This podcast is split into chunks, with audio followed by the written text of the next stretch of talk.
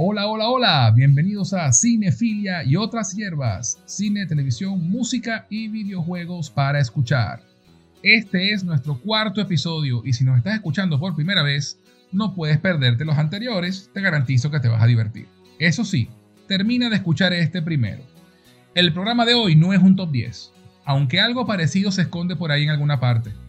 Hoy hablaremos del cantautor guatemalteco Ricardo Arjona, un artista que tiene más de 30 años de trayectoria, un estilo musical que varía desde baladas pop latino, pop rock, música cubana y más recientemente incluye actuaciones a capela, una mezcla de música tejana y norteña con un toque de música afroamericana y latina, una gran variedad de estilos.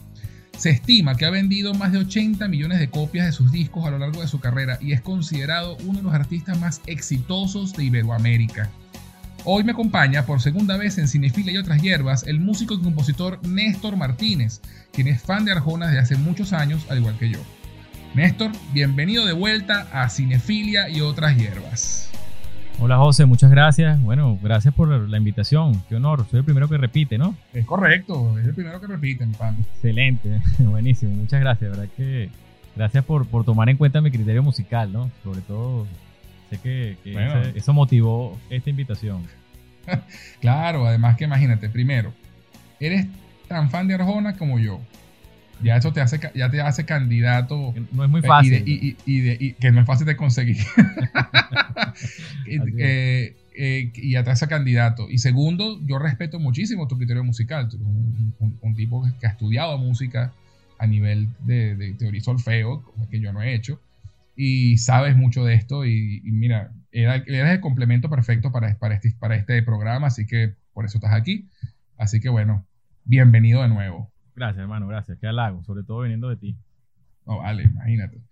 Y bueno, hablamos de Ricardo Arjona, que es un artista que no deja indiferente a quien lo escucha y genera reacciones extremas, o lo aman o lo odian, con muy pocos que se ajusten en un punto medio.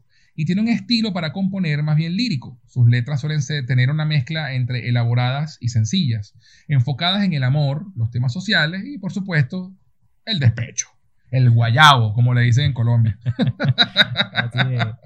La gente, la gente asocia siempre a Arjona con eso del despecho. Primero, entiendo que al principio de su carrera lo, asociaban con la protesta, canciones de protesta. Incluso su mamá en alguna entrevista decía eso, que, ella le decía que no escribiera esas cosas, que no sé qué, que no se metiera en problemas, no se buscara dificultades, como dicen por Cierto, cierto. por, allá. Entonces, ¿cómo se llama? Este, siempre lo, lo, encasillan. Y una de las cosas en las que lo encasillan es con estas cosas melancólicas, de de despecho, de tristeza, pero no. Sí, sí, hay un amplio abanico de temas que toca y, y, de, y de, formas muy diferentes. Así es. Pero Arjona es, como tú decías, como, tú me habías comentado, el nombre perfecto para el podcast era como su disco, blanco o negro. Con él Exacto. no hay media tinta. Exacto. Es muy difícil conseguir media tinta. Exacto, sí. Y de hecho, bueno, como, tú, como bien tú dices, este es el nombre, el nombre que le, le di a este podcast, ¿no? Ricardo Arjona, blanco o negro en honor a su nuevo disco y a, este, a esta dicotomía que parece envolver a quienes lo escuchan. Eh, bueno, imagínate un, con 15 discos de estudio hasta la fecha, porque este último blanco y negro sería su número 16, Arjona ha generado y conservado una, una base de fans que lo apoyan y lo siguen en sus giras, que cada vez son más elaboradas e interesantes. Los conciertos son espectaculares. Y también hay que decirlo, un contingente de personas que no pueden ni leer su nombre y que a través de las redes sociales se han encargado de regar su sentir negativo hasta puntos insólitos. Yo no conozco, por lo menos que me venga a la memoria, otro artista al que lo vilipendien de esa forma, así sin sentido, ¿no? Yo tampoco. Con Arjona organizaron o intentaron organizar una marcha. sí, me acuerdo. ¿Tú te acuerdas de, eso? Para que no compusieran canciones una marcha anti-Arjona a nivel mundial, todo el mundo a la misma hora salir a la calle, una cosa loca. Una cosa Para exigir que no escribiera más, no más música basura, se llamaba, era la ah, cocina de la ah, marcha. Es, correcto, es correcto. Por Dios, no lo escuches y ya. Exacto, y exacto. O sea, y eso es una de las cosas que yo, que yo no termino de entender. Si a ti no te gusta algo, ¿por qué pierdes tu tiempo con ese algo?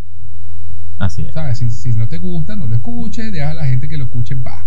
Pero no, siempre, siempre hay un, uno que se, la tira de intelectualoso o lo que sea, que, busca criticar por criticar y no respeta. Porque sobre todo el, el, el, el respeto es, es, la cosa que yo me enfoco, ¿no? Respetemos a esta persona que hace algo y mira, tiene sus seguidores y está. No, no, te, no te quedes pegado. Claro. Y, y por eso, dime. Arjona tiene una particularidad que es las cosas a las que le escribe, ¿no? Tú hablábamos esto del despecho, de la protesta, pero Arjona le ha escrito, por ejemplo, a, la transexualidad, al racismo, al secuestro, a la inmigración, al aborto, a la religión, a la homosexualidad a incluso, a la, a la, sí, sí, a la homosexualidad, a infinitas cosas, a la menstruación. Exacto. es una locura. Para, sí, sí, y, y, ha, escrito canciones de, eh, graciosas también, canciones con toques de comedia, como Buenas noches, don David. ¿Tú te acuerdas? Dígame. José, ¿tú te acuerdas cuando salió la canción Mesías de, esa es de Galería Caribe, creo? Es de Galería Caribe, sí. Sí, es de Galería, Caribe. Y ah, pasó el atentado de las Torres Gemelas. Correcto. Entonces, claro, la canción Mesías describía a un tipo que andaba por Nueva York, no sé qué, planeando una cuestión con escoltas armados israelíes y se reunía con gente importante y no sé qué tal. Y, y nombra Manhattan, y, nombra Manhattan específicamente en la canción. Y, y, bueno, el tipo se había comprado un, avión. Bueno, no recuerdo. Eh, lo cierto es que, ¿cómo se llama? El, FBI lo citó. Sí. Lo citó para, para hablar del tema, para hacerle unas preguntas. Y él había escrito la canción, bueno, mucho antes del tema del atentado y no sé qué. Exacto. bueno, nos tomaron bastante en cuenta, ¿sabes? Una canción para... Es una anécdota rara. Yo me acuerdo cuando él habló de eso. Y, lo más loco, lo más irreverente, Arjona siempre con sus cositas, pues, es que la siguiente gira que fue Santo Pecado comenzó con Mesías. Es correcto. Es correcto. La primera canción del, del, show. Sí, sí. Y, y, entonces siempre ha habido como una cosa, una controversia con él. Y, y entonces eh, ha, sido, ha sido una locura. Pero bueno, la idea hoy no es centrarnos en lo negativo, ya de eso hay bastante en Internet, sino celebrar, porque justamente este año, como dijimos hace un momento, Arjona lanza su proyecto musical más ambicioso hasta la fecha, Blanco y Negro, un álbum doble que lleva más de un año en proceso, cuyo concepto siempre fue que la música fuese un elemento más dentro de una propuesta artística que integraba arte fotográfico, literatura y bueno, y video. Lo interesante es que el disco será lanzado en dos partes, Blanco, que se estrena este año, y Negro, sin fecha aún de estreno hasta el momento de esta grabación. Eh, del disco blanco se ha, ha hecho algo bien interesante, que es que ha lanzado las canciones una a una, eh, excepto para los que lo siguen en su, en su app oficial, que desde el primer día ya tienen el disco completo para escucharlo. Y este disco fue producido en los míticos estudios Abbey Road en Londres, donde entre otras figuras musicales importantes, los Beatles grabaron sus, sus más icónicos temas. Entonces imagínate. Una locura.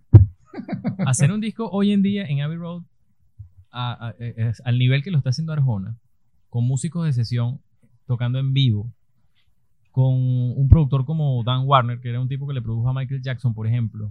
Sí. Que es un tipo, bueno, y él viene hace años ya trabajando con, con Dan Warner y con eh, Lee Levin, que son productores de altísima factura. Pero, por ejemplo, Dan, que es uno de los más, él se murió el año pasado, en noviembre, eso fue un golpe bajo para Arjona, porque además ellos habían hecho una buena amistad.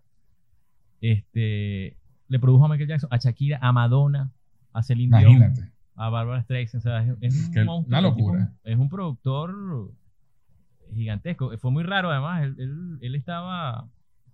Hace poco hubo un cuento que Arjona estaba con este, este tema de la, las sesiones del autor, es que se llama, lo que está haciendo ahorita que va como echando el me parece genial además, que va echando el cuento de, cómo fue componiendo cada canción, cosa que a Arjona nunca antes le gustó, porque tú ves que él mismo incluso se corrige dentro de su... sí, sí, ha, sabido reinventarse dentro de todo. Ha sabido reinventarse. Y salir un poco de su zona de confort. Él era un tipo de la opinión de que, bueno, las canciones no se expliquen, las canciones cada quien las ataja como prefiera, las lleva para el lado que mejor le quiera poner.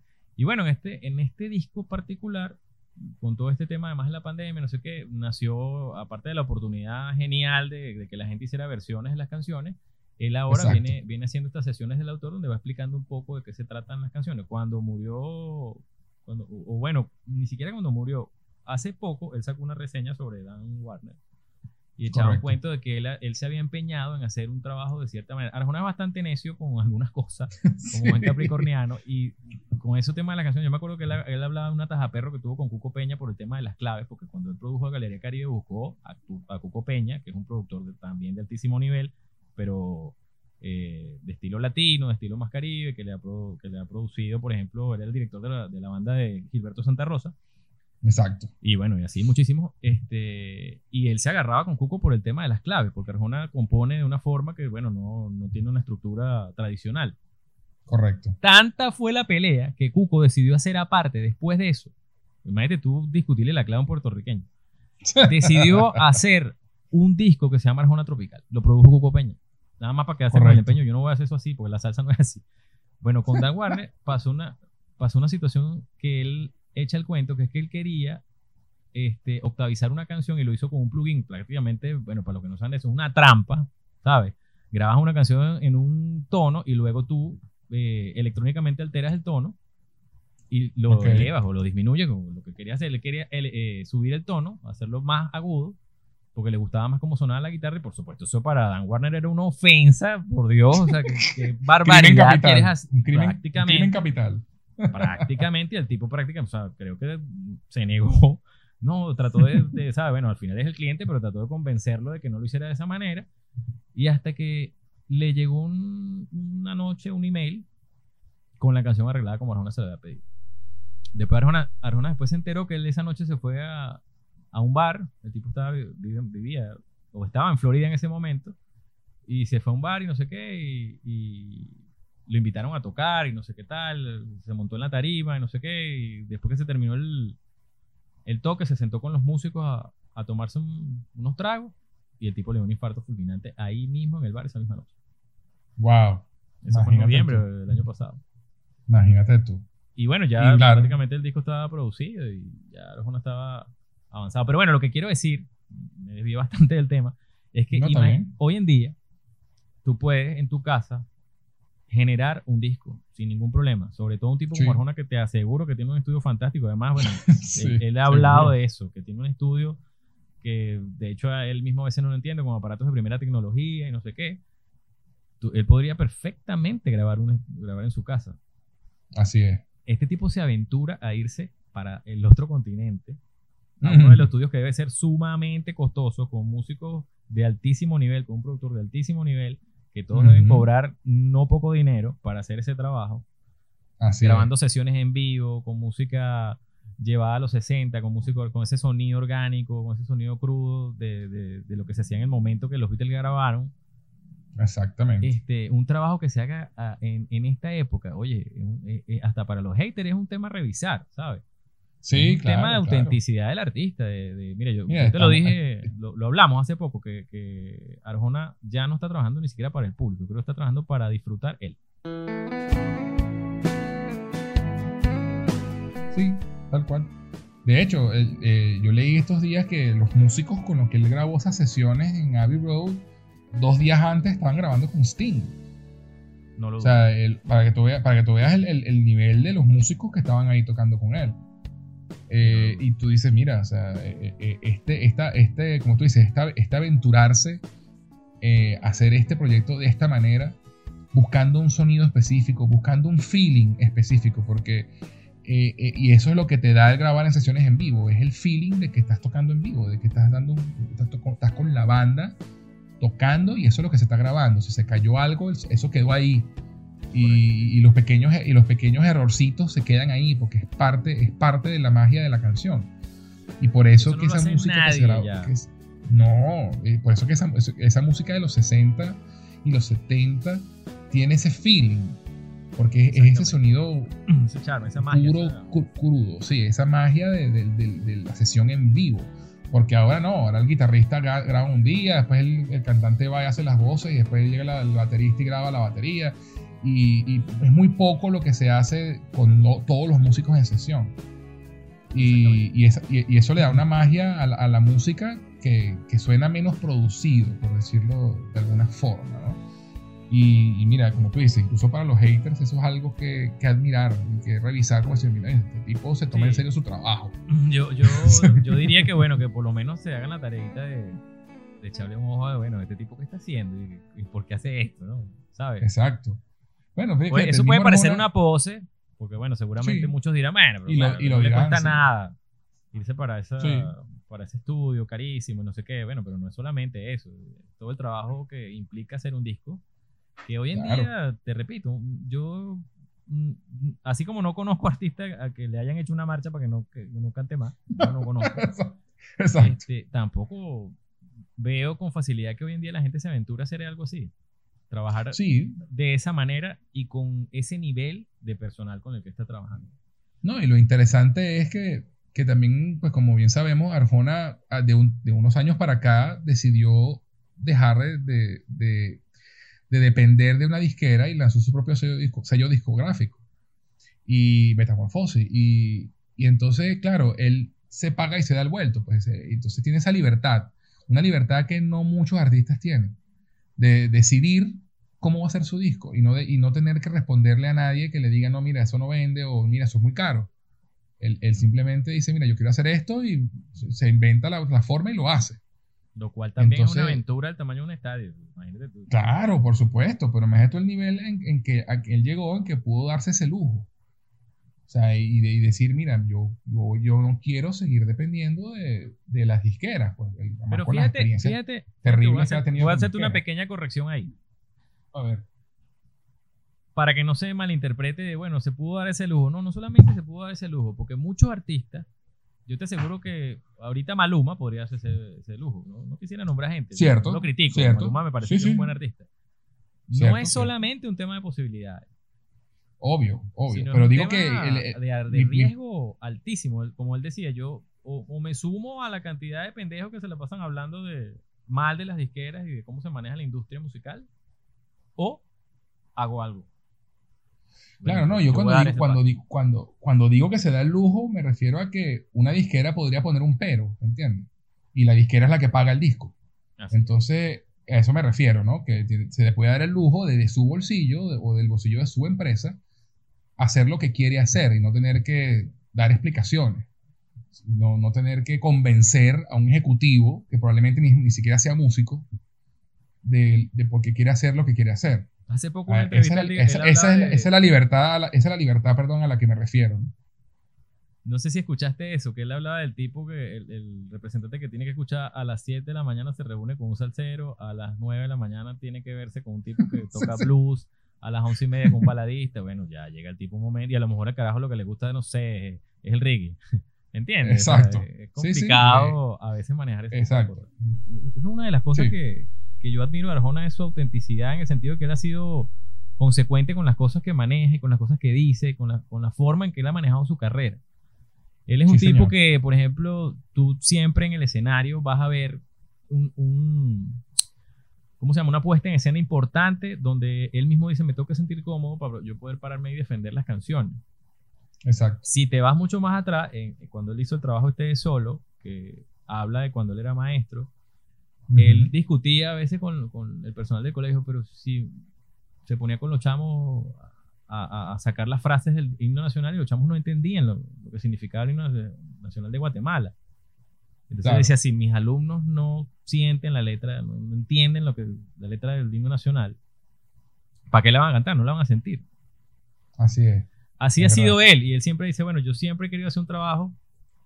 Y, ojo, yo que le he seguido la carrera, y como igual que tú, hace muchos años, siempre ha sido consecuente en ese discurso de que yo tengo que, me, tengo que disfrutar lo que voy a defender para hoy en ese escenario porque no veo más nadie de donde agarrarme.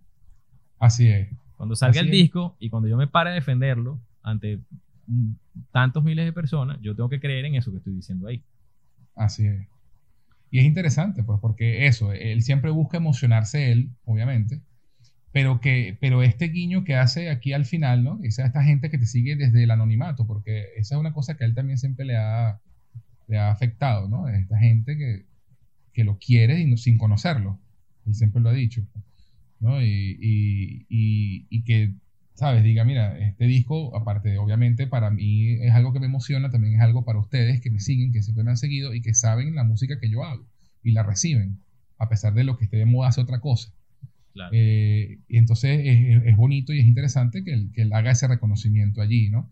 Claro, claro. Pero bueno, imagínate, no podemos empezar por el final. no, no, no. no. Estamos hablando del disco nuevo, pero, pero antes de continuar, quiero darles a todos una gran noticia.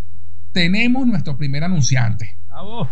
Así que bueno, va- vamos a una pequeña pausa y ya regresamos con Ricardo Arjona, Blanco o Negro, en Cinefilia y otras hierbas. Y hablando de hierbas, ¿te provoca una taza de té? Te presento a Tea Art, una empresa creada para envolver tus sentidos y conectar con tu ser mientras disfrutas de una taza de té. Ganadora del concurso Ideas 2019 con mención especial en el área de negocios, sus productos no contienen azúcar y son 100% naturales. Tea Art ofrece diferentes infusiones y aromas, pero hoy te voy a hablar de Coco Art. Disfruta del profundo sabor del cacao venezolano fusionado con el dulce aroma de la canela, el intenso sabor del cardamomo y la nuez moscada, creando una sensación única en tu paladar, endulzada y aromatizada con la belleza y delicadeza de la flor del jazmín. Deja que te envuelvan sus beneficios y propiedades que elevan el sentirse bien por ser un antidepresivo natural, mejora la digestión y la respiración, lo que ayuda a la salud cardiovascular, aliviando el estrés y la tensión corporal. Puedes obtenerlo en presentación a granel para aquellos que aman infusionar en tetera o en su sobre individual para aquellos que les gusta la practicidad de colocar su bolsita en agua caliente y listo. Para más información y pedidos puedes escribir a somostart.gmail.com Síguelos en Instagram, arroba somostart. Envuelve tu ser con T-Art.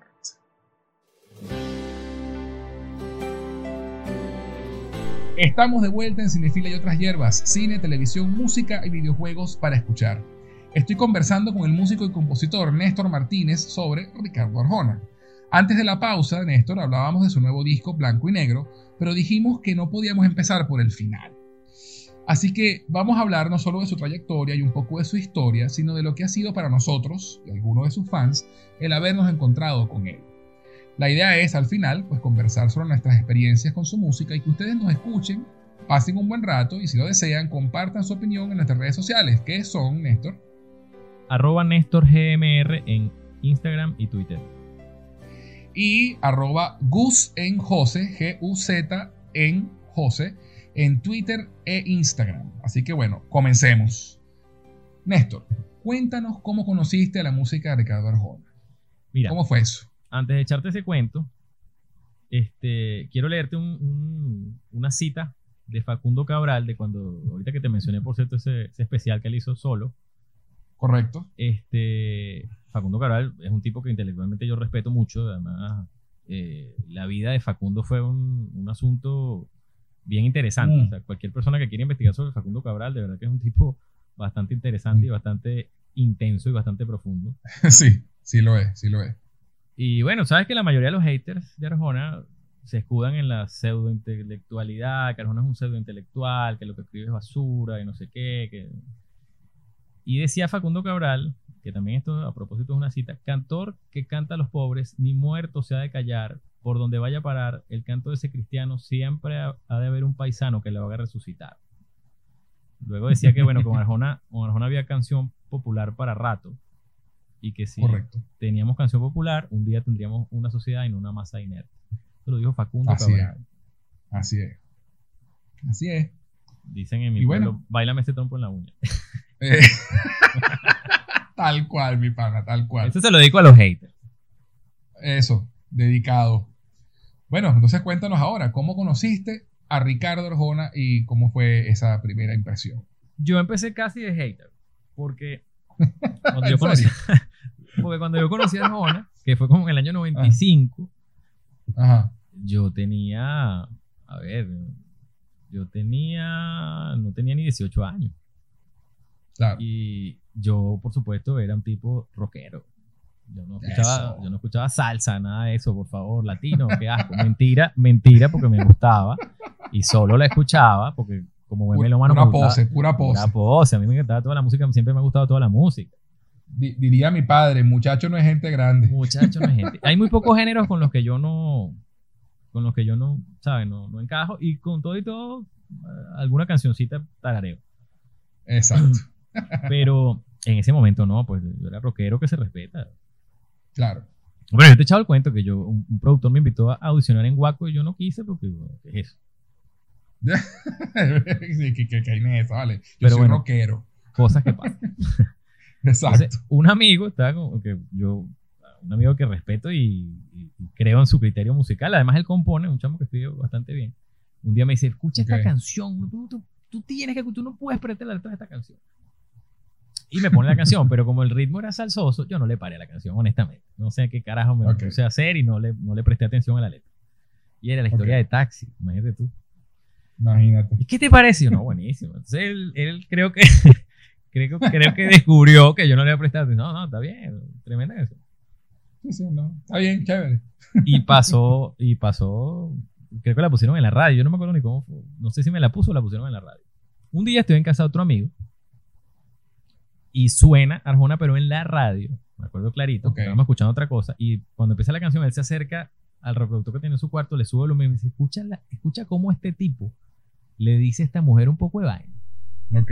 Te conozco. Ah, imagínate tú. Entonces, claro, es, una, ese es un temazo porque es un. Es, es como un despechado orgulloso, pues, un tipo arrogante al final. Sí, O sí. sea, bueno, igualito. aquí- dime si él te conoce la Ah, mitad. Exactamente. es, es un despechado. Yo me acuerdo, Pica, un despechado picado. hubo un concierto donde él, donde él dice: este, Cuando usted está sufriendo el mal de amores, usted aspira que la otra persona le esté pasando por lo menos igual o peor que usted. Exacto. Exacto. Más o uno, menos. nunca quiere saber, uno nunca quiere saber que el otro le da mejor. Claro, y así, y, y de eso iba Te Conozco. De hecho, iba a cantar Te Conozco cuando hizo esa, esa, esa referencia. Exacto. Cuando, cuando escucho Te Conozco, oye, sí, ahí ya, perro, tremenda letra, ¿no? Bueno, tipo, o sea, sobre todo, esto también lo voy a aclarar para los haters, no es que es la letra más intelectual del mundo, lo que pasa es que es una canción distinta para ese momento, por lo menos para mí, a mis 17 años, era una canción distinta a todo lo que yo había escuchado antes. Rompía completamente con todo el esquema que yo había escuchado antes musical. Entonces Ok. yo consigo el disco Historias. Porque, ah, yo no, no me enteré que se llamaba Ricardo Arjona el tipo. Y tampoco Ok. no había así tanto internet, ni por supuesto no había tanta información sobre- sobre él, porque no era un artista con una proyección internacional tan grande como ahora. Claro. Y no, no había como mucha manera de investigarlo, ¿no? Y yo lo que hice fue que estuve un día en la radio, lo casé, creo que manejando, yo no me acuerdo ni cómo. Un día lo casé en la radio y el tipo al final, afortunadamente, dijo: El tema te conozco, el cantautor guatemalteco Ricardo Arjona. Ok. Y ahí es donde, bueno, ya, bueno, por lo menos ya sé el nombre del tipo. Me Exacto. acuerdo que le compré, le co- compré un cassette de esos que grababan, no era ni un cassette original, y era del disco Historia, pero tenía otras canciones. Ten- Tenía el disco Historias completo y tenía otras cancioncitas ahí, creo que tenía así el norte fuera sur, que ya había salido. Ok. Y el disco Historia sí, ¿sabes? Me, Claro. me fascinó las 14 canciones que creo que trae el disco, todas me gustaron. Ya no, pero este tipo, este tipo es genial, pero además ese disco es genial. Sí lo es. Sí lo es. Bueno, nada, y ahí sí fui avanzando ya. El segundo disco que me compré fue Si el Norte Fuera Azul. Es más, el tercer disco que me compré fue Animal Ajá. Nocturno, o sea, que es el primero. Exacto. Que es su primer disco, digamos, eh, con el que empezó a tener verdadero éxito. El primero, exacto, el primero que lo proyectó internacionalmente y que lo grabó ya con Sony, que eso es un cuento que, que detallamos un ratico, pero que es Exacto. interesante. Exacto. Exacto. Y tú, José Enrique Guzmán, cuéntanos cómo descubriste al, ¿cómo es que le Mira, dicen? eh, al poeta urbano. al poeta urbano. Eh, esto, esto fue muy divertido porque yo estaba en Maturín de vacaciones en el año 96. Mi familia paterna es de allá, entonces yo iba mucho para allá en vacaciones y estaba con uno de mis primos, Miguel Ángel, al que le mando un gran abrazo porque de verdad gracias a él descubrí a este señor, a este gran cantautor. Eh, por cierto, aquí dato curioso que ahora Miguel Ángel es hater, ¿no? No me digas, lo perdimos. Sí, lo perdimos. lo Ay, Miguel perdimos. Ángel, Miguel Ángel, piénsalo. Eh, Escucha Este, Blanco, a ver. de- el- de- sí, él después de, del disco de Cien años a tercero, re- renunció, dijo ya no más. no, eh, para ser sincero con él, no es que lo odia, ¿no? Eh, simplemente dejó de interesarle. Ok. Sí, acepta, sí acepta que tiene buenas canciones y sus letras, pero digamos que se aburrió. Respetable. Pero bueno, igual él fue el que me hizo escucharlo. Estábamos en su carro y él, estábamos hablando, sabes que uno muchacho ahí adolescente, uno tiene esas poses tontas an- no, eh, antiimperialista, ah, los yankees son una mierda, Estados Unidos, no sé qué. Estábamos en la edad pero, revolucionaria. pero, 12. pero, pero- pero- exacto, pero, pero escuchábamos con. San, escuchábamos con San Rose y Nirvana y toda esa vaina, pero, Claro. pero Estados Unidos, no, no, no, no. Y esto fue todo antes de la marea roja, o sea, estamos hablando del 96, esto ni siquiera habían, esto, Sí, esto, sí. esto- esto ni siquiera habían llegado. Pero entonces él me, me dice, bueno, como dice esa canción, las barras y las estrellas se adueñan de mi bandera y nuestra libertad no es otra cosa que una ramera. Yo de, ¿what? ¿qué? ¿Qué, can- qué canción es esa, vale? Y él se voltea así con aquella cara y que tú no has, tú no has escuchado a Ricardo Arjona. Y yo, no. Dice, ya que lleguemos a la casa. Entonces llegamos a su casa, él tenía un cassette ahí de, de, esa- de esos, de esos cassettes que uno grababa de vari- variedad de la radio Ok. y, y me puso dos canciones de Arjona. Y la primera que me puso fue Si el norte fuera el sur. Y una de las cosas que me llamó la atención y me, y me hizo como darme cuenta de, oye, esto es, esto, está en- esto es otra cosa, era que era una canción que ciertamente denuncia eh, las cosas malas que tiene Estados Unidos y la canción es un rock. Entonces, esa, esa, dicot- esa dicotomía era así como que, wow, o sea, qué cool. Y claro, yo en- como, como muchacho que era en esa época, yo no conocía a Serrat, por ejemplo, que es una gran influencia de Arjona Sí. y, y- y uno de sus músicos favoritos.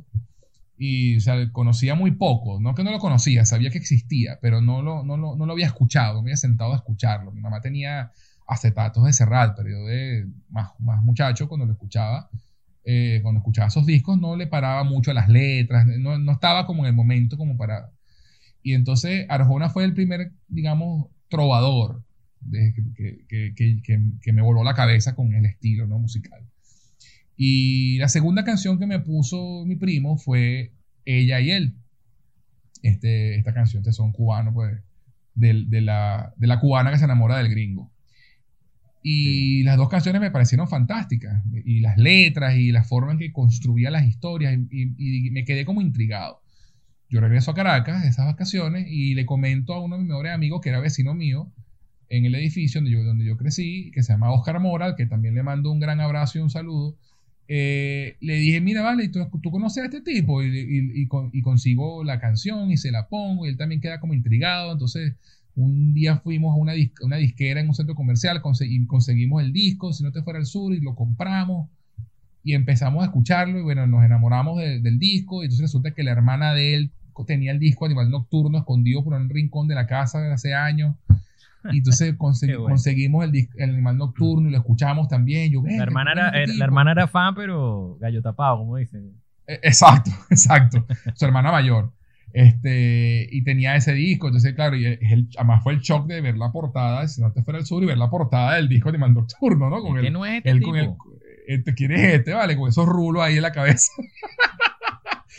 Pero, eh, y nada, entonces, lo- y lo más divertido de todo, lo más fantástico de todo fue que como al mes, mes y medio de todo este asunto de que empezamos a escuchar las canciones, hizo la primera gira él aquí en Venezuela con, con, el, con, la, con Si no te fuera el sur, que se presentó en el, en el Trasacarreño. Entonces, yo tenía, teníamos menos de dos meses de estar escuchándolo cuando llegó el tipo a dar un concierto. Entonces, No, Imagínate, no- nos lanzamos de cabeza al Tresa Carreño, él y yo solos, porque nadie más de nuestro grupo de amigos le gustó ni quiso acompañarnos. A mí me pasó exactamente lo mismo. Y se fuimos nosotros dos solos, así la propia cita, los, dos- los dos fuimos al, al concierto juntos y salimos enamorados, pero de Arjona. A mí me acuerdo un amigo que no voy a mencionar, por si, por si escucha, el- que me, que me acuerdo cuando, bueno, la mayoría de la gente se burló de mí. Yo, yo hubo un amigo que fue, el amigo este que me puso el te conozco, no Ajá. pudo ir por plata. Éramos unos Ok, muchachos. claro. Otro amigo mío sí fue, fue al concierto, yo también fui. Y los demás lo que hicieron fue burlarse. Estos pendejos yendo para ese concierto de ese tipo. ¿Quién es ese tipo? Loco. Y me acuerdo un amigo específicamente que me dijo: Claro, ese tipo tiene que presentarse en el Teresa Carreño porque no sería posible llenar otro espacio. Claro. Qué bola. Ese mismo año, lo más cumbre Se no es eso. Él se presentó ese mismo año en el Poliedro allí en- a reventar el Poliedro. Que también fui, por cierto. Yo también, yo también. No, además que fue muy cómico, porque ese primer concierto del Teresa Carreño fuimos mi amigo Oscar y yo, eh, y nos enteramos que tú estabas en ese concierto y que nuestro amigo Cano también estaba en ese concierto. Claro, claro, al final sí, no nos, y no nos conocíamos, y no, No y no nos conocíamos. Y estábamos casi que dos filas más atrás, o sea, estábamos casi que en la, en la misma zona, pues estábamos todos en el, en el Fox Orquesta. Ah, en el Fox, exactamente. Este, y entonces ese mismo año volví a ir al, cuando se presentó en el poliedro y ahí sí fue mi mamá, una tía, porque ya habían pasado unos meses y yo le había metido la arjona por los ojos a media familia. A mí me impactó, tú sabes que cuando yo estaba chamo, obviamente, bueno, uno que, que es músico y que compone y tal, por supuesto sueñas ser cantante. Claro. Y siempre me parecía interesante el tema del opening de tu concierto, ¿sabes? Todos, todos vimos algún concierto alguna vez en el espejo. Entonces, e, ese, esa, yo siempre me imaginé haciendo cosas similares a las que cuando yo voy a ese primer concierto de él y veo, que me acuerdo que era, el, era como una plaza. Ajá, la plaza de un pueblo. Y él estaba ilustrando los zapatos, uno, él estaba con, un periódico, una cosa. Pero un tono, sí, una, una, cuestión de una mezcla de teatro con, con concierto. Y Arjona tenía como la fórmula perfecta para hacer algo así, para que su concierto fuese como, como fue, tal cual. O sea, yo fui con una expectativa que además la superó. El tipo manejó perfectamente su, su, su salida y, y, su salida y su desarrollo de concierto con, y los músicos eran muy buenos. O sea, hizo un trabajo de verdad impecable. Superó largo lo que yo esperaba. Que yo tenía expectativa alta con, con, el concierto, pero fue incluso mejor. Sí. Sí, sí, igual me pasó a mí. Yo no me esperaba lo que vi. Fue una cosa que dije, ok, esto es otro nivel. Y salí de ahí de ese concierto convertido realmente en un fan. Eh, ok, ahora sí soy fan de este pan. sí, igual yo, a mí me pasó, a mí me pasó similar. Este, yo creo que también es lo como tú dices, por ser músico y, componer, entonces también hubo esa, esa, esa conexión de decir, mira, este tipo hace esto y lo hace diferente y es algo que yo haría también, igualito, igualito que ti. Eh, entonces, bueno, mira, entonces lo justo sería entonces que habláramos un poco de cada disco, digamos, para, para hablar de su, de su, trayectoria y su carrera, y van saliendo las historias, hasta llegar a Blanco y Negro, en el cual centraremos pues la, la parte final de la conversa. Pero, por cierto, les tengo otra sorpresa. Nos dimos a la tarea de consultar con nuestra audiencia para recopilar los testimonios de algunas personas sobre Arjona y su música. Así que a lo largo del programa iremos escuchando lo que nos dicen ellos sobre el tema. Ya veremos si, hay, algún detractor por ahí. Si es blanco o es negro. Eh, si es blanco o es negro, exacto. Así que bueno, dicho esto, comencemos. Hey, hola, ¿cómo están? Este, yo soy Neymar, soy de Venezuela, Caracas.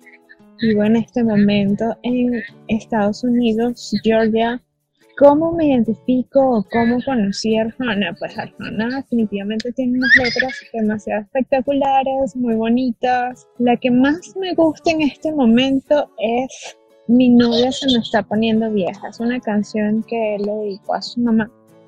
Y pues yo también se la dediqué a mi madre y cada vez que la oigo este, estoy como Arjona, de que lloro.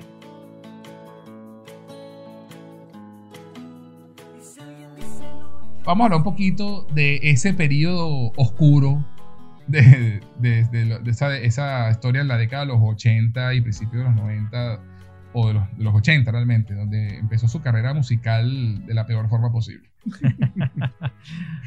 él, mismo lo, él mismo lo dice. Arjona lo, lo, eh, lo bueno, como es que tantas cosas locas que le han pasado. Una de las cosas más locas que me llamó muchísimo la atención es ese tema de que él era como el mariachi de los tipos que decidían quién era famoso y quién no en México.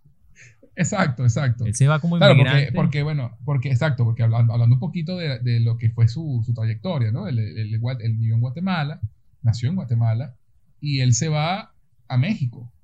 ¿El primero se va a Argentina o se va a México? Corrígeme si me equivoco. Creo que primero se fue a Argentina. Eh, ¿Sabes que esa parte de la historia de Arjona, para que tú veas, no soy tan fan como pensaba, no, no la tengo clara, porque yo entiendo que se fue a Argentina. Es que, no está muy clara, porque él estuvo mucho tiempo en Argentina y en Argentina tocaba, tocaba en la calle. Exactamente. pero me, me, da la impresión de que cronológicamente tuvo que ser antes de México por el nivel que llevaba en México. Ya como que México estaba decidido que él iba a ser cantante. Exacto. Entonces él va a Argentina y tal, y después decide irse a México, y en México es donde él empieza como a buscar eh, ser cantante, pues, ¿no? Y pasa esto que tú estás contando, de echar cuento ahí. Eh, sí, hace poquito estaba hablando incluso de eso. Yo lo había escuchado en alguna otra entrevista, que él, él, era como el mariachi personal de los tipos que decidían quién era famoso y quién no, de los, de los grandes cacaos, de los chivos que más mean, como decimos nosotros acá, de los papás de los helados. exacto, este, exacto. Eh, de los tipos que manejaban el, el, negocio, la industria musical en México Y estos tipos, bueno, tócate los temas, no sé qué, en las fiestas, en las casotas de los tipos. Y, ajá, bueno. Sí, pero- lo, invitaban a, lo, lo invitaban a tocar en las fiestas, pero no le grababan el disco. Claro, échame la mano. No, no, pero es que esa, esa, esa música que tú haces no funciona. O sea, funcionaba para divertirnos aquí entre los tragos, pero no funcionaba Pero porque, no vende. bueno, no no vende. Entonces, una de las cosas nuevamente sólidas de él fue que él no se pasó, digamos, al lado oscuro de la fuerza. Siendo, trasladándolo a este momento, sería que, bueno, se hubiese, se hubiese vuelto, se hubiese convertido en un cantante de música urbana. Por ejemplo, Correcto. si fuera ahora Correcto. en esta, en esta era, ¿no? En ese momento me imagino que, bueno, era más pop, más otra cosa. Balada Sí. pop, no sé en realidad qué se estaba manejando en ese momento en el mercado, pero él no se, no se modernizó, sino que él mantuvo el esquema de lo que él quería hacer, de lo que él quería trabajar. Correcto. Y bueno, nada, le costó a lo mejor un poco más. Él estaba convencido, incluso su papá en varias entrevistas decía que, que- que lo sorprendente era que él lo- ellos lo llamaban, lo- incluso lo llegaron a visitar y él nunca se quejaba de la situación difícil que estaba pasando. Exacto. Que seguramente Exacto. pasó, la pasó mal. De hecho, Pasó, pasó, sí. pasó roncha, como decimos acá. Exacto, Eh, pasó roncha. De hecho, es muy loco porque lo único que, y incluso él lo reconoce, el único que él se metió por hambre fue en la novela Alcanzar una estrella para agarrar una platita, porque ya no tenía ni para comer quizás, y bueno, vamos a agarrar este papelito aquí por lo menos. Y la canción, que creo que era la de la de lente en la pasada de no me acuerdo cómo se llama, La mujer que no soñé. La mujer que no soñé, era la canción de la novela. La de lentes, la pasada de moda, la aburrida, la intelectual, la que prefiere una biblioteca, una discoteca, es con la que vivo yo. Corrígeme. Correcto.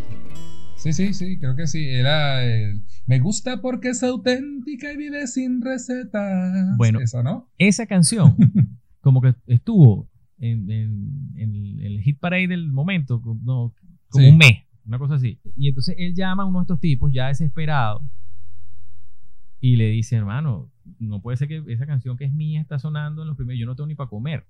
Tú me tienes que ayudar, ya yo no, si no me voy a tener que volver para Guatemala, yo no tengo ni medio. Y este tipo lo llama y le dice, mira, eh, eh, en esa llamada le dice, vente, vente ahorita para mi oficina. Arjona agarra un taxi, se va para la oficina del tipo, el tipo lo monta en su carro, lo lleva a la oficina de Sony, donde está un tipo que lo había pateado un millón de veces, que apellido Calderón, lo, co- lo confesó hace poco en una entrevista. Sí, sí.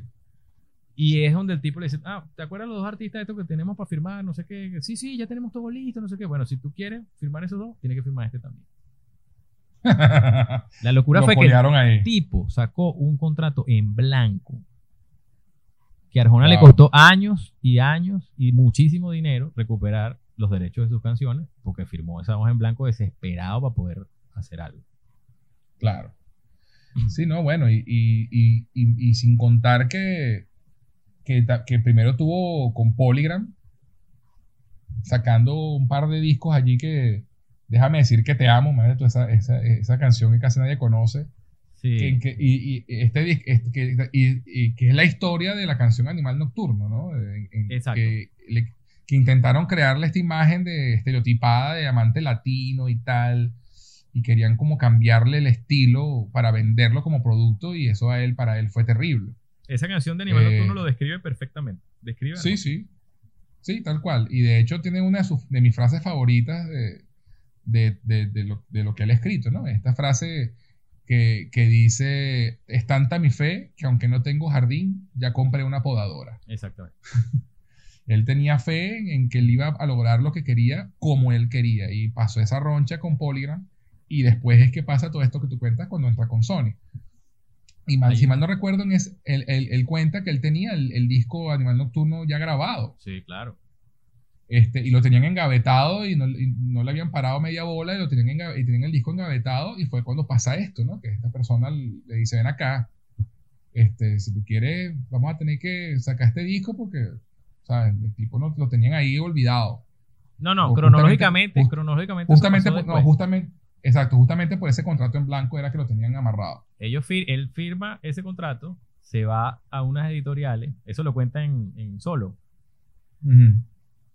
El- este tipo Calderón le dije, mira, si tú quieres grabar ese disco, busca la plata tú. Yo no voy a sacar ese disco. Y aquí no hay plata para ti. Prácticamente eso fue lo Ok. que Exacto. Arjona se fue a unas editoriales a pedir apoyo, a pedir una plata no sé si de prestado, que le dieran un patrocinio, y se fue para su casa, grabó, metió un cassette, grabó 10 canciones y él vivía con una mujer que estaba cocinando una broma que llaman chile de árbol Sí, sí, sí. y grabó las era muy 30 canciones tosiendo porque estaba chile de árbol a toda mecha en la cocina y, y el tipo grabó sus 30 canciones tosiendo, se llevó lo que hace, fue a las editoriales, le dieron la plata y con esa plata él se fue a grabar el disco Animal Nocturno. Claro, como tú dices, hay, eh, de hecho aquí en Wikipedia, que lo tengo, que lo estoy viendo, que en este momento hay tres discos anteriores a Animal Nocturno, pero fueron discos que en realidad no tuvieron mayor impacto y que creo que nada más fueron comerciados en Guatemala y Exacto, hecho, no, pasaron, no, sal- no sali- no salieron de Centroamérica. Arjona incluso compró los lotes que pudo de esos discos para que no los vendiera más. Él mismo lo comentó y aparentemente es cierto. Este, yo pensé que lo había contado como chiste, pero creo que eh, en realidad él compró los discos porque le avergonzaban los discos. Claro, claro. Y luego ya No, Animal y- Nocturno, él sí se va para, lo, lo grabaron en Dallas. Me acuerdo, yo vi una- hace unos años una entrevista con Miguel Ángel Villagrán, que fue el productor musical de ese disco, el director, el director musical y coproductor con Arjona, que cuando Arjona hizo el íntimo de Independiente fue, de viaje, perdón.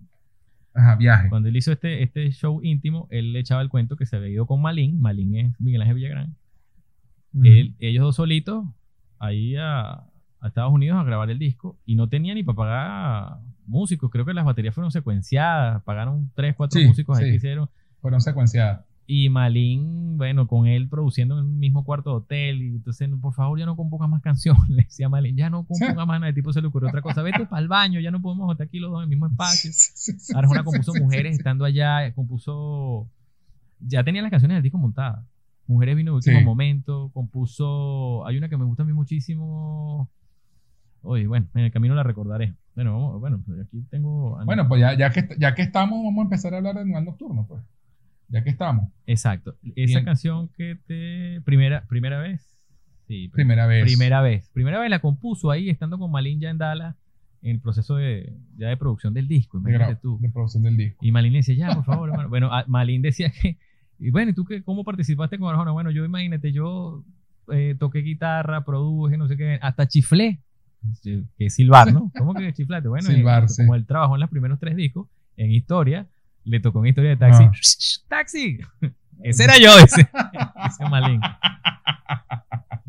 No, bueno, imagínate, o sea, Animal Nocturno, que, que es un disco, mm, y lo que tiene, y, y la- por la forma en que el disco se grabó y todo, y todo esto, es un disco de, con mucho corazón, es un disco con, que se le sienten la pasión y las ganas, ¿no? Eh, eh, y es muy sincero, es un disco que es como una declaración de intenciones de él. Este soy yo. Y, y tiene temas como Primera vez, como lo acabas de mencionar, que es un tema precioso Muy esa canción. mujeres que, bueno, ic- icónico y, y el tema que lo catapultó a la fama, Mujeres al punto palo. de que, de, que, de que no cierra un concierto sin esa canción, porque para él es algo cabalístico y hablaremos de sus cábalas Sí. también. Esa es la parte Este, rara de Y curiosamente, una de las pocas versiones que ha hecho en sus discos de carrera, que es El tiempo en una botella, que es una canción que es en inglés de, de Jim Croce, que- y, y él, y él mismo adaptó al español. Es uno de los y- pocos covers que tiene Arjona. de uno de los pocos covers que tiene. Y bueno, y temas como Cómo olvidarte, que es genial. O, eh. ¿Quién, Baila conmigo, quién diría que Baila conmigo es genial. Y quién diría que es preciosa también. Y también se convirtió Claro. como en uno de, los- de su- de sus símbolos, de sus himnos de amor, ¿no? Eh, y Animal Nocturno, que es mi favorita del disco. Me encanta Ay, esa y- canción Y porque... está, imagínate, Jesús es verbo no sustantivo. Ah, bueno. esa- y esa fue el otro palo de ese disco. Sí, señor. Mujeres y Jesús Bebe un sustantivo fueron los dos palos de ese disco. Pero, y, y con Jesús Bebe un sustantivo también fue la primera controversia. Claro, imagínate. Este, además que eh, en cuanto a la- al, al uso del idioma, ¿no? Decir que Jesús es verbo, no sustantivo, es genial. ¿Sabes? Es decir, mira, es actuar. Es un verbo, Jesús es un verbo. es Esa canción es acción. espectacular y es redonda. Sí. Y, lo, y bueno, Sí, sí, fíjate, bueno, más, más aún, cuando creo que fue en ese concierto que fuimos, ese que tú estás comentando del 96. Cuando él cantó esa canción, le agregó estrofa ese, pero este señor, aparte que la canción ya es bastante larga y Es larga. brutal, Dura, Este dura tipo seis todo- minutos, casi siete, casi siete minutos. dura. Sí, este tipo además tiene más letra para ponerle, no puede ser. sí, sí, sí, sí. Es verdad. Es, es un disco de verdad que, que tiene ese, ese feeling de, de- de las ganas, de la inocencia, de quiero salir y quiero decir del mundo quién soy. Y, y mira, con, el, con Mujeres, que fue el, el primer videoclip de paso que hizo, este, bueno, ahí se ganó a las mujeres. Así, así de ilógico. Esa canción también es bellísima. Me gusta muchísimo así de ilógico. Sí, sí lo es. Y, y te encontraré también, ¿no? Que esa, esa historia de... sí. Ajá. No en el mundo, donde te escondan te hallaré, yo te encontraré. Eh, Y eso, tiene, y además tiene esa, esa, esa inocencia como de la juventud, ¿no? También. Que tú vas escuchando la, la obra de Arjona y tú vas viendo que con los años también van madurando un poquito su, su forma de expresarse, ¿no? Inevitablemente. Es, es interesante. Sí, sí, es interesante escuchar este, este disco que fue como ese primer disco que lo catapulta la fama y tiene una inocencia y, una cosa que, que, bueno, que, que lo hace para mí mucho, muy atractivo, pues, muy, muy interesante de escuchar como disco. Fíjate que ahora que tú dices lo de mujeres, que él grabó ese, ese videoclip, es que, es que estaba hilando un poco el cuento de Animal Nocturno. Él graba este disco. No sé si aquí lo dice, de hecho. El primer disco ya firmado con Sony. Firmado, ya era un artista de Sony. Regresa a Estados Unidos con su disquito, con todo el esfuerzo del mundo y con Malin y todo el cuento. Y Sony lo engavetó, que es el cuento que tú estás echando. Guardó el disco un Ajá. año. Sí, señor. Y el tipo, no- y el tipo nada que quería. Lo más cómico es que Arjona cuenta en, en estas sesiones del autor. Que ahora él se atribuye a haber descu- descubierto a Arjona, este señor Calderón. y resulta que él dice que una vez estaba en, en las oficinas de Sony. Este cuento se lo escuché a Arjona y al propio. A, a- a que Arjona menciona, que es a, a Luisio Reis, que es un directivo de Sony. Y el tipo un día lo, lo- se lo encuentra en el pasillo. Bueno, ¿y usted quién es? ¿Usted trabaja acá? Bueno, ¿Tú trabajas aquí? Arjona le dice, bueno, sí, de alguna manera, sí, trabajo aquí. Y, y, a Luisio de- dice que él reconoció la voz de Arjona porque él había escuchado el disco. Ujú. Y le dice, mira, pero tú tienes un disco, una cuestión, sí, sí, yo tengo mi disco.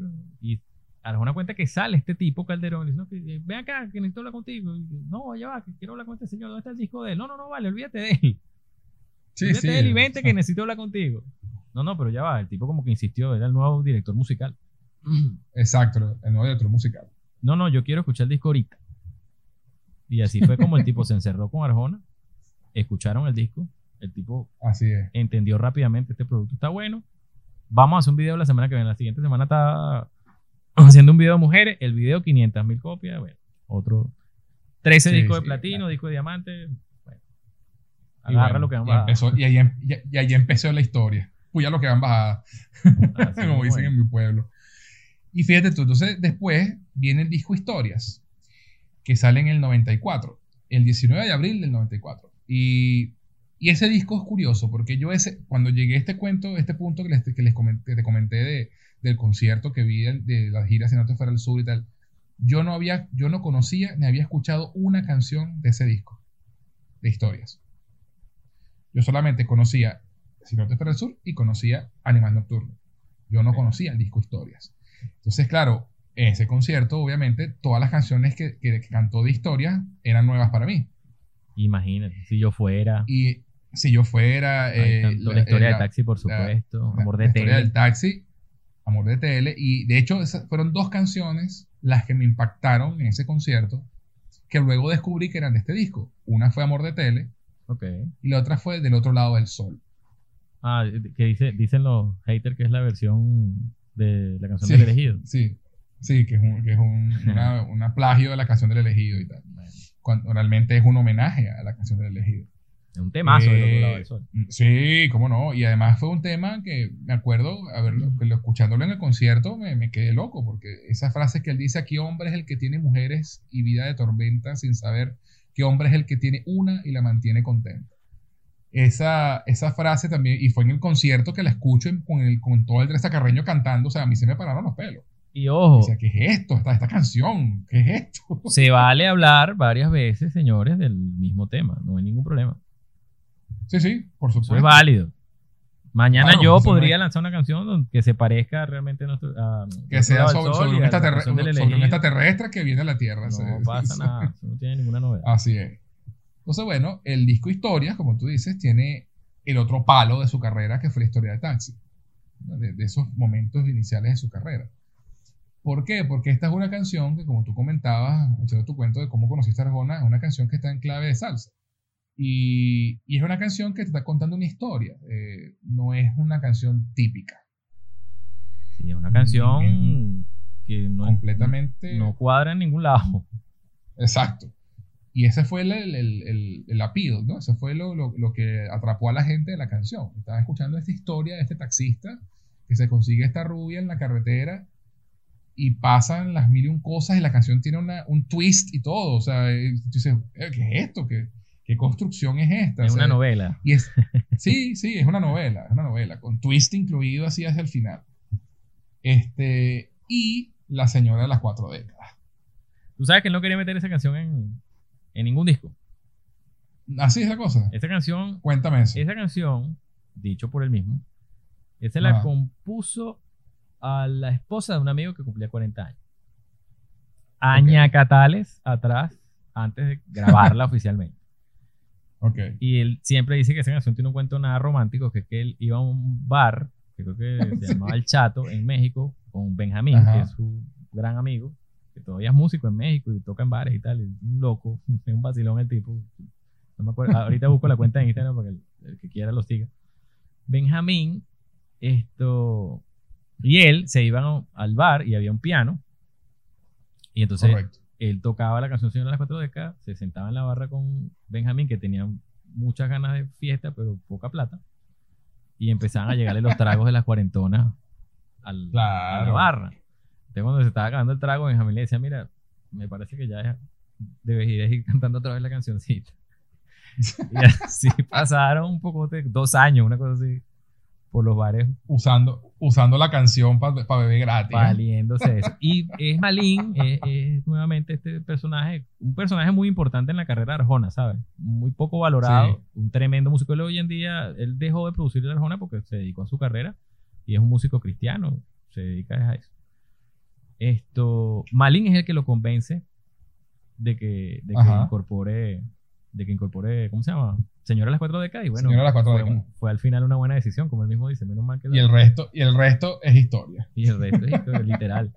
¿Tú sabes qué canción me gustaba Exacto. muchísimo? O me gusta muchísimo, Libre. Es una canción un poco. Es un lado B. Sí, vale. A mí me sí, encanta, sí, me es un lado encanta B. esa canción. Y es un. Sí, sí, además que tiene también esta, esta, esta, este uso. Dice, soy libre y no me sirve. ¿Para qué quiere la libertad en la luna un tigre? O sea, Sí. ¿sabes? A mí siempre, a mí siempre me fascinaron esa, esa forma de, de escribir de que es muy- mucha la gente la- le critica eso y a mí me gusta. Eh, A donde vivo y- desde y que no estás, ya no le llamo casa. Eso. Y bueno, fíjate tú, la esposa de, de- de mi primo Miguel Ángel, que te conté que me presentó a Arjona y después se volvió medio hater, para que tú veas cómo es la vida, su esposa es fanática de Arjona, fanática. ok, Fan, pero fan, fan así tú y yo, como tú y yo. qué bueno. Y lo más cómico es que cuando yo la conozco a ella, allá en Maturín, él le dice, mira, mi primo es fan de Arjona. Sí, me dice, ay, saca la guitarra y tal, y nos ponemos a cantar. ¿Y ¿Tú sabes qué canción me ha pedido? Ayúdame, Freud. Para que tú veas las canciones que le, hacen que le hacen, no sé, pero eh, son, son las canciones que le hacen ruido a la gente, ¿no? Fíjate. Esa canción es brutal. Las dos, sí, lo es. Y las dos, las dos canciones que me pidió, así, las dos primeras, Ayúdame Freud y Chicos de Pero la Plástico. tocaste, tocaste Ayúdame Freud. No es fácil. No, eh, toqué un pedacito medio, medio tratando de sacarla a oído porque nunca la había, me había sentado a sacarla en la guitarra. Y no le hiciste la primera parte. Este. Buenas tardes, doctor. Buenas tardes. Eh, y Chicos de Plástico fue la otra que me pidió. Esa canción es genial también. Sí, lo es, pero fíjate tú que de todas las canciones que hay en ese disco que son tan gloriosas, a esta mujer esas son las dos canciones que, las primeras dos canciones que me pide. Qué interesante. Me, me- me gusta la gente que, Sí, que sí. que, no, que no está pendiente nada más de, la marquesina. Ah, la canción más famosa. Sí, sí. A mí siempre Sí, que me pedían una canción de Arjona era desnuda. No entiendo por qué. Bueno, veas, a mí también me la pedía mucho. Es una canción muy Este, yo, siempre, yo, yo, yo siempre me sorprendí, eh, cuando me, me sorprendía, perdón, cuando me pedían, qué sé yo, eh, con una estrella, ¿sabes? Esa- esas Verlo, canciones que, exacto. no- que- tú dices, este, que este- son, que son, que- o sea, esta gente, este sí sabe quién es, este sí sabe lo que... Eso. Una, me acuerdo una vez, en, en- en- creo que en- fue en la graduación de Desiree, ahora que lo pienso. Ahí pasaron tantas o- cosas o- que pudo ser ahí. Sí, este, o, o una fiesta en casa de Desiree, o, fue su graduación o su matrimonio. Para variar, para variar. Este, no, fue su graduación porque la el matrimonio no fue en su casa. Pero me pidió, me alguien del grupito allí me pidió de vez en mes. Y era una mujer. Ok. Es una canción delicada. haremos- sí, ya, lo- ya lo haremos de, ese esa canción cuando lleguemos a ese disco. Pero para que tú veas que, que uno no está acabo de saber qué canción crea impacto en la gente, ¿no? Así es. Bueno, una canción que hemos cantado tú y yo un millón de veces y me encanta esa canción es Historia del Portero. Demasiado divertido. Ah, sí lo es, sí lo es. Sí lo es. Además la- noche te trae sorpresa. Ah, bueno, imagínate. Y además que la historia del portero, un momentito, que tiene ese toque country. Ah, bueno, y, claro. y es que es sabrosísima la- con, con, bandol- con, con banjo y todo incluido. Eh, y la noche te da sorpresa. Es así. Y la noche te da sorpresa. Que ese disco de Pana es un discazo. Es, un- es tremendo, tremendo disco. Y realmente es el que, es- el que termina de colocar como las columnas de, de base para la carrera de Arjona. Eh, porque si, el norte, si, si, si Animal Nocturno empieza la carrera, este, este disco es el que mete, la, mete primera, como mete segunda, pues. Claro. Y, y llega como más todavía, pues un poquito más amplio el, el espectro, ¿no? Y por eso es que es tan curioso que yo en mi ignorancia, cuando llega Si no te fuera al sur, que vamos a hablar ahora de él, yo no conocía el disco Historia, tenía ese hueco allí, Animal Nocturno y Si no te fuera al sur. Entonces fue, fue muy fue fascinante realmente eh, aprender o descubrir esas canciones justamente en un concierto. Y bueno, ya que estamos, vamos a hablar de Si no te fuera al sur, que es el disco que sigue. El siguiente. Cuéntanos, cuéntanos sobre Si no te fuera al sur. Vamos a ver, disco de 1996. Bueno, de hecho la gira que vimos era la gira de, de este disco, Si el norte fuera el sur. Sí, Y empezaba con el Exacto, noticiero, que- justamente. que fue, que fue, que fue como la primera gran gira internacional que él hace. Es ¿no? correcto, es correcto. Sí, claro, este fue un disco ya hecho con mucho más presupuesto y con Sí, mucho más sí, recursos. También lo produjo Malín.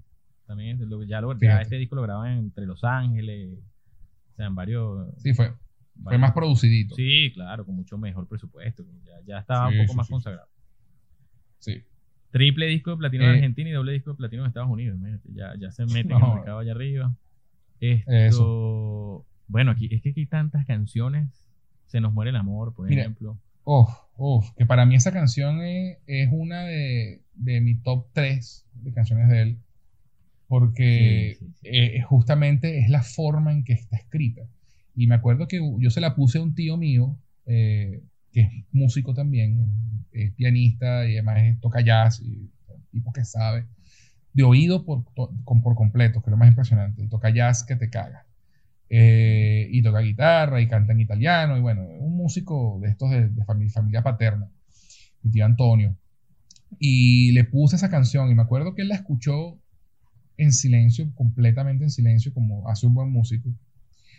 Y lo primero que me dice cuando se termina es, esta es una de las mejores canciones en a nivel de composición que yo he escuchado. Esa canción es hermosa y como está estructurada en el piano, que me Sí, imagino que a eso se refería tu tío. Este, sí, eh, de verdad que tiene, tiene una secuencia, eh, ¿cómo se llama? Bastante digerible, bastante fácil para cualquier público. Sí, y, y de paso la letra, ¿no? La, la- la- la descripción de la, de, de la muerte del amor es una cosa, Es eh, espectacular. es espectacular. o sea, es- espectacular. Es es- el amor se enfermó, tiene al- alergia de besos, tiene cáncer de olvido. Eh, es una cosa que, eso, te, te llega, te llega porque eh, la melodía musical, eh, valga la redundancia, eh, es, eh, eh, es, es como tú dices, digerible y, y y simplemente te, te llega. Una cosa, esa, esa, esa cadencia del piano, una cosa preciosa. Y además la flauta, un tema espectacular. Y además, bueno, Pero, él, al final reflexiona si, si se murió o fui yo el que te maté, pues. Sí, Sí, no, es una canción redonda, de verdad. Redonda, redonda por, por donde la mira. No quiere decir, pero es, un, es, un, disco donde hay 14 canciones y no hay una sola que no me guste. Igual. Ahí, O sea, es- es un porque hay- hay- de, otro, de, otro- de otros discos de él hay canciones que no, que no me gustan mucho, otras que no me gustan nada. Pero este es uno de que la 1 a la 14, pa- eso no tiene desperdicio. Es que todas son buenas, las dos cartas, Duermes, espectacular, La barratería de amor es súper divertida. Sí, sí, ella y él. Me enseñaste, eh, me gusta muchísimo. Me enseñaste es un temazo. ¿Y tú? Tú me gusta muchísimo. Sí, sí. México es un tema precioso México es un tema también. Muy bueno, muy bien conceptuado, muy bien manejado. Sí, sí, sí. Hay, Además el tema de las dos, de las dos cartas que, Sí. que es espectacular. Genial. ¿Qué ibas a decir? ya te comento, nunca había visto, ah, bueno, creo que nunca lo he visto, un disco que contemple una parte A y B de una canción. Sí, es, es fantástico. Aún te amo y te acuerdas de mí. Las dos Es cartas. fantástico. Lo que te iba a comentar Exacto. es que hay Ajá. dos anécdotas ahí de Se nos muere el amor. Arjona ha hecho un cuento que él compuso esa canción en Puerto Vallarta. Él estaba pasando por una procesión, como todos alguna vez hemos pasado, y él, él la compuso, eh, eh, eh, como a todos nos ha pasado, hay canciones que las compones muy fácil y canciones que te toman mucho tiempo componer. Esta canción fue como de un plumazo, él se sentó y escribió la canción y plum, la tocó, y la tocó en un muelle. Y decían Ok. él comenta que los lugareños donde él estaba decían que al otro lado de ese muelle vivía un loco, un tipo ermitaño, no sé qué, y él empezó a escuchar que la canción se la cantaban de vuelta, completa. Wow. El tipo lo contó una vez, una anécdota curiosa sobre esa canción. Pudo ser una alucinación, Wow. pero bueno. Y otra cosa que te quería contar es que Arjona siempre mantuvo como un staff de músicos eh, desde la primera vez que yo, por ejemplo, lo vi. Por ejemplo, eh, eh, yo no estoy seguro si Víctor Patrón grabó, o sea, si fue el músico de sesión de Si el Norte fuera Sur y si grabó Se nos muere el amor, pero Víctor Patrón creo que debe ser la persona en el mundo que mejor se sabe esa canción, porque es el pianista que acompañó a Arjona por más tiempo, desde que la primera vez que lo vi hasta la última gira que lo vi, estaba Víctor con él. Entonces músicos como Armando Montiel, Fernando Acosta, que estuvo muchos años con él, Fernando Otero, que fue su productor también. O sea, hay muchos músicos, él ha mantenido como un, como un staff con él. De hecho, hace poco estaba viendo un video del año 95 y, y sale el saxofonista que actualmente lo acompaña, Hamadi, que es cubano. O sea, Exacto. él ha mantenido un staff de músicos que lo han acompañado por muchísimos años. La ejecución Correcto. perfecta de esa canción, yo no sé, repito, si fue que la grabó en sesión, pero en el concierto y donde tú la escuchas, tocada por Víctor Patrón, creo que es la, la ejecución más, más, ¿cómo se llama? Más exacta al disco. Sí. La Sí, interpreta sí muy bien. es. Es, una canción de verdad que te llega al alma. O, sea, o por lo menos a mí me pasa eso. Y curiosamente, bueno, ese concierto, eh, que fue ese primer concierto que, que ambos vimos, y que más- lo más cómico es que la vimos sin habernos conocido, estábamos ahí los dos. Eh, eh, empieza con el noticiero, ¿no? Y, y como habías comentado, este, este escenario de una plaza de un pueblo y la gente caminando, y de repente está un tipo con un periódico que no le ves la cara, le están puliendo los zapatos y empieza a cantar. Este es el noticiero de la mañana. Y, tú- y- de repente no sabes dónde está y qué es esto. Y, y se tiene esa teatralidad, ¿no? Sí. Y esa es una de las cosas que, que me atrapó de, de sus giras y por eso es que me encanta verlo en vivo porque a diferencia de otros artistas, él no se limita a salir y cantar, sino que crea un espectáculo, crea un show. Y eso lo ha mantenido Entonces, tú- tú durante sientes- toda su carrera. Sí, y tú sientes que tu entrada, va- los, los reales que te gastaste, el dinero que te gastaste en la entrada, fueron bien gastados. Eh. Porque estás viendo, no, sola- no solamente estás viendo al tipo parado ahí cantando, sino que estás viendo un show. Claro, no estás reproduciendo el disco con un video, sino es un tipo que, que, te, que- que te está haciendo vivir una experiencia. Yo me acuerdo que ese concierto empezaba con unos coros de Elizabeth Mesa, ¿te acuerdas? Elizabeth Mesa después fue la jurado de Latin American Idol. La- la- del primer Latin American Idol, correcto. Sí, ella, ella era la que comenzaba ahí. Y bueno, ahí estaba Víctor Patrón, Fernando Acosta. Bueno, más o menos el, el- el staff de músicos que lo acompañó por, por tantos años. Por muchos años, por muchos años, sí. Todavía Víctor Y está de con él. Elizabeth ha ido y venido. No recuerdo si Es en esta, correcto. en esta última gira no estaba, pero ella, ella ha ido y venido. Fernando Acosta sí ya no está con él. No sé por qué razón. pero Mm. A veces, a veces esa- esos son tipos que también tienen carreras artísticas en sus países y se dedican Por- a por sus otro lado. Por ejemplo, ese, eh, Fernando Acosta era un jazzista, o es un jazzista importante, igual que Víctor Patrón, y van haciendo sus producciones y bueno, se van alejando un poco de. de- Claro. de Sí, las sí, giras, eso- pues. Eso- giras- eso- giras- eso las es algo- son- son difíciles. Eso es algo que pasa, que pasa mucho con los músicos también. O sea, mira, te- ellos quieren seguir tocando. Claro, y bueno, y Este, quieren hacer su música, sus producciones. Exacto, sí, sí, sí, bueno, pasa eso, pero por muchísimos años Víctor Acosta estaba ahí. De hecho, el Eh, hijo de Fernando Acosta también ama- ama- es jazzista. Fernando, perdón, sí, Fernando Acosta, se me dije Víctor Acosta y no era es Fernando. Y además que él era uno de los que se robaba el show en los conciertos. Sí, tenía una participación importante ahí. Sí, además que es otra cosa que me gusta de ver a Arjona en vivo, ¿no? Que él, él suele, le gusta darle, eh, poner el reflector a, a sus músicos y les permite demostrar su virtuosismo, ¿no? En, en- en la- en los conciertos. Claro. No, no hace todo sobre él. Es otra cosa que, que es interesante y que, y que no todos los artistas lo hacen. Así es. Sí, él le permite su y espacio al músico de que ejecute. Eso. Dicho, dicho por bueno, propios músicos de Ajá. Sí, exacto. Bueno, entonces sigamos con, con su carrera. Y viene el Sin Daños a Terceros, en Tú el sabes- 98. Ya que para cerrar, si no te fuera del sur, me acuerdo de un comentario que me hizo un Ajá. amigo mío que tu reputación era una canción que denigraba a la mujer. Bueno, eso es lo que estamos hablando. Es que la gente que, que escucha, no es que la canción habla de una prostituta, no escucha la canción o la oye pero no la escucha. Exactamente. Y entonces no se, da, no, se, no se da cuenta de qué va. A mí también me llegó a comentar alguien una vez, bueno, pero qué, qué horrible, ¿cómo le va a componer una canción a una prostituta? Y tú dices, bueno, pero tú escuchaste la canción. o sea, tú, tú, tú escuchaste lo que él dice. en Bueno, primero canción. que no era una prostituta. Exacto. Era una regalada en todo caso, ¿no? Eh, si Exacto. quieres- eh, Era, era una y que chica. era, y que era una, regal- era una chica fácil, exacto. Y él se enamoró de ella. Y simple y él se enamoró de ella, pues exacto. Y, y entonces yo me acuerdo que le dije a, a esta amiga, y bueno, pero acaso ella, las prostitutas no tienen derecho a que las quieran, a que se enamoren de ellas, a que les compongan una canción. Pues, Pero no, bueno, sí, es claro eso. que una ¿no? mujer diga Pues, eso. eh, Sí, sí, pero es eso, ¿no? Volviendo a lo de los haters y la cosa, de que pasan estas cosas, ¿no? Y bueno, antes de entrar a 100 años a tercero, vamos a escuchar una de las primeras testimoniales, ¿no? De, estas personas que, que- que con- muy amablemente quisieron compartir sus historias. Eh, y bueno, vamos a escuchar a, a- a una gran amiga que se llama María Teresa Otero, eh, que bueno, yo la conocí oyendo Arjona y, y bueno, ella contará su historia y de por qué le gusta.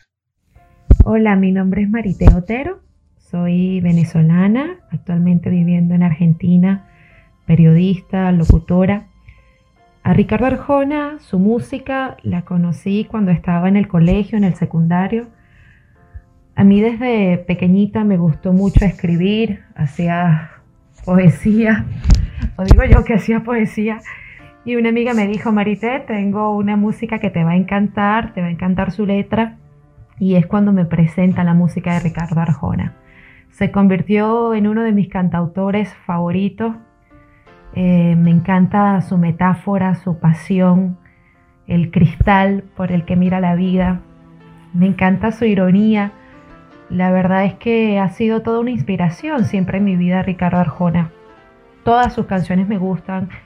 Eh, si tengo que elegir algunas, creo que la, la más importante para mí ha sido Acompáñame a estar solo, una canción que, que me ha acompañado a estar sola en muchísimas ocasiones. Y bueno, después de eso, no sé, Desnuda, Fuiste tú, El Problema y muchas otras. Me encanta Arjona porque realmente me inspira a, a escribir, a conectarme con, con la ironía de la vida y, y sus metáforas pues son realmente apasionantes. Les envío un saludo y un gran beso a todos los fanáticos.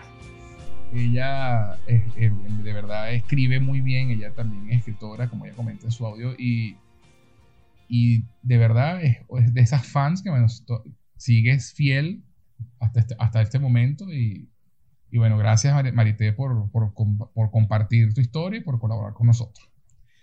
Y bueno, este, más adelante ponemos algún otro audio por allí, pero vamos a seguir entonces hablando de, de sus discos. Sí. Y ahorita viene su, su disco Sin Daños a Terceros que se salió en junio del 98 y también fue un exitazo, ¿no? Un discazo con, con temazos también como Olvidarte, Desnuda, que fue otro palo, Dime que no, que fue el primer sencillo promocional. que Además que este, curiosamente en este video sale la que es ahora su esposa, Exactamente, de Daisy Arbelo. Daisy Arbelo, en la Bueno, portada del disco. ahí, lo, ahí se conocieron, ¿no?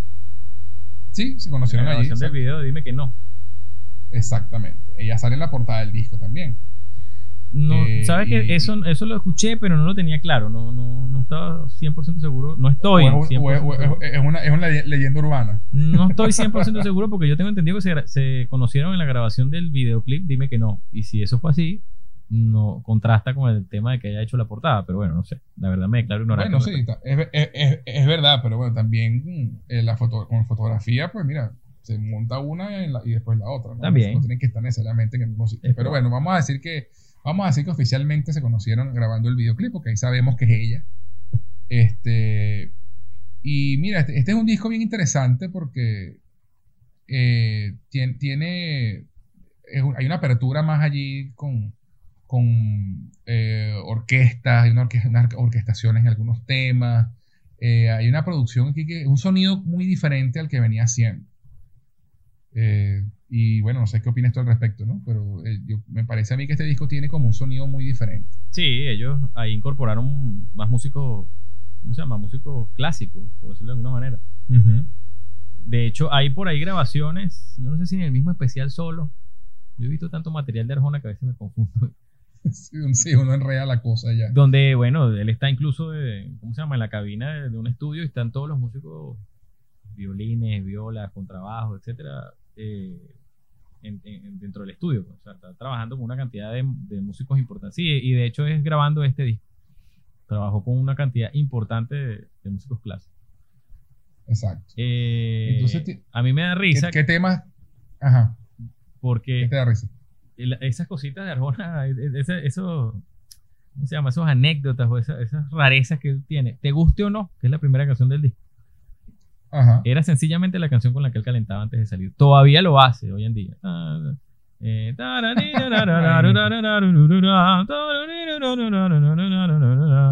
Y con eso calentaba sus cuerdas vocales antes de, de, de salir al De- escenario.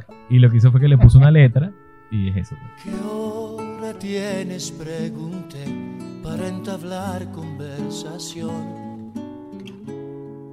Son cuarto para las dos y cuando escuché su voz aseguré que existe Dios. Pantorrillas de marfil. Eso era todo. Tiene canciones No, y extraordinarias. Eso. ¿qué, qué, qué canciones destacas tú de este disco? A ver, yo me acuerdo que me impresionó mucho cómo sonó Mentiroso en el concierto. Ajá. Él la, él la ligó con Sí. otra. Eran, do- eran dos canciones en una, no recuerdo cuál era. Eh, no me acuerdo cuáles eran, pero él, él- él tocó Mentiroso con otra canción combinada. Sonó muy bien. Vientre de cuna, que esa era una canción que él había tocado también, no sé si fue incluso en el primer concierto, la tocó como, como, como, ¿cómo que dice el de Luthier? Fuera de, de programa. Fuera de programa. Fuera de La programa. tocó fuera de programa ahí con su guitarra y tal, tocó Vientre de cuna, me impactó por supuesto, obviamente, una canción Sí, inédita sí. que yo nunca había escuchado, la cantó en el Poliedro. Exacto. Es verdad, en el poliedro. me No recuerdo que lo haya hecho en el tercer año, pero en el Poliedro sí seguro lo hizo, cantó esa Y- canción. y sí, lo hizo, lo, lo hizo en el poliedro, me acuerdo porque también me impactó. Y además me acuerdo que alguien en el público eh, eh, le, le gritó, yo te doy un hijo. Este, una cosa loca, este, pero sí fue, la, la cantó de como cuna no, con una estrella, perdón. Con una estrella, con, una estrella. exacto, Vientre de cuna, eh, eh, de hecho, él mismo confesó que era, había sido un ejercicio de memoria entre su esposa y sus hijos. eh, Su primera esposa, Leslie. Sí, tienes razón. Tienes, sí, sí, tienes razón. Era, era con una estrella, porque es la de, tienes una estrella en tu vientre. Esa misma. Millonario Sí. de Luz es espectacular. Sí, lo es. Sí, Loco, lo es. me gusta mucho. Buenas noches, don David. Ah, esa canción es genial. Ah, loco, es un tema muy bueno. Siempre el Buenas noches, humor. don ¿no? David. Que eso es, eso, eso es clásico. El- la clave de humor que tiene. Claro. Que, que es este, este tipo que va con, a, con- a hablar con los suegros para tratar de explicarle que, está, que embarazó a la hija. Además, esa canción musicalmente es muy buena. Sí, cómo no, cómo no. Y además este, está eh, esta frase también fantástica que, que le agradecería atentamente, don David, no meta a mi Sí, madre en sí, sí. esto. Bueno, Bueno, imagínate toda, la imagínate toda la estructura musical que lleva todo lo que suena, todo lo que suena alrededor de lo que él está hablando. Es una canción que tiene un contenido musical compleja. importante. Sí, claro, cómo no. Es compleja. Compleja.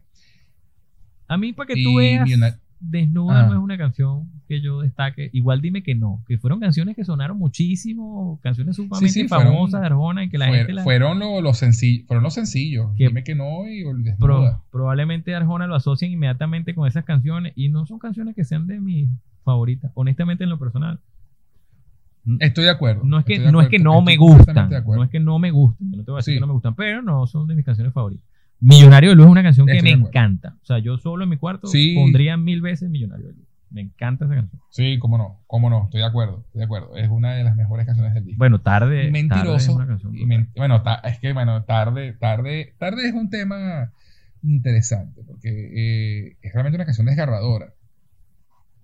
Y, y es una canción con la que, mira, mucha gente puede sentirse identificada. Yo diría que todo el mundo. Sí, es una, sí, es una- es una canción que él- además a él le gusta cantar en vivo. Y, Nunca la ha y dejado de siempre cantar lo hace. Desde que la grabó. Sí, por eso. Y, y, y, y- y siempre el- es un énfasis especial en esa canción en los conciertos. Siempre la arregla distinto, siempre la toca Sí, íntimo, sí, siempre, sí, siempre hay algo especial. Tienes razón. Sí, es un, es un tema y además es el tema que le da nombre al disco, ¿no? Tarde, sin daños a terceros. Es correcto. Eh, eh, así que bueno, mira, un, un disco excelente. Y, y bueno, se- digamos que es, es- es- esa, esa tetralogía de discos cementó la carrera de Arjona definitivamente. Además que este disco tiene la particularidad que él se corta el pelo, ¿no? Porque él tenía este look de greñudo, de pelo, de, de cabello largo. Y luego sale este disco y se corta el Sí. pelo por completo, cortito. Fue la primera vez que ¿Qué salió fue? con el disco con el cabello corto. Disco. Y, y fue un impacto para las, para las seguidoras. Las mujeres estaban vueltas locas. Ay, me gusta más con el pelo largo. Ay, me encanta el pelo corto. Y- pero fue como el primer, el primer cambio de look, ¿no? Y, y, y- creo que venía también con el hecho de que el disco era algo diferente también a lo que él venía haciendo. Entonces, Bueno, como. Nuevamente el hombre se aventura, se aventura. Sí, Él sí, se sí, lanza. y, y eso, él se lanza. Y bueno, y por lo menos la- la- la- le, ha, le ha salido bien sus jugadas. Sus jugadas. Así es. Después, esto fue en el 98, en el 99 sacó un disco que se llama Vivo, que además, como me dice un amigo mío, eh, que, que no se llama en vivo, sino vivo, Sí. ¿no? O sea, que, que, que, pretencioso. Bueno, no. digo, bueno, pero ¿y entonces. Bueno, depende, no sé por qué dice pretencioso, pero vivo, bueno, estoy vivo, aquí estamos. Sí, sí, por eso, a eso, a eso justamente se refiere, ¿no? Que, ah, es que estoy vivo y aquí estamos y tal. ¿Sabes? Eh, le digo, el tema de los haters. Este, que dice, no puede llamarse en vivo, no, vivo. Ay, sí, porque estoy vivo. Estoy vivo y el disco es en vivo. Ay, qué inteligente, ¿sabes? bueno, Pero bueno, e- es un disco eh, que, y es una pregunta que te quería hacer porque yo no, no, no estoy seguro. a ver, Porque este, este disco él lo graba en un concierto que él da en Guatemala, correcto. ¿No? Eh, en el hipódromo de la ciudad de Guatemala. Entonces, lo que yo, yo no sé si es verdad, porque yo escuché una historia en algún momento donde el- este, este concierto que él dio en Guatemala para grabar este disco fue un concierto gratuito. ¿Eso es cierto? No estoy seguro. Yo escuché una historia, yo traté de buscar por ahí info, pero no conseguí. eh, de, de- de que este fue un concierto que él dijo en, los que, en Guatemala, por mi país, tal, los que quieran entrar, vénganse. Es probable que haya sido así. Arjona no es la primera vez que haría algo así. Sí. Y además él, él- eh, era, había una cantidad enorme de personas. O sea, una cosa, ver los videos Sí. y impresionante. Sí. Impresionante. De ese disco destaca eh, como temas nuevos, ¿no? El tema Aquí estoy, que es el que abre el disco. Correcto. Y el, el tema nue- desde la nuevos, calle 30 nuevos viejos. Exacto. Eh, desde la calle 33, eh, que, que también es otro tema que, que no, no se conocía. Y la sucursal del cielo. Cierto. Y ese tema me encanta. Es muy bueno. Y de hecho, es el- de, ese, de ese disco, es, esa es la canción que más escucho. Creo que La este es, sucursal del cielo. es un- una canción biográfica. Sí, completamente. Completamente. Eh, y, y de verdad es un, es un tema precioso y un tema que eso habla de, de lo que es la fama y, y- y el, el engaño de la fama, ¿no? Que es una cosa que él también eh, sobre la cual él ha reflexionado mucho, ¿no? Esa doble, esa espada de doble filo que es la Es fama. correcto. Eh, entonces, bueno, pasando rápido por este disco, que bueno, es un tema, es un disco en vivo, con sus temas clásicos y estos temas nuevos. Eh, no sé si tú quieres comentar algo más de este disco o, o seguimos.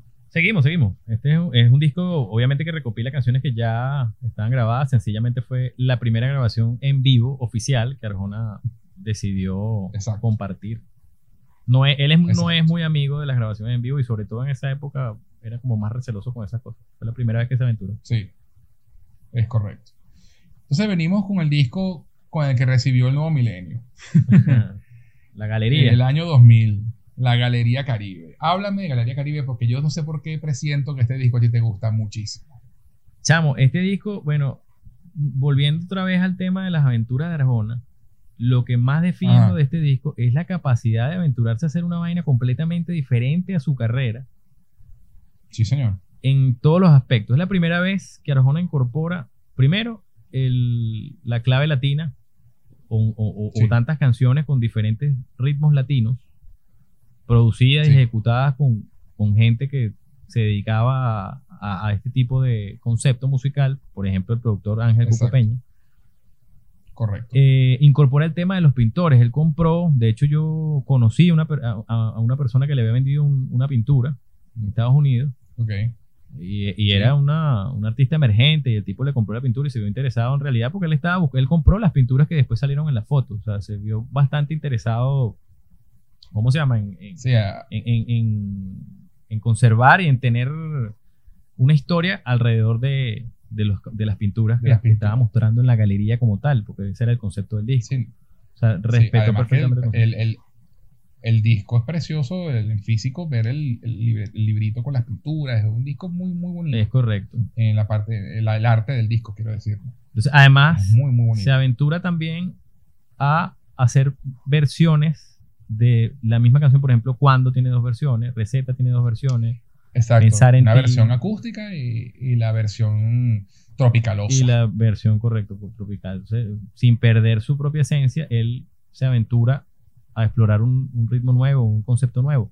Y además versiona, Exacto. creo que es la segunda versión que hace, por lo menos en los discos oficiales, una canción de Guaco, de Jorge Luis Chacín. Si usted la viera, el confesor que además Correcto. fue grabada aquí en Caracas. Es un, es un temazo. Ah, la grabaron aquí en La Caracas, eso no lo sabía. aquí en Caracas, es correcto. No sé si la voz de Arjona fue grabada aquí en Caracas, pero la música sí fue aquí. Estudio Ok, Acurero se llamaba el estudio. ok. Este, no, además impresionante porque es, además que, claro, con este tema de, de- de las dobles versiones de, de algunas canciones, es uno de los discos que tiene más pistas, más tracks. ¿no? Sí, Tiene 19, tiene canciones. Este, una, una producción realmente ambiciosa. Uf. Eh, Hizo un dueto con Anita Nazario. Con Anita Nazario, porque hablamos, que es un temazo fantástico. Eh, Cuando, que fue como el primer sencillo fue promocional del disco, que es un tema excelente Sí, también. buen tema. Eh, el tema Mesías, del que hablábamos hace rato, Tema eh, polémico. lo metió en problemas, con, lo metió en problemas con el FBI. Qué locura. Eh, dónde llegan las el tema. Receta, eh, eh, el tema Receta, que es uno de mis favoritos. Me del disco. encanta Receta. Es una Y canción. de hecho me gusta más la, la- me gusta más la versión tropicalosa que la A mí también. acústica Receta. Recuerdo que en el concierto hizo, hizo una mezcla de las dos. Empezaba acústico Sí. y terminaba ya con. y pasaba.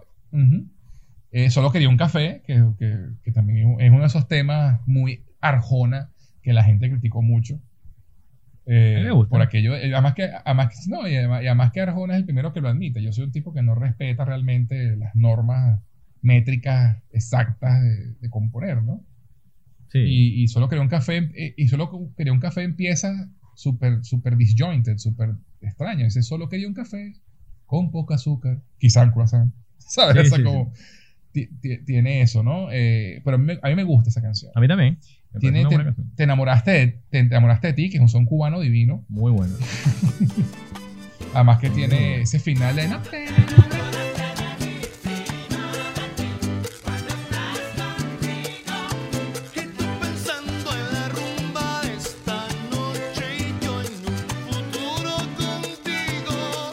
Caribe, el Caribe de Nueva York. Es Sí, sí, sí. El Caribe en Nueva York es excelente.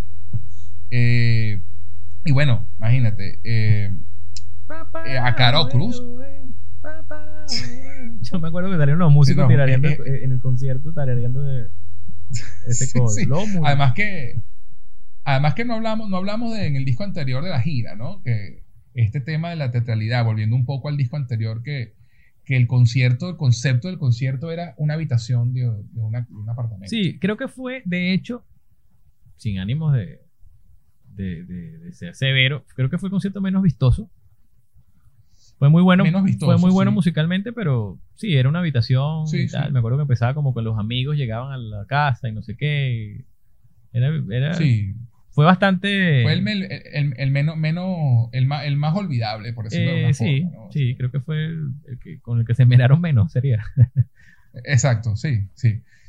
Cosa que no pasa con Galería Caribe. Con Galería Caribe sí ya decidieron empezar a botar la casa por la ventana. Pero una cosa increíble, además que entonces, eh, como es, una- es un disco caribeño, qué mejor forma que es un bar. En un bar, exactamente. En un bar y tiene aquella, me acuerdo, la barra espectacular con los colores y las luces y las Y con mesas curda. y la rocola. Y con curda, y se, y se caían a curda en el. Bueno, dice, dice el mismo Arjona que tuvieron que a mitad de gira parar el consumo de, de alcohol De- porque, de bebidas espirituosas. porque ya los metales salían en unos estados ya irreconocibles. pues. Ya llegaba un momento que Además- dañaban además el, que- el show. Pues. el, el, el show, ¿no? Además que era, eh, como este tema caribeño, también fue el primer concierto donde tiene una sección de metales. Sí, de hecho en vivo, ¿no? Y, trajo al el hijo de Albita como era el trompetista, recuerdo. Sí, tenía Ajá. trombón, por supuesto, el saxo que ya venía Fernando Acosta con él. Trajo dos Exacto. percusionistas. Estaba Armando Montiel, que ha sido su percusionista de años, y Celio Rodríguez, creo que se llamaba el otro muchacho, que de hecho era un, era un muchacho con limitaciones en las manos. Era una locura porque sí, sí, sí. Tenía el, como... Sí, ten- las una manos, deformación. Tenía un dedo en una mano, una deformación allí y tocaba impresionante. eh, es un percusionista espectacular. Es hijo, de hecho, de, de otro Sí. percusionista importante, no sé si de la Sonora Matancera, de uno de estos, de uno de estos, ¿cómo se llama? Sí, De una de estas agrupaciones latinas importantes. Sí, sí. eh, y entonces este concierto, y me acuerdo clarito que empezaba con el comienzo de Te enamoraste de ti, ¿no? El pararán, pararán, pararán, paparán. Iban entrando, buenas noches, señores, pasen adelante. Están entrando los músicos. Ah, ponían una- una rocola. Ajá, ponían la rocola eh, con, la, con ese comienzo de la canción. Y no, pero no cantaban esa canción en ese momento. Solamente era ese comienzo y después Mm. arrancaba. Correcto. Eh, un, conci- un conciertazo, de verdad. Ese fue tremendo show. Claro, fue también lo vi en el Teresa Carreño. Yo también. Fue muy bueno por, fue muy bueno por el tema del- de la cantidad del, del staff de músicos era importante. ¿no? Sí, sí, sí. Ese concierto sonaba muy, muy bien. Creo que musicalmente Y- ha ese- sido lo más, o por lo menos el primer salto de Arjona que, que- que- Sí, que el concierto fuera tan de, de- importante. de- sí, que en verdad el sonido en vivo era alta calidad, pero bien. Sí, sí, sí. Muy alto. Eh, sí, entonces bueno, eh, aprovechamos entonces este momento para escuchar otra, otro de los testimonios Ok. o testimoniales. Eh, esta es una, una querida amiga que vive en Vigo, España, eh, Kelly. Eh, así que bueno, dejemos que ella hable por sí sola. Hola, ¿qué tal? Soy Kelly, tengo 37 años, nací en Caracas, Venezuela, pero desde hace 12 años vivo en Vigo, España. Eh, aquí trabajo en una empresa que hace envíos de contenedores marítimos y amo Arjona. Lo conocí cuando estaba en el colegio en Caracas, que pasaban su música en la radio y desde la primera vez que lo escuché me encantó, o sea, quedé fascinada con sus letras. De hecho, eso es lo que más me gusta de él, creo que a todos los que nos gusta Arjona, eso es lo que más nos llama la atención de su música, ¿no? Su, su manera de escribir. Eh, dar a expresar todos esos sentimientos de una manera tan, tan diferente. Eh, decirlo sin decirlo directamente. Y, y me encanta. Eh, no podría decir cuál es mi canción favorita. O sea, no. Obviamente no todas me gustan por igual, pero tengo demasiadas favoritas no sería incapaz de elegir una única canción de él. Me encantan todas, o sea, lo amo, lo amo con todo mi corazón. Bueno, Kelly, muchas gracias por tu colaboración. Este, y sí, yo sé que no es fácil elegir canciones favoritas de, de Arjona cuando, cuando- para los fans. y Bueno, y amor de cualquier cantante que te guste. El amor te gustan tanto que no, no, no puedes elegir una sola. Pero gracias por, por colaborar. Es correcto. Yo, Eh, yo- yo no tengo una canción favorita de Arjona. Sí, sí, yo puedo hablarte de, de- de- de- top 5, pero ese top 5 puede cambiar de semana a semana. Es difícil a veces el top 5. Y es verdad, a veces te enamoras de una por una época y después te, te gusta otra. Sí, Eso sí. pasa con frecuencia. Hoy yo, para que tú veas, fíjate, a veces la gente piensa, ya va, un inciso que quería hacer, que se llama Celio González, el percusionista, este muchacho que tiene las manos El incompletas. que- el que- ajá. Este, ajá, continuando, eh, yo, la gente a veces pensará que todos mis amigos saben que, a mí me- que yo soy fanático del, del trabajo de Arjona. Todo. Y la mayoría me chalequea con eso. Yo participo en el chalequeo y a veces yo mismo les mando los memes. ¿Sabes? Me autochalequeo.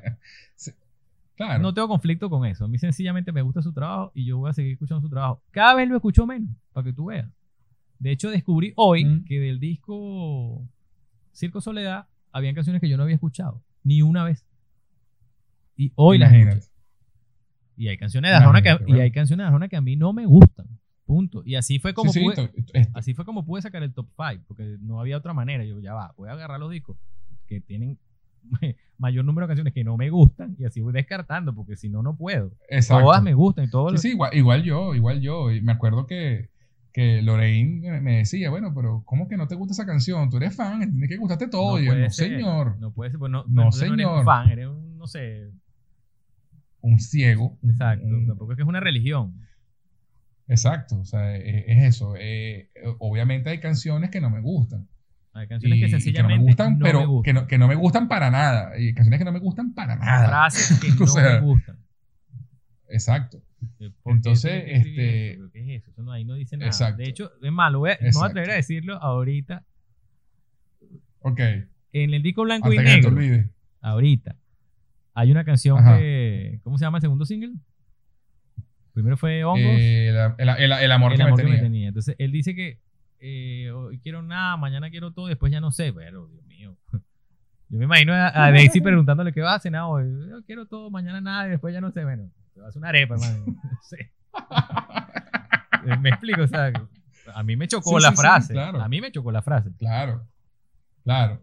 Y bueno, yo, yo, yo también tengo mis frases. Y ojo, de- de la ese canción disco, es pero- brillante. pero- sí, es excelente, es excelente. Y, y eso lo que demuestra es que tenemos criterio, que no, no, no estamos siendo fanáticos por ser fanáticos. Y que no, y, y- y es, y es importante recalcar que el hecho de que uno sea fanático de algo no quiere decir que no pueda ser crítico. Claro. y que no, y- y- y- sino que sencillamente a uno le gusta el trabajo de este artista. O sea, mira, pues, cuando, la- cuando, cuando al criterio de uno algo no gusta, no gusta, eso- y punto. Eso, eso es totalmente subjetivo. Claro, claro. Eh, el arte es así y tiene que ser así. Exacto. ¿Qué aporta? ¿Qué El arte va le podrías dar a el- todo un artista el- si todo lo que le dices amén a todo lo que haga? O a un Así artista, es. o a un político, o a un cualquier cosa que tú admires. A cualquier persona. Eh, tiene, si no hay crítica constructiva, y eso es lo que yo le peleo a los haters, eh, no se crece, no hay crecimiento. Claro. Eh, y bueno, volviendo al tema de los discos, ¿no? Eh, pasamos, pasamos al Santo Pecado, disco del 2002. Un discazo, si me preguntas. Sí, sí, sí, un palo de disco, compuesto en un momento muy turbulento de su vida, pues estaba justo en pleno divorcio y, y todo este conflicto con, con su primera esposa, Leslie. Y, y, tú- y se siente en el disco, ¿no? Esto, este, este dolor, ¿no? Y, y se refleja en muchas de sus canciones. Y él lo dice en uno de este especial que justamente viene con el, el disco este de, de- de- de Santo Pecado, que es un- un- esos momentos de, de su vida que no son muy buenos para pasar los días, pero son muy buenos para componer canciones. Oye, ¿verdad que ese disco, fíjate, esa fue una nueva aventura de Arjona. Arjona lanza el disco Sí. y el disco viene con un, un DVD o DVD, un DVD, un formato DVD. similar al DVD y era de la, de la preproducción del disco, donde ellos están Exacto. haciendo los ensayos y, y las adecuaciones de las canciones. Exacto. Ellos decidieron entonces, grabar eh, eso y mostrárselo a la gente. Sí, una especie de sesión acústica. Y además que es fascinante porque, como tú dices, es, un- es una, es una sesión donde están eh, descubriendo los arreglos de, de las canciones. O sea, hay algo- algunas canciones que tienen arreglos diferentes o, tienen, o juegan un poco con, con los instrumentos. Y es esto que volvemos a hablar que, del disco que este nuevo blanco y negro, ¿no? Esas sesiones en vivo tienen un, un feeling distinto, ¿no? Cuando, cuando, cuando estás mostrando a la banda tocando en vivo. Claro. Y, y- y de hecho, hay la versión de minutos que me, me gusta más, la, de, la versión esa del DVD, que la del disco. Es buenísima, ¿no? Las Me gusta mucho. Me- me- y, eh, y Dame, también me encanta cómo suena allí. La preproducción es una fase de ajuste del disco. Se supone sí, que ahí está escrito, están hechos los arreglos, pero bueno, vamos a probar cómo suena. Vamos a probar cómo suena el piano, a probar- donde los músicos se están involucrando. Y ahí, Exacto. este, eh, eh, en ese, justamente en ese, en ese DVD aparecen los dos productores principales de la música de ese disco, que es Carlos Cabral Jr. y Fernando Ujú. Otero. Así es. Fíjate que ese disco tiene la impronta del tango bastante, Sí, señor. Que se le atribuye única, directa y absolutamente a Fernando Otero, que es un tipo Súper talentoso. súper y talentoso. súper tan, Sí, súper sí, tanguero hasta bueno. Sí. Bueno, y, y además que en, en Dame, eh, creo que es en Dame o, o en el mismo Santo Pecado, no me acuerdo en cuál, que no, que no encontraban cómo cerrar la canción, y entonces empezaban a comentar, mira, este, este final quedó mejor, no sé qué, o sea, y tiene ese, ese, ese feeling que es muy sabroso de, de escuchar. Claro, y Eh, bueno, uno que ha estado en esa en esa en esas En líneas esas, exacto. sabe que la sesión Que- con los músicos es otra cosa. Es, es un tesoro, eso es un tesoro. Eh, y bueno, eh, este disco tiene dos temas en particular que a mí me, me encantan, que es Minutos, Ah, bueno. que es un palazo de tema, y, y Que eso es cosa. el... pro- no, no, esa es la que le gusta a él. A mí me encanta a mí es- canción. A mí me gusta, pero no es de las que más me gusta. A mí. Y la, y la otra canción que me gusta mucho de ese disco es Dame. Dame es muy ¿No? buena, claro. Buen- Sí, sí, es- esas dos canciones. Y de hecho, bueno, en mi canal de YouTube yo tengo covers de esas dos canciones. A mí me gusta Santo Pecado, me parece un buen tema. Sí, me parece que tiene fuerza, tiene feeling. Me gusta. Sí. La nena, que ese tema es otro nivel Pero, también. Imagínate tú escribirle el secuestro, es un tema, Sí, un sí. tema controversial. El tipo se La mete- nena, bitácora de un secuestro. Sí, y es un tema súper rudo, además, y fuerte. musicalmente, y mu- musicalmente súper complejo también. Y, y Sí, la música acompaña, acompaña un poco la, la- ¿cómo se llama? La El- angustia el- de la canción. La angustia, ajá, la angustia, ese feeling de angustia. Tiene una canción también que se llama Mujer de Lujo, que ahí se nota muchísimo la- el tango, la influencia del tango. Y yo me acuerdo que el- la mejor crítica que yo escuché de esa canción me la dijo mi señora madre. Cuando la primera vez que la vio y la escuchó y la vio en el DVD, porque es una de las que salen en el DVD que la toca, que la toca allí en esas sesiones acústicas. Y él- ella me dijo, yo jamás había escuchado a Arjona cantar con tanta rabia. ¿Tú, crees, tú crees que se encontró con una mujer de lujo? Mira, yo creo que sí. Este, adornará su cabeza la sala de un tipo cazador de reliquias. entonces. de reliquias y te las viejas sin sueño. Es que es verdad, tú, se siente la- eh, una rabia allí en, en esa letra, ¿no? Eh, Es una, canción intensa. Sí, sí lo es. Y entonces, obviamente, el tango y el sonido del bandoneón y todo esto le da ese eh, ump extra de intensidad, ¿no? Porque el tango es un ritmo muy intenso. Cuando ellos la tocaron en Pe- vivo, berro, la cosa Sí, sonaba. sí. Espectacular. Espectacular. Tiene también otras esas canciones comedia, entre comillas, que es comedia slash protesta, que es Señor Juez. Me encanta, señor juez. Sí, es un tema muy excelente. Es redondísima. Es, Sí, es una sí denuncia política social Espe- espectacular. Sí, sí. Sí, sí. Y en un tono de humor, bueno, excelente. Excelente. ¿Para qué cuentan los ca- votos si se repite la ecuación? ¿Sabe ¿Sabe, ¿Qué, cuánto? qué- qué- esto. qué diremos, qué diremos nosotros los venezolanos? Bueno, por frase? eso, ¿sabe cuántos sueños rotos caben en urnas de cartón? ¿Para qué cuentan los Ujú. votos si se repite la ecuación? Genial. Sí, no, un temazo. Y Te tiene un dedico, tema. hater. Exacto. y tiene este tema, Duele Verte, que tiene un aire de ranchera, sí, sí. Western. que también, que, que también tiene ese- esa frase, duele verte como un tipo al que le faltan las ideas y le sobran argumentos. Ah, bueno. ¿Cómo ¿Qué es? frase, qué frase, ta- cuánta gente no hay así en la vida? Uy, ¿Y cuántos no hay así en la política? a mí me encanta amarte a ti. Es un tema. Sí, sí, un tema precioso, además No, un y- piano espe- espectacular. Y esos temas que creo que a todos nos ha pasado. Sí, cómo no, por supuesto. Es un discazo, la verdad. Eh, y bueno, hablando de que esos cosas casas, es interesante porque el, Arjona dice que esa es una canción que le permitió él decir todo lo que él quería decir como compositor, ¿no? Y, es una canción de esas que los, sus detractores también pueden agarrarse como para decir, este tipo no está, diciendo nada aquí. Pues sí. Este, y sí, es verdad. Y de hecho a mí no, no es una canción que a mí me encante y a ti te encanta. Entonces cuéntame por qué te gusta tanto, Néstor. Bueno, esa canción tiene. Eh, a mí, ¿Te parece a ti que no dice nada? O, no, no, no, no. Yo, hablo, yo, yo, es lo que yo he escuchado. O sea, yo sé que la canción tiene un tema. Sencillamente a mí no es una canción que a mí me atrape tanto. Entonces cuéntame por qué a ti sí te atrapa tanto.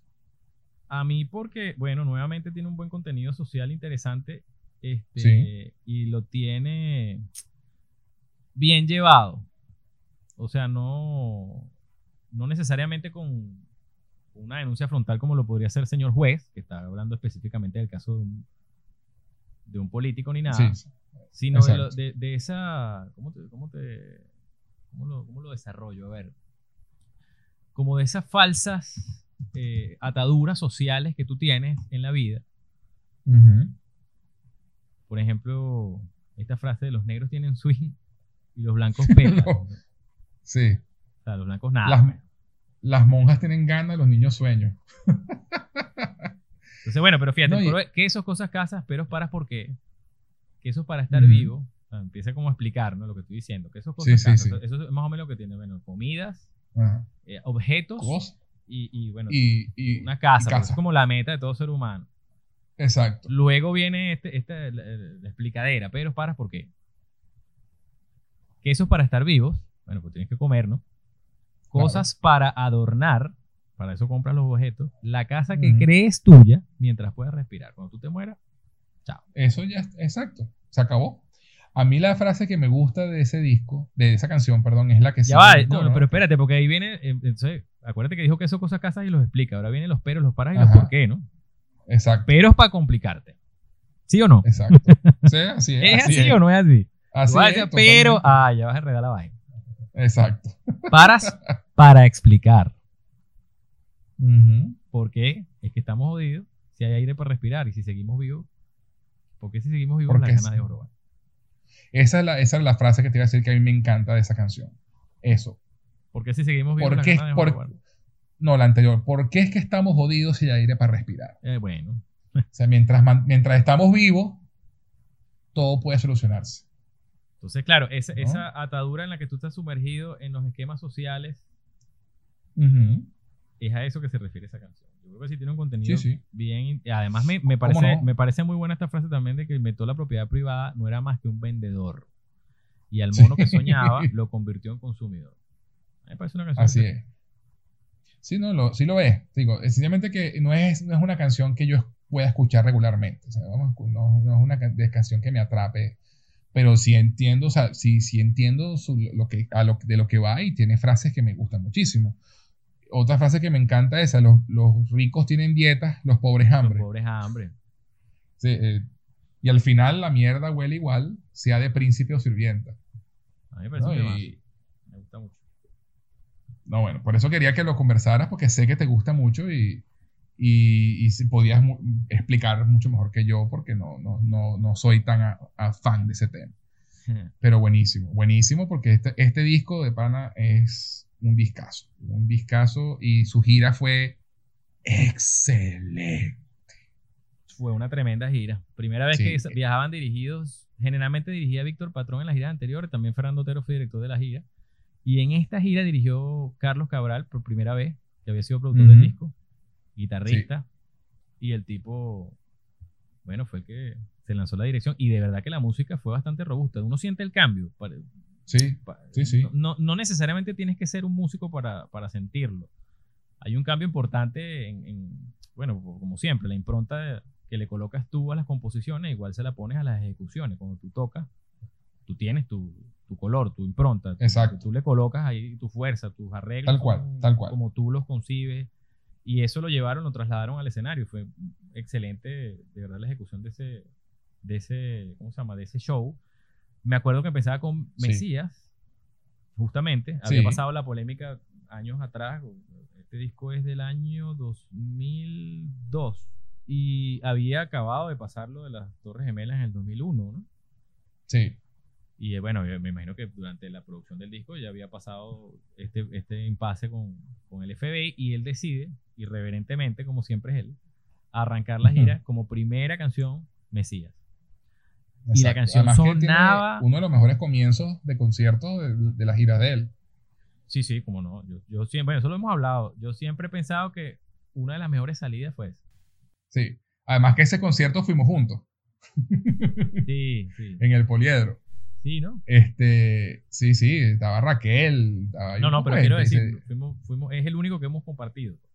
Exacto, es el único que hemos compartido. Ya, ya. Eh, y, y- y ese inicio, esa salida, porque el, el- el- el- el escenario era un hotel Correcto. y, y era espectacular porque tenían las pantallas arriba y tú en las pantallas de arriba veías que él salía de la habitación, caminaba y se montaba en un ascensor y el ascensor llegaba al escenario. Exactamente. La Entonces tensión que creaba, generaba la- creaba, creaba ese suspenso, ¿no? Y, y, y empieza el Mesías y bueno, y el concierto. Eh, además que creo que ese fue el primer concierto donde él empezó esto de, de pedirle el teléfono a alguien del público para, Sí. para cantarle a la persona Yo fue con esta gira, ¿verdad? Fue el primero. Sí. que empezó a hacer esa, esa cuestión de pedir el teléfono y, y que me parece genial. Y además son cosas que, que yo no veo otros artistas que hagan algo así, ¿no? No, yo tampoco. Arjona- Más allá, y más allá de, de que Arjona tiene obviamente la tradición de, con la señora de las cuatro décadas, de su vida a una... Claro, eso es Cuarentona. reciente, pero en ese momento me acuerdo que él tocaba Señora de las Cuatro Décadas y después era que, que, que pedía, bueno, ¿quién llamó a su mamá ahorita que tocamos Señora de las Cuatro Décadas? Y bueno, por supuesto todo el público levantaba la mano. eh, Pero él tomaba un celular y cantaba cuando. Le cantaba cuando a la Exacto. persona. Pedía exacto, que fuera le una mamá. Pues. eh, exacto, y le preguntaba el nombre, dice, ¿cómo se llama? María. Y, y se metía el nombre de la canción, el- de, la, de la tipa en la canción. Era genial, genial. Una gira fantástica también, un Claro, disco eso, fantástico. eso, eso, por supuesto hace que las emociones, bueno, Claro. una gira muy emocionante. Eso, Sí. es una de las. es- esa- ese, ese momento donde el descenso del ascensor, como, como crecía el fervor del público mientras estaba. Sí, sí, el, el, luz, cre- el creciendo, el creciendo era Era excelente. impresionante. Y bueno, Sí, la, la- sí la lo apertura con Mesías fue muy buena. Esa versión de Mesías del show en vivo era extraordinaria. Creo que es mejor que la del disco. Eso está por ahí en Así YouTube. es. Si a alguien le interesa, Sí, sí, eso Eso está lo- por ahí y lo, y lo- y lo- y lo pueden ver tranquilamente. grabaron, grabaron en YouTube está colgado un ese concierto esa, es- de esa gira en el Palacio de los Deportes de México, creo que fue. Exacto, que lo grabaron como una especial de televisión, Exactamente. de hecho. Y ahí sale. Y, y bueno, este, luego de este disco, en el 2003, saca un disco que se llama La 2B. ¿no? Y, y- y- quiero mencionarlo un momentito porque es un disco, digamos, entre comillas, recopilatorio, pero es un disco donde él le, le quiso dar peso a canciones que para él eran mucho mejores que las que usaron de sencillos promocionales en la disquera. Y por eso se llama La 2B, porque eran canciones que, que estaban eh, porque eso, y este, esto viene, para los que no lo saben, de que en, en la época de los 60 y esto, eh, antigua, eh, cu- cuando sacaban un sencillo promocional, como eran en discos de 45, de discos pequeños, acetato, estaba la canción promocional y del otro lado tenían que poner otro disco, otra canción, para no perder el, espacio del disco. Entonces se elegía un tema, entonces era el lado B del disco, el lado A y lado B.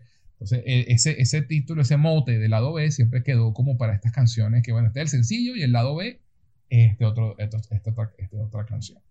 Así es. Y, y de ahí viene el nombre del disco. Y todas las canciones de este disco, excepto una, eh, eh, no, también, porque a Caro, a Caro Cruz era de Galería Caribe, pero de la edición especial. Eh, son canciones simplemente que a él le gustaban más que las canciones que decidieron usar para promocionar los discos. Cosa que también es una aventura. Sí, por supuesto. Aventurarse Y- a bueno, con solamente las canciones que a ti te gustan, bueno, imagínate. Ni- Sí. no, no conozco otro artista que lo haya hecho. Exacto. O por lo menos que lo haya dicho. Exacto. Y bien por Sony por, por haberle permitido hacerlo. ¿no? Claro, claro. Pueden, pueden haberle dicho que no. Se le agradece a Calderón. Eh, sí, sí, sí. Para que no diga que le, tira- que le tiramos, que le tiramos pura mierda al tipo. Eh, entonces, bueno, luego viene en 2004 otro, otro disco que es bien interesante, que es solo. Este disco fue otra apuesta de estas, como, como, como dice Néstor, de estas apuestas arriesgadas, porque este disco viene acompañado de un DVD que es una especie de documental sobre la vida de Arjona. Y es espectacular. ahí se abre mucho sobre su infancia, sobre su familia, sobre su, su, vida de profesor en Guatemala, sobre su vida como basquetbolista.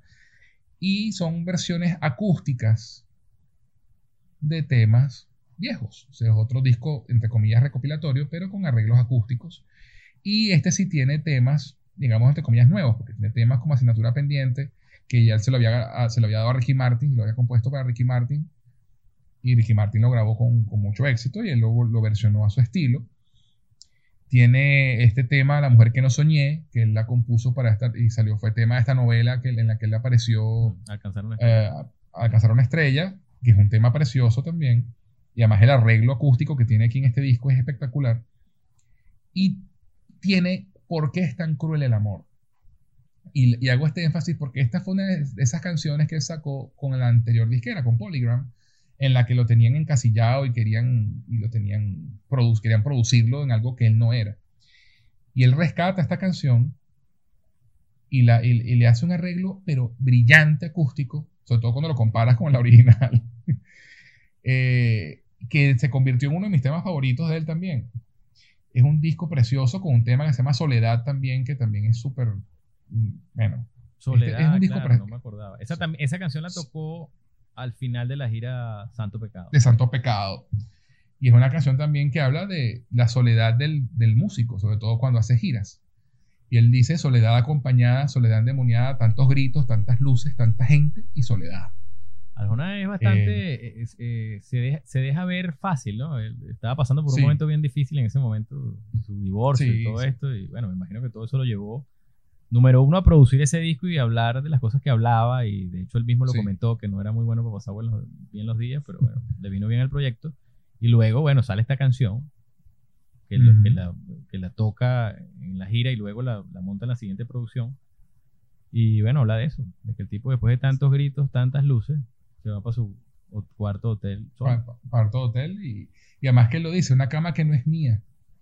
Claro. Eh, se, me vino, se me vino un día más eh, y, habla, además que él siempre ha tenido una, una, una relación complicada con la prensa, ¿no? Y con, con, los periodistas. Él ha tenido una relación complicada con la fama, con el medio, con... con... Sí, él siempre ha hablado de que ser eh, artista y ser famoso son dos cosas diferentes y son dos cosas difíciles de, lidiar, ¿no? De, de combinar. y yo estoy bien de acuerdo con eso en el sentido de que, bueno, hay mucha gente que quiere supuestamente, yo quiero ser, por ejemplo, bueno, mi hija es una, yo quiero ser cantante, yo siempre le hago énfasis, tú quieres ser cantante o quieres ser famoso, porque ahorita todo el mundo quiere ser famoso. Cuando tú quieres ser cantante, y ojalá yo lo hubiese tenido más claro cuando era más pequeño, cuando tú quieres ser cantante y quieres ser artista, tienes que estar dispuesto a que, bueno, la música te puede llevar a la fama, así como puedes terminar tocando en el metro, pero vas a ser feliz con eso. Así es. Este, Arjona, sus sueños eran irse a tocar en bares en España. Sí, es verdad, que, lo dice en, yo te, en, yo te, encontraré, lo dice en la canción. No, y lo, lo dice en, infinidad de, entrevistas. Claro, pero digo que, en esa, que en esa canción en particular menciona eso, ¿no? Que en España cantando con una guitarra. Y al final, bueno, comprendió que, tenía un chance en la industria y bueno, se metió, pues, pero...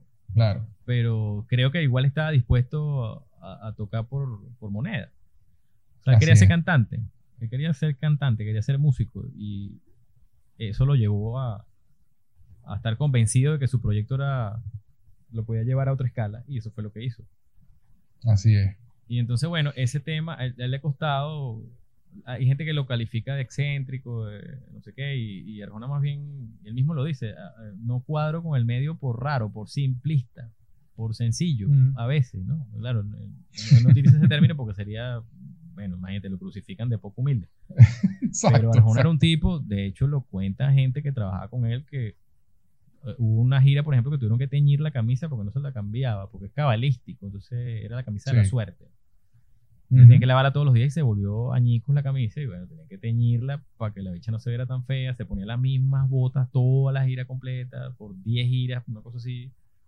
Y así, pues es un tipo que no es, tú no lo ves. De hecho, hoy estaba viendo un video de, del 95 de esa primera gira y yo no, no, no, recuerdo, obviamente, no sé qué look se llevaba en ese momento, pero te aseguro que no era eso que llevaba él con un chaleco y una cosa. O sea, él siempre fue como en su estilo. Sí. Sí. Ahora es que tú lo ves con un look un poco más moderno y sin embargo no se mete grandes pintas, no es, no es Maluma. Exacto. Dedicado ya a Maluma, bueno, ya, qué carajo. Exacto, exacto. Este- Le tocó, le tocó a Maluma hoy. Sí, no, no, no se pone aquello, bueno, sin ir muy lejos, Ricky Martin, pues, que es un artista ¿sabes? Exacto. Bastante consagrado, bueno, pero es un tipo que tú lo ves de Armani, no sé qué. A la moda, sí. Claro, sí, sí. Prada, la- tiene una vestimenta que forma parte de su performance y de su, de su estilo. Y, de su persona como artista. también, Arjona no artista. es así. Arjona es un tipo Exacto. que se pone quizás la ropa que tiene en su closet, yo no sé cómo lo maneja, por mucho tiempo por lo menos fue así, no sé ahora, pero por mucho tiempo yo lo veía en el escenario con cualquier, dígame una chaqueta negra que usó un santo pecado, que yo creo que esa chaqueta Ah, sí, se paraba sola. Sí, sí, sí. Una Sí, chaqueta sí, de cuero, ¿te acuerdas? Creo que fue en Santo Pecado. Sí, sí, claro. Esa chaqueta recorrió el mundo con Arjona. Así es. Y así, o sea, no, no es un tipo que esté pendiente de la imagen, del tema, siempre como que el pelo largo ahí, o sea, pero no, grandes cosas. Bueno, mucha gente dirá, y lo he escuchado, bueno, Arjona con 50 años no se piensa cortar el pelo. Bueno, porque tú veas. No es un tipo que está en eso, él es un hippie. Bueno, lo que pasa es que es un hippie millonario, pues, pero es un, Exacto, es un tipo Sí, sí. conectado con su arte, no, no lo veo. exacto. Eso no significa que, ojo, antes de que me acribillen, eso no significa que no le guste la buena vida, que no viva bien. No, no, por, su- por Evidentemente, supuesto. por supuesto, un tipo que ha hecho fortuna con su carrera, tiene yates, aviones, sí, cómo no, pero mm, siento que en, en el manejo de su carrera es bastante sencillo y, y ha conservado un solo esquema, un solo camino. Y eso Sí. es lo que me ha conservado ahí eh, escuchando. Sí, como, de- como, como, como, como dice Shakespeare, ¿no? Siempre ha sido fiel a sí mismo, Yo creo que sí. contra viento y marea y, y a pesar del dinero y la fama, y, Yo- y es una yo- cosa que, que es admirable. Yo creo que sí, yo creo que sí, ha sido sincero. Él mismo ha dicho que evidentemente hoy no puede componer las canciones que componía cuando estaba jodido. Claro. Y es así. Eh, bueno, vamos a, a otro, a otra testimonial. Eh, este, pero este me lo presentas tú. Eh, porque este, este fue un- un- es una persona que tú conseguiste. Gianfranco, Así mismo. Gianfranco Leopardi. Gianfranco es uno de los que yo le mando los memes. O sea, me echa vaina y yo, yo alimento el, el chalequeo. Bueno, sí, Gianfranco, dispárate. Ah, ya vamos a escuchar a Gianfranco. Franco Leopardi desde Madrid, España. Oye, tengo rato pensando cómo, cómo entrarle al tema, ¿no? Porque yo no soy lo que se dice un hater del, de Arjona. Yo incluso más bien es una muleta para divertirme y mm, chalequear o burlarme de amigos que, que sé que le gustan. Sobre todo incluso tengo amigos que, que les tengo estima y respeto porque son personas que tienen unos gustos por otros músicos y, o corrientes musicales eh, que, que considero yo con mucho más contenido que, que el Arjona actual. Eh, yo considero que el tema de Arjona, desde mi punto de vista, es la víctima de una campaña mediática nefasta por destruir la imagen del tipo. Y claro, sus últimos contenidos no colaboran ni ayudan a que él se quite esa raya. Eh, igual que el tema de, por ejemplo, de Maná. Maná, Maná era una, una banda súper bien calificada o bien estimada por una cantidad de personas y, bueno, al, pa- al pasar el tiempo mm, sigue como que en esa misma línea de, campaña de que la gente, o sea, hoy es Maná y, es malo, pues. Por- incluso está el chiste de que es Maná, es un cuarteto de cuatro arjonas, ¿no? Es complicado. Yo, además que yo como, bueno, se- seguidor de música como de Jorge Drexler, Fito Páez, Joaquín Sabina, Ismael Serrano, o sea, ya yo Arjona considero que se queda como muy por encima, no, no le llega a, a los músicos que generalmente yo oigo con un, digamos, un género poco parecido. Entonces yo considero que así como decían que el- las, las 50 sombras de Grey, que era un nuevo género lite- literario que era porno para mamás o porno para amas de casa, con el respeto que se merecen las amas de casa. Yo creo que Arjona terminó evolucionando en música para la señora que plancha. Este, cada vez las letras son más tontas y, y no sé, no tienen, no tienen el contenido que quizás tenían antes. A mí me encantaba el disco, los discos principales que él tenía, los primeros que eran de, el norte, si el norte fuera el sur, Incluso ahí yo, yo me lo digo así bien para, para burlarme un poco con el álbum antiguo de los Beatles, el disco blanco. Yo considero que el último disco bueno de, de Arjona es el disco blanco, que, yo, que es ese disco que la portada es en blanco y negro, donde sale Daisy Arbelo de espaldas caminando y se le levanta la falda y se le ve una nalga. De ahí en adelante yo creo que viene el declive de, de él como, como cantautor. No, no hay no hay ningún producto destacable. Bueno, fíjate, este, este, este, este amigo tuyo, pues, no es el más fan No, no, no, nada de, Ar- de Arjona. Yo pensé que yo lo iba a tratar más mal, más bien fue- creo que fue amable. Sí, fue, fue amable, yo creo, porque iba a salir en público y le dio como pena. Al final, bueno, al final no te terminó diciendo amas de casa, pero bueno. No, bueno, no, no, yo soy ama de casa también. Claro, todos lo somos de, una forma u otra. Exacto. Pero bueno, continuando entonces con, con la- el paseo por su, por su discografía. En el 2005 él, eh, sale el, su décimo álbum que se llama Adentro. Otro palo de disco, si me preguntas. Discaso, claro. Discaso. Discaso. Además que aquí está involucrado Tommy Torres Tommy Torres, claro. y, Dan Warner y uno- unos nombres que tú dices, ok, Lee Levin. Él siguió De- trabajando de- con ellos dos. Bueno, con Tommy también. Tommy Torres Sí, trabajó sí. en varios discos con Arjona. Sí, sí, cómo no. Eh, esta fue la primera vez que lo hizo. Eh, además que es cómico porque dicen que, que él hizo la, la prueba a Tommy Torres enviándole las pistas más oscuras y pegajosas del álbum. Acompáñame a estar solo e iluso. Imagínate, le puso un reto ahí. Y, y- y Torres dijo que utilizó todo su potencial en la primera maqueta, contratando una banda completa que incluía una orquesta de cuerdas y así atrajo la atención de Arjona. Y Arjona dijo, ok, este es un disco muy... Y Arjona terminó diciendo, este es un disco muy representativo y tremendamente completo. Y estoy completamente de acuerdo. Es un discazo, Y, a- sin duda. y además que y además que con diferentes productores, entonces el, el disco tuvo también como una riqueza musical bien interesante. Claro, imagínate todas esas combinaciones de... ¿Tú sabes quién es Lee Levin? Lee Levin es, eh, Lee Levin es baterista. Ajá. Y es un tipo que ha tocado y ha producido y trabajado con artistas como Madonna, Backstreet Boys. Kelly Clarkson, Pink, tú. Nelly, Fur- Nelly Furtado, Clay Aiken, Cristina Aguilera, Michael Bolton, Sarah Silverman, Midlove, Ah, bueno. Luis Fonsi, Calle 13, Alejandro Sanz, Juan Luis Guerra, Enrique Iglesias, Julio Iglesias, Ricky Martin, Eros Ramazzotti, Shakira y muchos No, otros. vale. No, vale. Lee Levin, tipo ha trabajado, ha trabajado con los mejores de los mejores. Ah, bueno, Y además de todo, de todo tipo. Y además de todo tipo de música. de muchos géneros. Entonces, claro, la- Dan Warner, Lee Levin, está por supuesto Arjona siempre se involucra. Eh, trabajó también Carlos Cabral, que fue el director de la gira Santo Pecado, el director musical y Correcto. productor también del disco Santo Pecado. Y bueno, Tommy Torres, que se incorporaba en el staff. Y después se quedó, Tommy Torres se quedó. Así es, así es. Y bueno, este disco tiene temas como Pingüinos en la cama, que fue uno de los sencillos promocionales, que también es esas, de esas canciones que, como, como tú dices de Desnuda, me gustan, pero no me matan. Sí, Eh, a, pesar, ahí a pesar de que, aparte, además de que fueron canciones que fueron muy populares, ¿no? A, a lo mejor ese Eh, desgaste es el que a uno lo... No sé. Pero aquí está una canción en este disco que fue muy controversial, que fue de vez en mes. Sí, la canción de... La canción dedicada a la, a la menstruación femenina. Una oda a la menstruación femenina. Que bueno, obviamente picó en la mitad, por, por todo el centro, la mitad del medio, a, a la gente, ¿no? Hombres y mujeres. Había mujeres que, que decían que era que, que bello, que preciosa forma de, de decirlo, y otras que decían que, que, que bolas, ¿cómo va a decir eso así?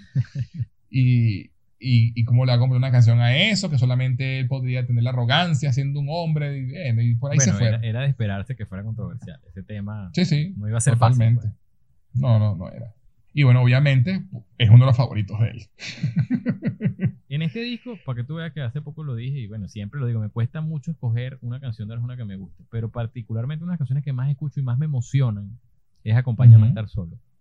Es un temazo, viejo, eso es un temazo. A mí me encanta. Además, además que en, en la gira, eh, en la gira eh, de Metamorfosis, eh, Metamorfosis, fue que se llamó la gira anterior a Ah, cuando- sí, que él hizo un. que le hizo un verso adicional. Un le- verso le puso un- adicional. espectacular. Espectacular. Bien interesante. Eh. Sí. Eh, de hecho, esa gira de adentro también fue una gira excelente. Y fue de esas giras minimalistas, que era como una, una estación de metro, el escenario. Fue una, fue una de sus giras más minimalistas en el Sí. sentido de, de decorado, ¿no? Y, él, y además era una estación de metro, y él llegaba y se bajaba del, del- del tren y, y arrancaba con Para bien o para mal, que es un temazo. Oye, sí. Eh, Me encanta mucho esa canción también. Sí, sí, además esa- ese, intro mal. con, ese, ese intro con el piano. ta, ta, tan, Además tan, le vino bien, tan. hizo una buena combinación entre, el, entre el- la salida, ¿no? que él venía del metro y se ve como Sí. un túnel de luz, y la canción que venía como increyendo. Ajá. Sí, sí, es, muy, muy buena.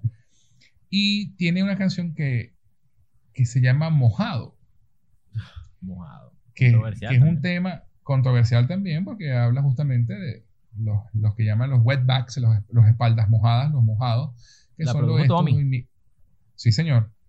Y la toca con Intocable, que es una banda de, De música de- grupera, de Tex-Mex. de música Tex- de Tex-Mex y esto, y tiene ese, ese sonido Tex-Mex, porque habla justamente de estos in- inmigrantes que van de México a Estados Unidos cruzando el Río Grande Fíjate y cómo él terminan, conecta... moja- y terminan mojados. ¿no? Sí, sí, sí.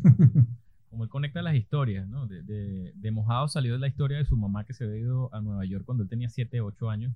Ajá, que fue el primer mojado que, ella que él conoció. Correcto. Se fue a trabajar para pagar una deuda que habían adquirido una camioneta, un cuento. Y ahora, en este, en este disco que saca la canción, eh, a ver, la que mencionamos hace rato, ya, como el disco está nuevo, no me familiarizo todavía con los nombres. En el Soho hay un café donde me escondo.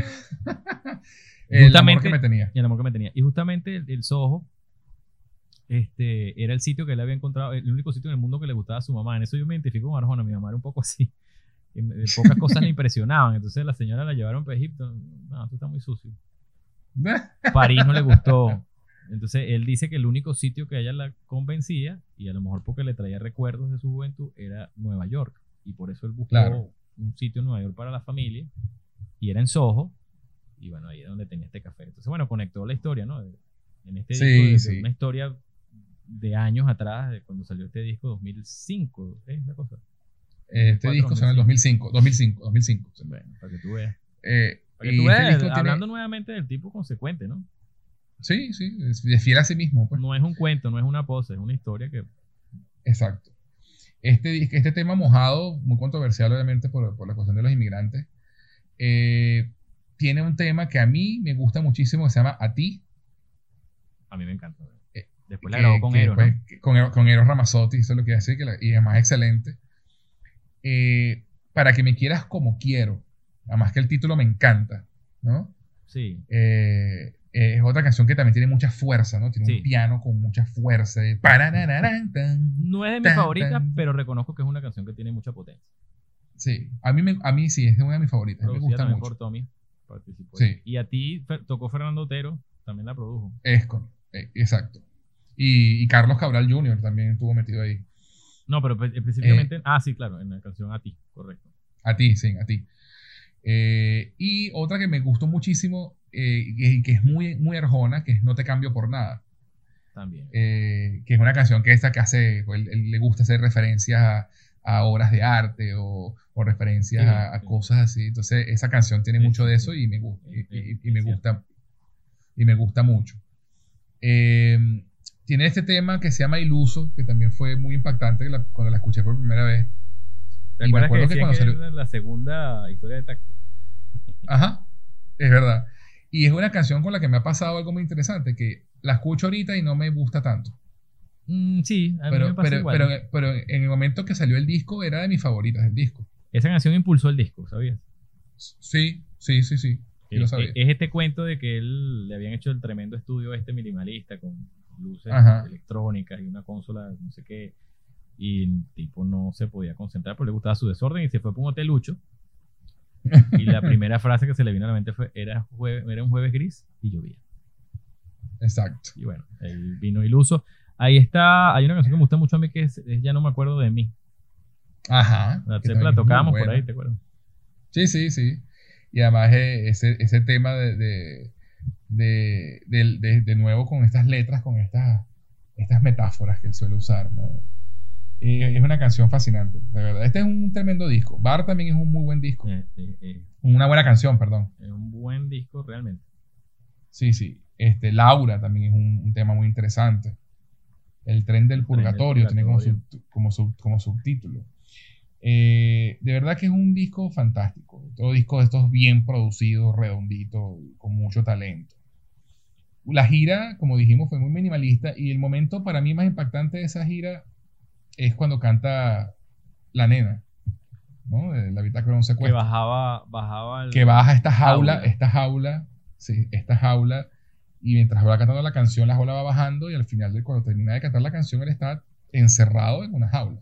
Es cierto. Eh, es muy impactante. Y el otro momento que me encanta de esa gira es cuando hace la sesión acústica. A que se ponían los farolitos, ¿no? Ajá, que se ponen unos farolitos y van prendiendo el farolito al músico que va tocando y tal. Sí, y era es un momento, un momento bien original y bien íntimo y bien Sí. chévere en el concierto, bien, bien bonito. Ahí tocaba Porque está en Cruel el Amor, hace una versión bien bonita de esa canción. Sí. Eh, de verdad que también fue, un- fue una gira. Además que fue la primera gira que yo conseguí en completa en DVD. ¿Te acuerdas que la fuimos a ver? sí. Que, que- que yo la conseguí y la fuimos a ver. Este, porque no se antes de esto uno no conseguía dónde ver los conciertos de él en, en- en video. No, lo no. grababa, pero, pero para él. Así es. Así es. Nu- nu- nunca lo, los publicó. Es la primera que salió Y- por ahí con, con calidad, que tú la conseguiste. Con calidad, exacto. Que el audio era grabado en la consola y, y se escuchaba muy bien. Y, y- yo no sé si eso fue legal, dónde salió eso, pero a mí llegó a mis manos ese, ese Ajá. DVD y yo, y yo lo atesoro porque de verdad fue la primera vez que yo podía disfrutar de un concierto de Arjona en mi casa, bien, con buen sonido y buena calidad. Es correcto, así fue. Sí, señor. Y bueno, este, seguimos con la carrera. Eh, hubo después sacó un álbum, otro álbum recopilatorio que se llama ¿Quién dijo ayer? Este, que, que, que tiene como, como, como cosa interesante y como porque siempre buscaba como que, bueno, hacer, hacer algo recopilatorio, pero vamos a darle una razón adicional a la perso- a la- al fan para que compre el disco, no solamente porque escuchar, comprar nuevo un disco con canciones que ya conoce. Esa, esa era idea de, de la disquera. Fue idea de la disquera. ¿Por qué no hacen un álbum de recopilatorio? Entonces, bueno, vamos a hacerlo, pero vamos a darle otra con, otro color a las canciones, vamos a agregar unas canciones nuevas. De hecho, la versión de Se nos muere el amor de este disco es muy buena. Eh, y lo, y lo, lo que tiene interesante es que tiene algunas canciones que son dúos, duetos. Sí, Eh, gra- grabó Historia del Taxi con Marc Anthony así y es. suena, pero espectacular. Más salsosa que nunca, por supuesto. Claro. Grabó Tardes sin años de terceros con Marta Sánchez. Grabó a ti con Eros Ramazzotti, que lo habíamos comentado hace un rato. Y grabó Jesús Verbo Sustantivo con Fernando Otero, fíjate. Interesante. Y realmente no estoy tan solo con Sandro. Ese era un asunto Uno- con su mamá. Sandro Sí, era el ídolo de sí, su sí. mamá. Igual que el de la mía. Bueno, Mi mamá, mi mamá adora a Sandro. Es una cuestión ya de, de ido- de idolatría también. Y, y- y este disco, y este fue uno de los últimos discos que yo, que yo tuve original, que lo compré original. Y ahí después cuando, cuando llegó la era digital, pues muy, muy pocos discos compré originales. Creo que el, el- la- el Circo Soledad lo compré original porque venía el concierto en el disco. Entonces dije, bueno, lo compro para tener el... el- Una sí, buena sí, razón, por ¿verdad? supuesto. Eh, y tiene canciones, un par de canciones nuevas, tres canciones nuevas, que son las tres espectaculares. ¿Quién? Quiero y Espantapájaros. las tres Son son brutales. tremendos temazos. Este, ¿quién? Eh, de hecho, a, a- Lorraine eh, le encanta quién. y además tiene esas aliteraciones que me encantan, ¿no? ¿Cuándo fue que se fue tu amor? ¿Cómo fue que se fue sin mí? Me encanta, eso me encanta. Sí. Este, A mucha gente eso sí, es lo que no le sí, gusta. entiendo, entiendo eso. Pero a mí eso me encanta, porque parece fácil, pero no lo es. No, no, claro, por supuesto. Ay, de hecho, yo me acuerdo, yo me acuerdo que Arjona en algún momento se refirió, pero e- era, no recuerdo exactamente a quién se refería, creo que era otro artista que, que le decía, bueno, vale, pero es que, claro, si tú, tú compones eso y es un hit, entonces, pues carajo, compón un hit, pues. Exacto. ¿Eso qué? sí, sí, sí, sí. Exacto. Es que eh, Eso es como servirte agua. eso, es como lo, como lo que decíamos del luthier, ¿no? Con el, el uso, cuando hablábamos del luthier en el otro, en el anterior podcast, que, que parece fácil, pero no es fácil. Tú lo das por sentado porque ya lo estás escuchando con palabras simples. Exacto. Pero hacerlo, llegar ahí, no es Así es. sencillo. Eh, y bueno, qui- quier- quiero también es una, una, una declamación hermosísima. A mí me gusta mucho. Esas tres Sí. canciones me, me Sí, gustaron sí. muchísimo. Sí, son muy buenas. Bueno, José, ¿qué te parece si escuchamos otro audio? Esta vez de un amigo llamado David, que yo lo conocí cuando vivía aquí en Caracas. Es amigo de Gianfranco, que también nos envió su, su opinión. Entonces, nada, vamos a escucharlo a ver cuál es su opinión sobre Ricardo Arjona. Hola, mi nombre es David, vivo en España y fui invitado por un gran amigo que conoce mis gustos musicales para que compartiera mi opinión en relación a Arjona. Todo el que me conoce, el que me conoce bien, sabe que tengo un gusto desmesurado por la música, por la buena música. Soy melómano y curioso por conocer más de lo que me gusta. Tuve unas experiencias como crítico en un par de importantes revistas digitales que hablan del ramo. Esto lo menciono porque no es que odie a esta persona, sino porque conozco una gran cantidad de material que me hace entender que es un intento de artista súper sobrevalorado. Hay un par de refranes populares que dicen, en el mundo de los ciegos el tuerto es el rey, y un pájaro que no sale de sus aulas no sabe lo que es volar. Para aquellos que lo siguen, que obviamente tiene sus seguidores, tal vez no han escuchado nada más allá que les haga darse cuenta de lo vacío de su contenido y de lo poco integral de su calidad artística, si es que la tiene. Hace algún tiempo hubo un intercambio de declaraciones entre Arjona y Fito Páez, que dieron de qué hablar por lo cargado y picante de los comentarios, ¿no? Uno se vanagloriaba por haber colmado una famosa sala de conciertos de Buenos Aires y el otro simplemente lo que pedía era más oportunidades para los artistas argentinos. Hubo detractores y partidarios de ambos bandos, y fue cuando entonces vino Charlie García e intervino para opinar algo así como que no se metan con Arjona, que él tiene su público y vaya que amas de casa hay bastantes. Es la opinión de Charlie que sabemos lo polémico que le encanta hacer, ¿no? Por otra parte, la fama de talento mediocre se la ha ganado él solo. Hay muchos portales en internet que se encargan de explicar lo malo, básico y sin contenido de este artista. Cosa que a veces creo que lo que hace es darle más popularidad por aquello que dice, no importa que hablen bien o mal, lo importa es que hablen, ¿no? Y para finalizar y citando un manual para componer como Arjona, que puedes conseguir en internet, voy a tratar de estructurar una estrofa de lo que podría ser una de sus canciones. Solo se tiene que agarrar un sustantivo, que voy a tomar como bocata de jamón, luego una frase bohemia que intente decorar la estrofa como por ejemplo su risa, el titular de algún diario que tomamos los contagios bajan ligeramente a menos de 200 casos, y finalmente un momento del día, que será la mañana. Ahora vamos a jugar con estos elementos. Y será algo más o menos así. Me dejaste a esta hora de la mañana y hasta un bocata de jamón me sabe a tu risa, porque solo tu presencia puede bajar los contagios de una pandemia. Algo así, ¿no? Pero para concluir, hay artistas con mucho talento y hay otros que intentan ser artistas sin tener talento. Y de estos muchos, de estos, ah, de estos últimos hay muchísimos. Yo lo único que pido es que escuchen buena música. Bueno, bien interesante lo que escuchamos, ¿no? De amigo David, gracias David. Esto, a ver, él comienza y termina su, su digamos, su intervención diciendo la, la frase buena música.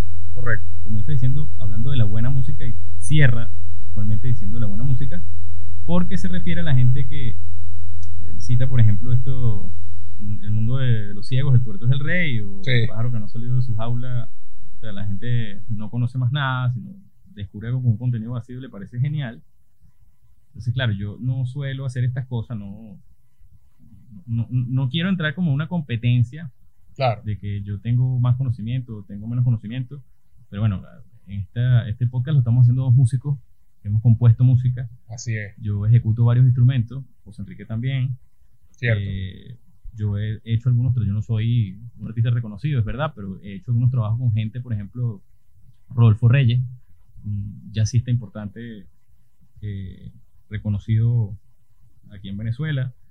Nene Quintero, que todo el mundo sabe quién es. Hice, trabajé en una producción con el Goyo Reina para un amigo llamado Fernando Alarcón. Y bueno, evidentemente he sido melómano toda la vida. Cuando yo descubrí Arjona, por ejemplo, escuchaba bandas como Guns N' Roses, Metallica, Nirvana, YouTube, que era lo que en ese momento se, se escuchaba y era lo, un poco lo que hablaba eh, al principio del, de este podcast, ¿no?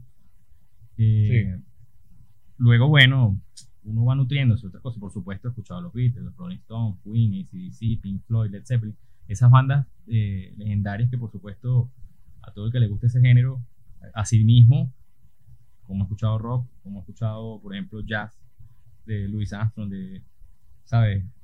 De tangos de Piazzolla, eh, música latina de la Fania, etc. O sea, considero que tengo, como lo decía también hace un rato, tengo eh, soy bastante tolerante con los géneros. No, no tengo distinciones de, crucificar géneros. No, me gusta. Siempre hay algún tema que me. Incluso los géneros urbanos. Yo, por ejemplo, hace poco, incluso con José lo hablamos, que, yo iba a ir al concierto en Caracas de Nacho que finalmente no se dio. Es verdad. No tengo ningún problema en reconocerlo. Yo era hater de, de Chino y Nacho, me burlaba. Hasta que, bueno, nada, me pareció interesante lo que estaba haciendo al final, sobre todo por la gente con la que él estaba trabajando, los músicos con los que estaba trabajando, que yo creo que hay que valorarlo muchísimo también. O sea, ¿qué tipo de trabajo estás haciendo? Es verdad. ¿En, qué, eh, por ejemplo, lo que hablábamos también sobre los productores, los, músicos que los músicos y los productores que han acompañado a Arjona en sus diferentes producciones? Vini Colayuta, por ejemplo, trabajó en un disco de Arjona. Billy Preston, que era tecladista de, los de los Beatles, trabajó en un disco de Arjona. Imagínate. Eh, bueno, ya hablábamos de, de Dan, Dan, Warner, de Lee Levin, de todos estos excelentes productores. Mm, entonces hay que revisar un poco eso de buena o mala música. Por ejemplo, bueno, y, te no sé si tú lo has escuchado, José, recomiendo a, la audiencia que, nos escucha y al mismo David. Alguna, eh, por él yo llegué a Richard Bona, que es un jazzista camerunés que es un trabajo espectacular. Okay. Jazz, Latin Jazz. Otro artista eh, estadounidense se llama Marcón, también es bien interesante. O sea, es un tipo que le, ha interesado nutrirse también de otros géneros y de otro tipo de música. Eh, así que bueno, yo no, yo no explico esto, no, no por decir yo conozco más que tú o tú conoces más que yo, sino solo por, decir, por, por aclarar que no necesariamente eh, está vinculado a un desconocimiento musical, ni claro. no, es que yo soy un neófito sobre el tema y por eso Arjona me deslumbró, no, no, para nada. Hay canciones de Arjona que no me gustan, que por ejemplo concatenen con eso que él decía, cosa que también me parece, me llama la atención que los haters hacen una página, hacen un manual en internet, también es bastante raro de la gente, ¿no?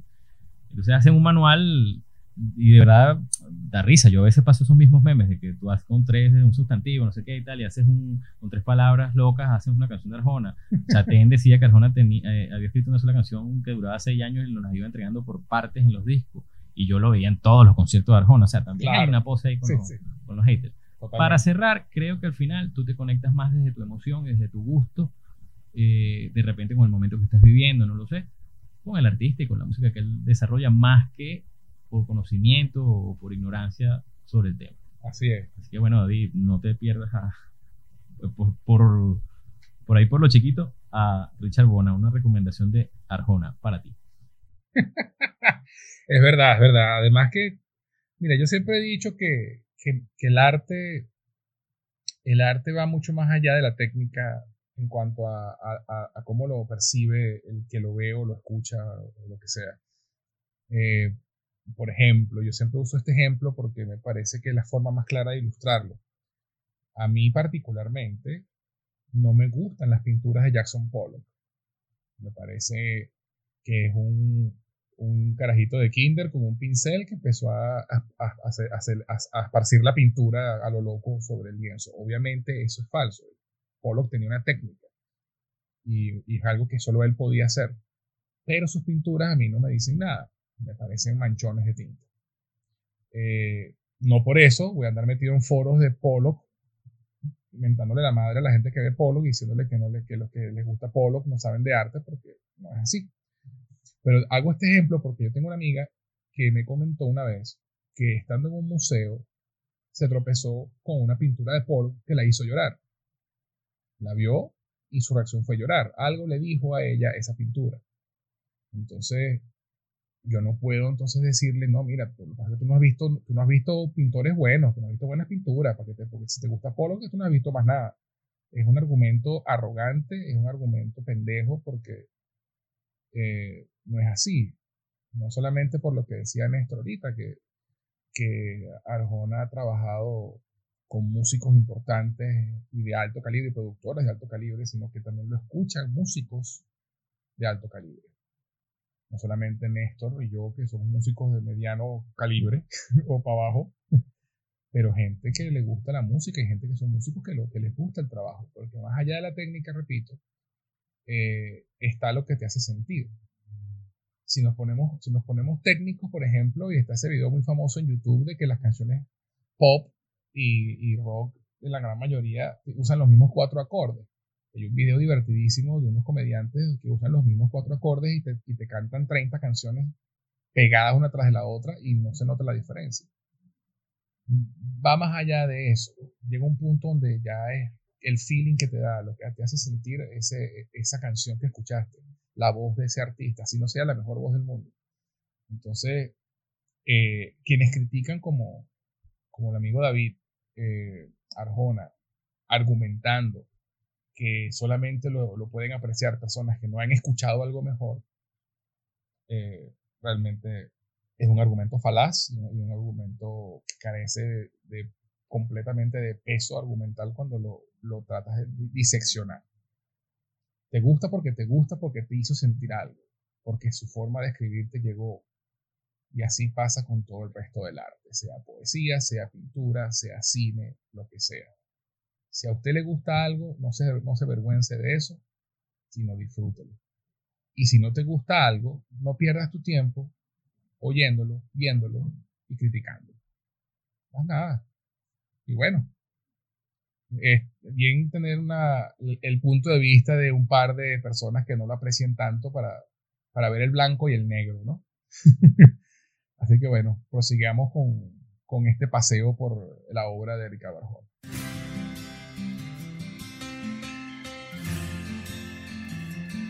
Eh, y bueno, eh, seguimos con su, siguiente disco eh, original, que fue el disco Quinto Piso del 2008, que otro palazo de disco. Es que de verdad Santo Pecado empezó como a sacar unos discos que tú dices, wow, o sea, cada vez más producidos y con unas cosas. Quinto Piso es otro disco espectacular, además que hace alusión a los 50 años de él, ¿no? el quinto piso. Fíjate que repite, repite, este, repite los productores. Sí. Dan Warner, Lee Levin, Tommy Torre, incorpora a otra gente, pero básicamente trabaja nuevamente con estos productores de altísima factura. Sí, Invito a la gente que, que, en realidad, bueno, cuando uno hace estos podcasts, bueno, voy a decir algo como yo lo viviría, como le digo a mi hija que haga. Bueno, agarras el podcast y a medida que vamos hablando, investiga, páralo, investiga un poco sobre lo que están como que estamos diciendo para que te conectes con la información. Para que entiendas mejor. Pues. Si realmente le interesa el tema, ubíquese quién es Dan Warner, Dan Warner quién es Lee Levin, quién es, quién es esta gente con la que él ha trabajado para que, oye, a la, fin, a la hora del té tengas un criterio de decir, bueno, Arjona es un pobre músico, bueno, pero por lo menos se ha ocupado en apoyarse con los que saben de la materia para producir, hacer unas producciones musicales importantes y que de verdad tienen tienen nivel. Así es. Así es. Hay una cosa interesante que yo he notado personalmente y sé que es así, se nota, se, se, detecta con facilidad, que es que Arjona ha trabajado en mejorar su calidad vocal. Fíjate que este disco está grabado con, con mayores octavas, está grabado más agudo. Eh, cuando dice este disco, ¿te refieres a? A Blanco. Blanco, ok. Sí, sí, tiene, de hecho sí me di cuenta que tiene muchos temas donde su registro es mucho más alto su registro mucho más alto. O sea, él ha venido seguramente, no, no, es algo público en el que yo haya leído, pero seguramente él ha venido trabajando su voz sí. con gente experta en el tema. ahora toca más, toca mucho mejor el piano. Sí. Oye, sí, de hecho, me di cuenta de eso. tocar a, a, medio tocar y ahora a tocar. Sí, sí, sí. Tú lo ves y se ejecuta. Sí, sí. A lo mejor no al nivel de Víctor Patrón, pero bueno, obviamente. Se sienta en el piano y cada, en cada gira tú ves que va que va mejorando su técnica y ahorita, oye, de verdad que ha crecido bastante. Y eso es importante que un tipo que tiene una posición ya dentro del mercado musical y que ya es una figura y que ya tiene un nombre en la marquesina, se Sí. ocupe de, de mejorar, de, Sí. de, retarse a sí mismo, de hacer Así un es. trabajo más, más arriesgado, más importante, de mejorar su calidad vocal, Sí. de, bueno, ahora me voy a cuidar más, voy a dormir más. Eh, ese tipo de cosas que, que, bueno, los cantantes lo- lo- o los que hemos cantado sabemos el esfuerzo que requiere mantener tu instrumento, Sí, totalmente. tu voz. Totalmente. Este, oye, que este tipo, a pesar de que no tiene ya realmente la necesidad ni siquiera de, de grabar discos, Exacto. bueno, él se ocupa de grabarlos, se ocupa de hacer un buen trabajo, se ocupa de, de mejorar su calidad musical, vocal, interpretativa, o sea, todo eso creo que hay que valorarlo a la hora de hacer un juicio ligero, ¿no? Completamente de acuerdo, completamente de acuerdo. Y este disco, Quinto Piso, eh, me acuerdo, ten- tengo grabado en mi memoria la primera vez que lo escuché, porque yo lo compré, me acuerdo, en el, en el Sanville, en Caracas, eh, cuando salió, ¿no? El disco salió a la venta y yo lo fui a comprar. Y... y Esperaba ese estreno. Sí, sí, sí. Y me acuerdo, bueno, me monté en mi carro, puse el, el disco. Y bueno, la primera canción es Quinto Piso, que bueno, más o menos ahí. dije, bueno, no me gustó tanto y tal, pero está chévere. Y arranca Sin ti, sin mí.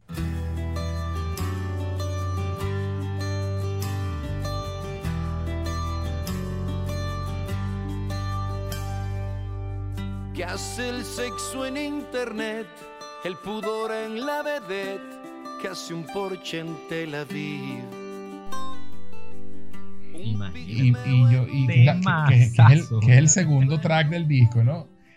Y entonces, Martillazo en la frente. pues. sí, sí, sí. Entonces, además que entonces, ya uno que conoce, eh, pues, cómo compone, ¿no? Eh, nadie- redondita. es redondita. Si estuviera escuchando, ¿no? Y, ¿Qué hace el sexo en internet? El pudor en la BD. ¿Qué hace un Porsche en Tel Aviv? Y, y voy escuchando yo que me gusta la melodía de repente. Y, además- y entonces escucho. ¿Qué hace un gasto en un motel? ¿Qué hace un genio en un cuartel? ¿Y qué estás haciendo tú? Y yo mismo, sin haber escuchado la canción antes, justo con él dije manejando sin mí. Y se acabó. Claro. ¿Qué estás haciendo tú? ¿Qué estoy haciendo yo? Qué, qué bueno, qué bueno. ¿Te Temazo. recuerdas que en la gira, te recuerdas que en la gira, él dice, ¿y, eh, ¿y qué estoy haciendo yo? Entonces dice, bueno, hay una frase que utiliza mucho aquí en este país, ¿y qué coño estoy haciendo yo? Sí, sí, sí, sí, sí. Sin ti. Eh, un temazo, un temazo. Tiene un tema muy interesante que, que se llama Que nadie vea. ¿no? Y, y- y es lo que hablábamos de, de- de que estos, tem- temas controversiales. A él le gusta meterse en camisa donde se va. Sí, sí, y lo, y lo hace con gusto, que es lo mejor de todo el tema. El, es una canción que habla sobre un, un niño que se va dando cuenta que mientras creciendo, va oyendo la canción que es, es un homosexual. Y, y cómo va haciendo su vida desde niño hasta adulto. Y lo interesante de la canción es que eh, no, no condena la homosexualidad como tal, sino condena ese, esa sociedad que rodea a, Eh, al, al homosexual que debe esconderse y ese sufrimiento que lleva que le lleva al tener que esconder quién es y mucha el gente obvia- comportamiento de la gente que lo rodea. exactamente y mucha gente otra vez por escuchar y no por oír y no escuchar entonces decía no que la canción que condena la homosexualidad y no sé qué y siempre no escucha escucha la canción Sí, yo creo que a veces esa gente que nada más eh, lee la palabra homosexual, entonces ya está condenando. sí sí o sea o lee la premisa no una canción sobre homosexual ¿sabes? qué hola él, él está condenando a la sociedad que hace que tenga que esconderse y cómo ese, y cómo ese secretismo puede llevar a una vida terrible. No es que ser homosexual sea terrible, sino que ese secre- el secretismo es lo terrible. Un tema espectacular, espectacular. Bueno, so- sobre la no, la no comprensión de las cosas, José, podríamos pasar Sí, sí. podcast hablando. Sí, sí, sí, totalmente, totalmente. Eso nos ha llevado hasta un conflicto gigantesco que hay ahorita en Estados Unidos. Sí, sí, sí, sí. Ciertamente es una cosa que el mundo, de la que el mundo sigue padeciendo y, y no pareciera que vaya a terminar ese problema ningún, Sí, eh, pronto. Pero bueno, habla- siguiendo con el disco, eh, uno de los temas que más me gusta y fue el primer sencillo promocional que es Cómo duele. Oye, hermano, Bueno, sí, ese, ese, tema, ese, ese tema me dio en el alma eh, cuando salió ese disco. Sí, sí, sí. sí. Te dolió. Sí, sí, sí. Ese, ese tema me dio en la madre, como decimos aquí. Eh, eh, sí, sí. Y además el videoclip es espectacular. Sí, es muy bueno. Lo O sea, comentamos varias veces. Sí, sí, sí. Un- tipo A mí porque me la- gustó mucho el del espejo que me Sí. arrancaba la gira. esa arrancaba la gira. Eh, y tiene Tocando Fondo, que es otro tema excelente. Muy bueno. Vuelo, que tiene un- es una canción muy bonita con un coro que me encanta. A mí me gusta muchísimo. Hoy la Sí. escuché, por cierto. Sí, es un temazo. El estribillo. A mí me gusta el el estribillo. estribillo, sí, eso te iba a decir, la canción me gusta, pero el estribillo de esa canción es fantástico, es redondito. Es muy bueno. Es, muy- Eh, es espectacular. Sí, Nadie sabe dónde va, que es otro tema medio controversial hongo, Controversial, claro. pues, El tema del atentado a España. de- del- del atentado en Madrid, del- de los trenes. Correcto. Y además que tú, tú oyes la canción y tú no sabes a dónde va la canción, ¿no? Nada. O sea, el- el- la, sorpresa está en la última parte de la canción. Es otra canción con twist. Sí, sí, sí, que escuchas al final, escuchas la canción y de repente estás escuchando en la vaina, ¿no? Y, y el tipo... re- la música no te relaciona No. con algo trágico. Exacto, exacto. Es una música más bien, tú sabes. Sí. Tiene una canción que se llama Suave. Suavecito, que a mí me fascina, me parece Es muy preciosa. bonita. Y Claro, que, es una y- letra muy bonita. Sí, sí. Y, y que yo, entre mí, yo esto no tengo ninguna fuente que lo corrobore, pero yo siento que esa canción es la compuso a Daisy. Sí, yo también creo. Tiene Por- toda la pinta, pues. Sí, sí, porque habla de eso, ¿no? De- de- de- después de tanta broma, esta, esta mujer poco a poco y suavecito se lo fue ganando. Y- sabiduría. sobre Con todo. sabidoría, sí. Entonces yo creo que, yo creo que esa canción puede estar dedicada a Daisy y esa es la historia que me creé en mi cabeza y bueno, vamos a dejarlo así. Yo estoy de acuerdo contigo, creo que también fue así. Sí, tiene ese tema fantástico con Paquita, la del barrio, que se llama Ni tú ni yo, Ni tú ni yo. que es una ranchera con todas las reglas, con, con todas las letras. cómica de Paquita, la del barrio, que tú sabes que, Ese cuento es buenísimo, échalo, échalo. que la, la- la tipa es una tipa, bueno, él dice que, que su mamá era como Patricia, Paquita del barrio. Ajá, Una tipa demasiado sincera para la sociedad en la que vivimos. exacto. Y entonces él le manda, bueno, le proponen trabajar con este señor, le manda la canción. Bueno, ¿y qué le parece, Paquita? Está muy largo. Pero bueno, ese es el tema, ya está producido, no sé qué. Entonces ella quería cambiar.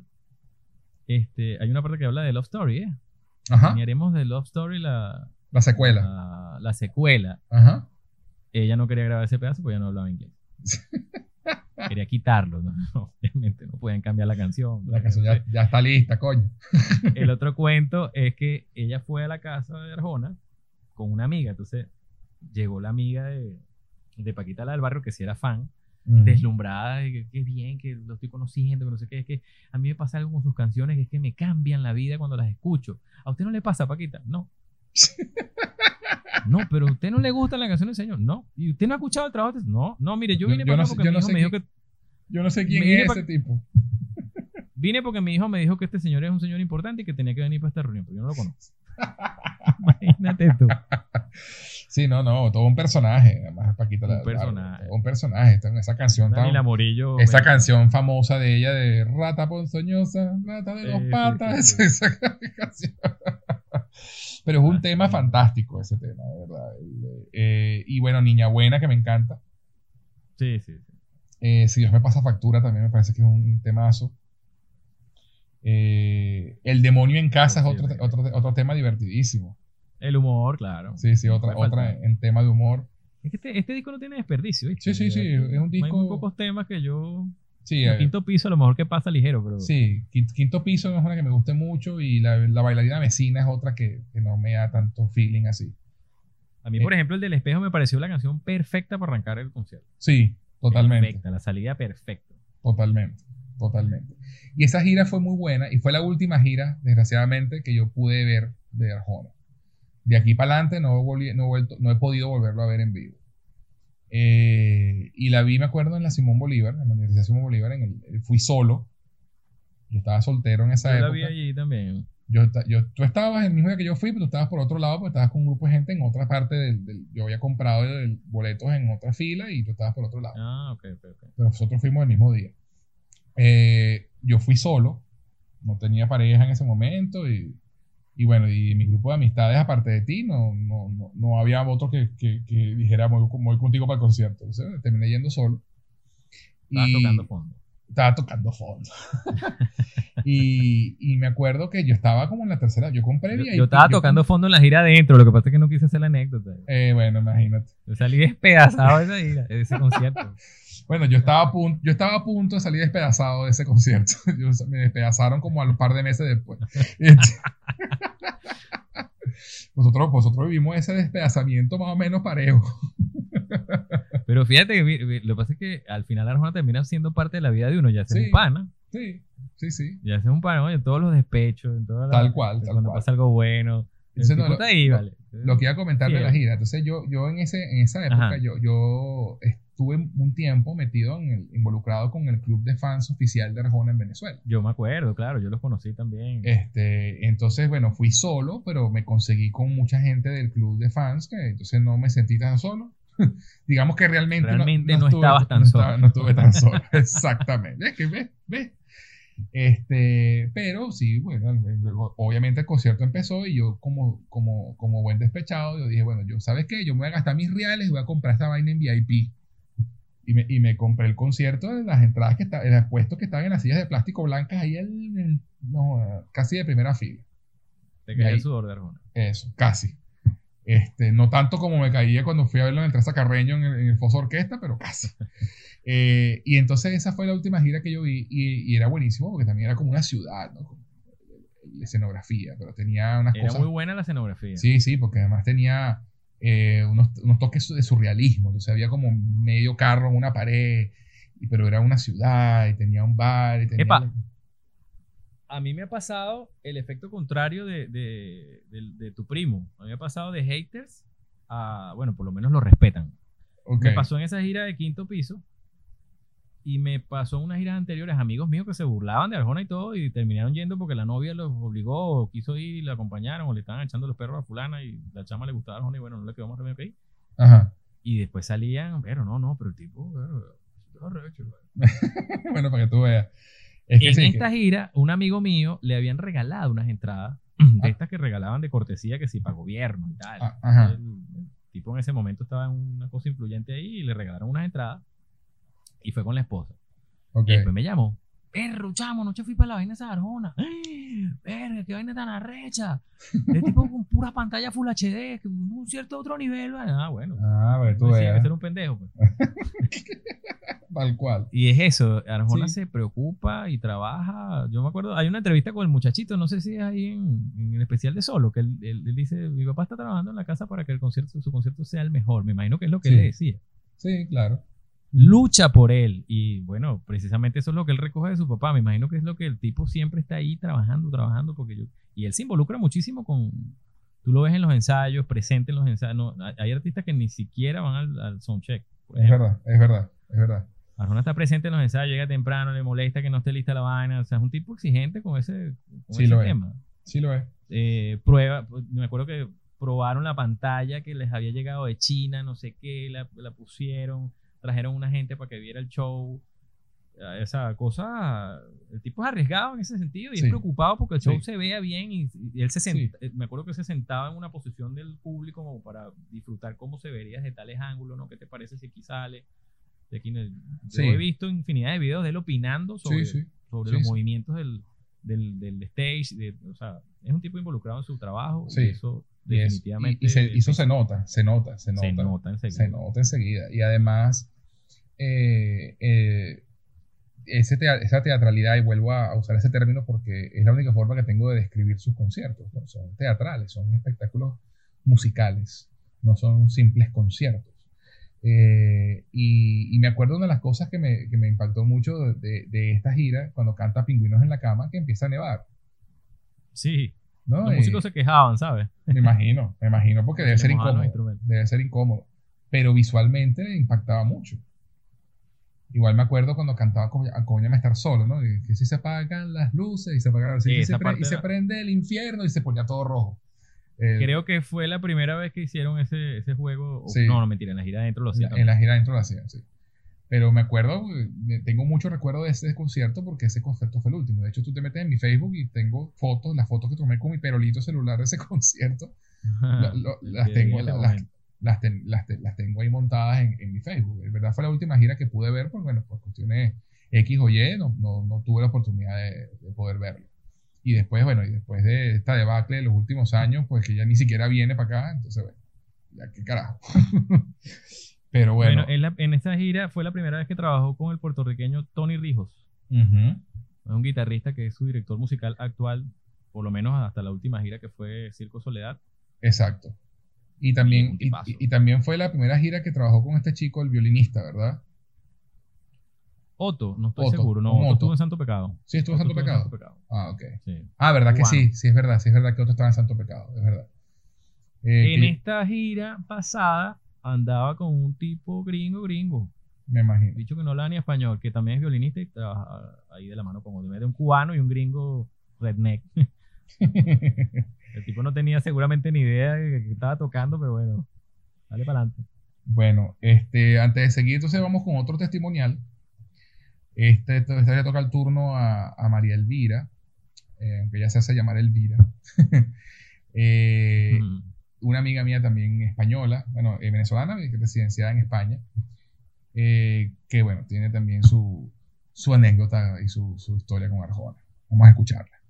Hola, soy Elvira, mm, soy venezolana y ahora vivo en España desde hace más de 12 años. Y conocí a Ricardo Arjona por ahí por el 97 en unas vacaciones de Mérida. Tiempos muertos en un hotel en los que de repente en el televisor, en uno de esos canales de música de la época, sonaba una canción, Tu reputación se llamaba la canción. Y me ha hecho parar lo que estaba haciendo al escuchar la letra, lo recuerdo perfectamente e inmediatamente con los pocos medios que había en la época empezar a buscar lo que se conocía del autor. Me he encontrado con un disco que se llamaba Si el norte fuera el sur. No había mucho más que buscar. Alguno más, sí, alguno penoso, otro no tanto. Y nuestra historia comienza en ese momento. Desde ese día hasta hoy, Arjona ha sido parte de mi vida. En la posterior salida de mi país, y en la emigración al final vas buscando puntos que te reconecten con lo que ha sido tu vida. Y Arjona ha sido uno de esos puntos, aunque aquí en España no se escuche de forma tan frecuente. Cada vez que yo he tenido eh, la ocasión de escuchar una canción antigua de Arjona o de recuperar algún momento al escuchar sus letras en algún sitio, pues he vuelto a mis orígenes. Me ha acompañado como nana de mi hija, me ha acompañado en viajes, me ha acompañado en momentos malos y me ha acompañado en momentos muy buenos. Eh, me ha acercado a mis amigos, bien se sabe, a los que compartimos el gusto por Arjona, porque Arjona pues eh, es eso, es un gusto o que amas o que odias. Lo sabemos también. Y en mi caso pues estoy entre los primeros. Me parece que poco se le reconoce. Un abrazo. Bueno, fíjate que la historia de, de, de- de Elvira, pues, se- no, se no es tan diferente a la, a la tuya o a la mía, ¿no? En 96, 96, en unas vacaciones en Mérida, en Venezuela, escuchó tu reputación. Paren todo. Paren todo. Y dijo que ya va, ¿qué es esto? Qué Y bueno que no se ofendió, vale, como mi amigo que pensé que Eso, eso. a la mujer. Eso, eso te iba a decir. Además, este- tu amigo que es hombre dice eso y esta que fue mujer le fascinó. Para que tú veas. Que es masoquista. Ah, pues. Pero bueno, gracias Elvira por, por tu aporte y por comentarnos. Y bueno, seguimos adelante con, con, lo- con la carrera. Pues ya, estamos. eh, después sacó otro, otro disco recopilatorio. simplemente lo mejor. Eh, Quinto piso también apareció Giovanni Figueroa, el, el- el baterista actual también de la gira. Ajá, correcto. Y luego en 2010 saca un disco que se llama Poquita Ropa.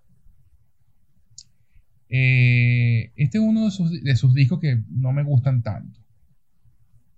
Tiene canciones que me gustan, pero es de esos discos que, que yo me esperaba algo diferente, debo decir.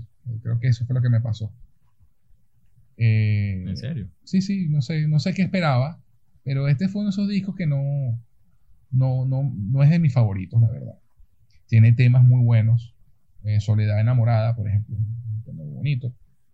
El que voy a hacer conmigo, que también era un tema viejo que él volvió a grabar, con un arreglo Sí. más bonito. Eh, el tema Puente, que es un temazo, Es un temazo. debo decirlo. sobre todo la versión con, que empieza acústica y termina caribeña, es espectacular. Eh, y además Puente, pues eh, es interesante porque también con el tema, entre comillas, de la controversia, porque Arjona tiene, una, un, ah, tiene cierto afecto por Cuba, por la isla de Cuba. Sí. Y, y esta canción habla de, eso, ¿no? De, de, este eterno problema entre Cuba y, y, Miami. Y la canción se llama Puente porque él propone el por qué no hacer un puente entre metafórico y literal eh, para que las, estas familias que, que, son segunda, tercera generación que crecieron en Miami puedan abrazarse los primos, como dice, porque los primos corran a abrazarse como se merecen. Y lo que propone en la canción, que es lo que me, me, gusta, es que deja a un lado la política, deja a un lado la ideología, sencillamente la familia. E, e, ese, esas familias que se, de, de, personas que se fueron en balsa huyendo de Cuba de huyendo del régimen, huyendo de, de, la opresión, que tienen años sin ver a sus padres o sin ver a sus familiares. Y de eso va la canción, ¿no? de, la unión familiar, fuera la ideología, fuera la política. Una vez ahora nosotros que lo comprendemos tanto. Sí, una vez más, gente que oye pero no escucha, pues puede pensar que, que el tipo que Arjona van a decir que Arjona es comunista ahora. ¿Sabes? Porque bueno, él tiene un afecto hacia La Habana, pues en muchas canciones la nombra. De hecho, en este disco de nuevo, Blanco, menciona La Habana en una canción. Entonces, eso está allí. Pero bueno, no sé, ¿qué opinas tú de este disco, Mesto? Ahí hay dos canciones que me gustan mucho. Vida, que es una canción biográfica que, sí. que creo que él la hizo Arjona en este momento estaba pasando por un momento difícil que era su papá estaba ya enfermo, no sé si ya estaba enfermo cuando lo estaba produciendo, ya para cuando sale el disco ya había muerto. Correcto. Y creo que la canción Vida, él como que comentó en algún momento que era como nunca le escribió una canción directamente a su papá como lo hizo años después con su mamá, pero mm. Vida era como la canción que más recopilaba la información de lo que había sido su vida dedicada a su papá que siempre tuvo una influencia muy importante para él. Ok. Arjona le escribió una carta a su papá, la gente que esté escuchando este podcast, cuando su papá falleció, una carta de verdad que... Hermosa, hermosa, sí. Una carta, su papá era un tipo que para él era su ídolo, Así en serio. sí, sí. Una relación con su papá muy fuerte, muy, muy estrecha. Sí. Y bueno, Vida hace honor a eso, pues a, a su historia. De, siempre hablaba de que había nacido una comadrona en su casa, de hecho en el, solo lo dice, y está el papá al lado, ¿sí? Tú sí, sí. en este cuarto y tal. Sí. Este, y bueno, eso, todo el transcurso de, su, de sus anécdotas y sus cosas. Bien interesante esa canción. Y Aleluya, que me parece un temazo, que nuevamente un, contenido social ahí. Es una canción bien, bien interesante. No, no recuerdo mucho Aleluya. Este, te confieso que este disco es de los que menos escucho. Eh, Puente es la que rescato y, y que, voy a hacer conmigo y por tanto amarte, que me parece que es un tema precioso.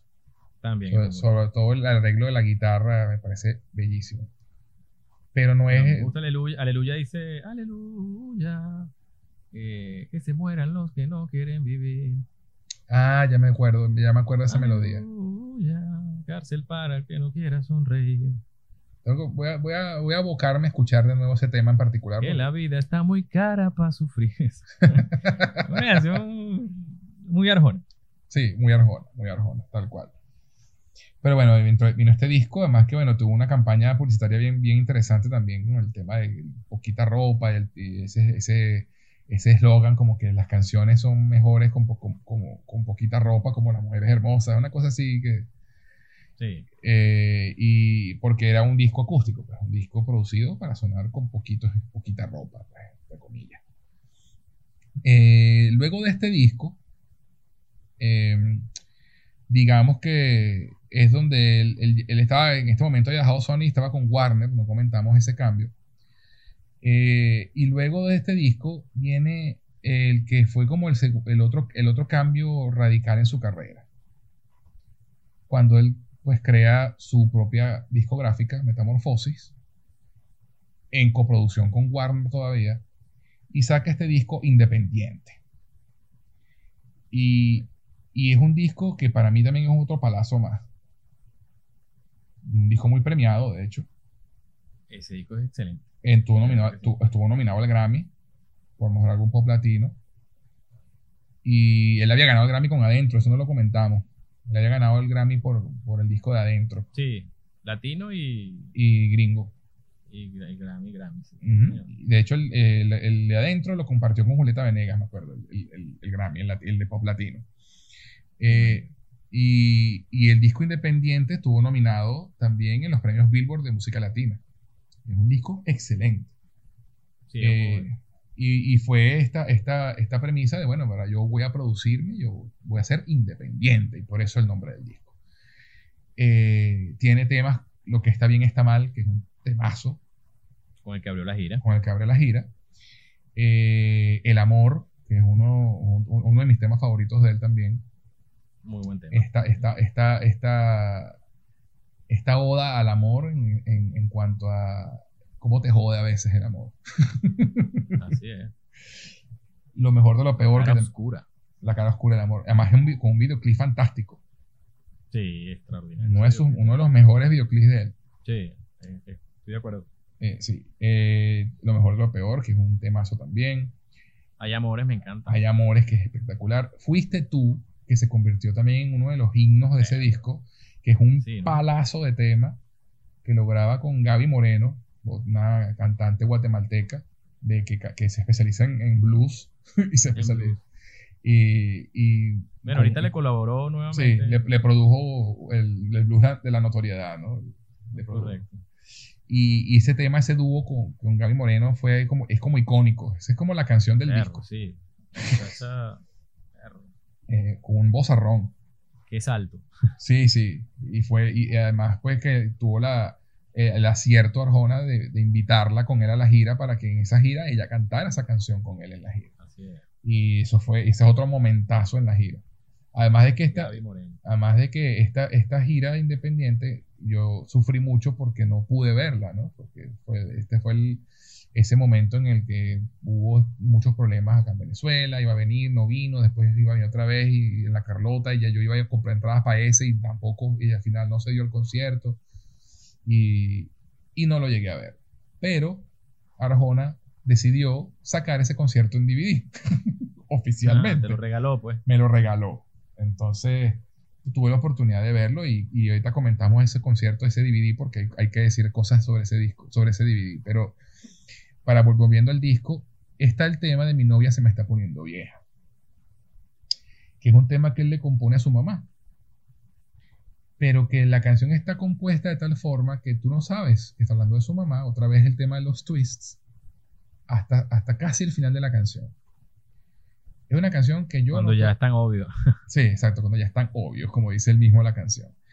Eh, es una canción que, bueno, obviamente la, la- la madre de Arjona falleció luego.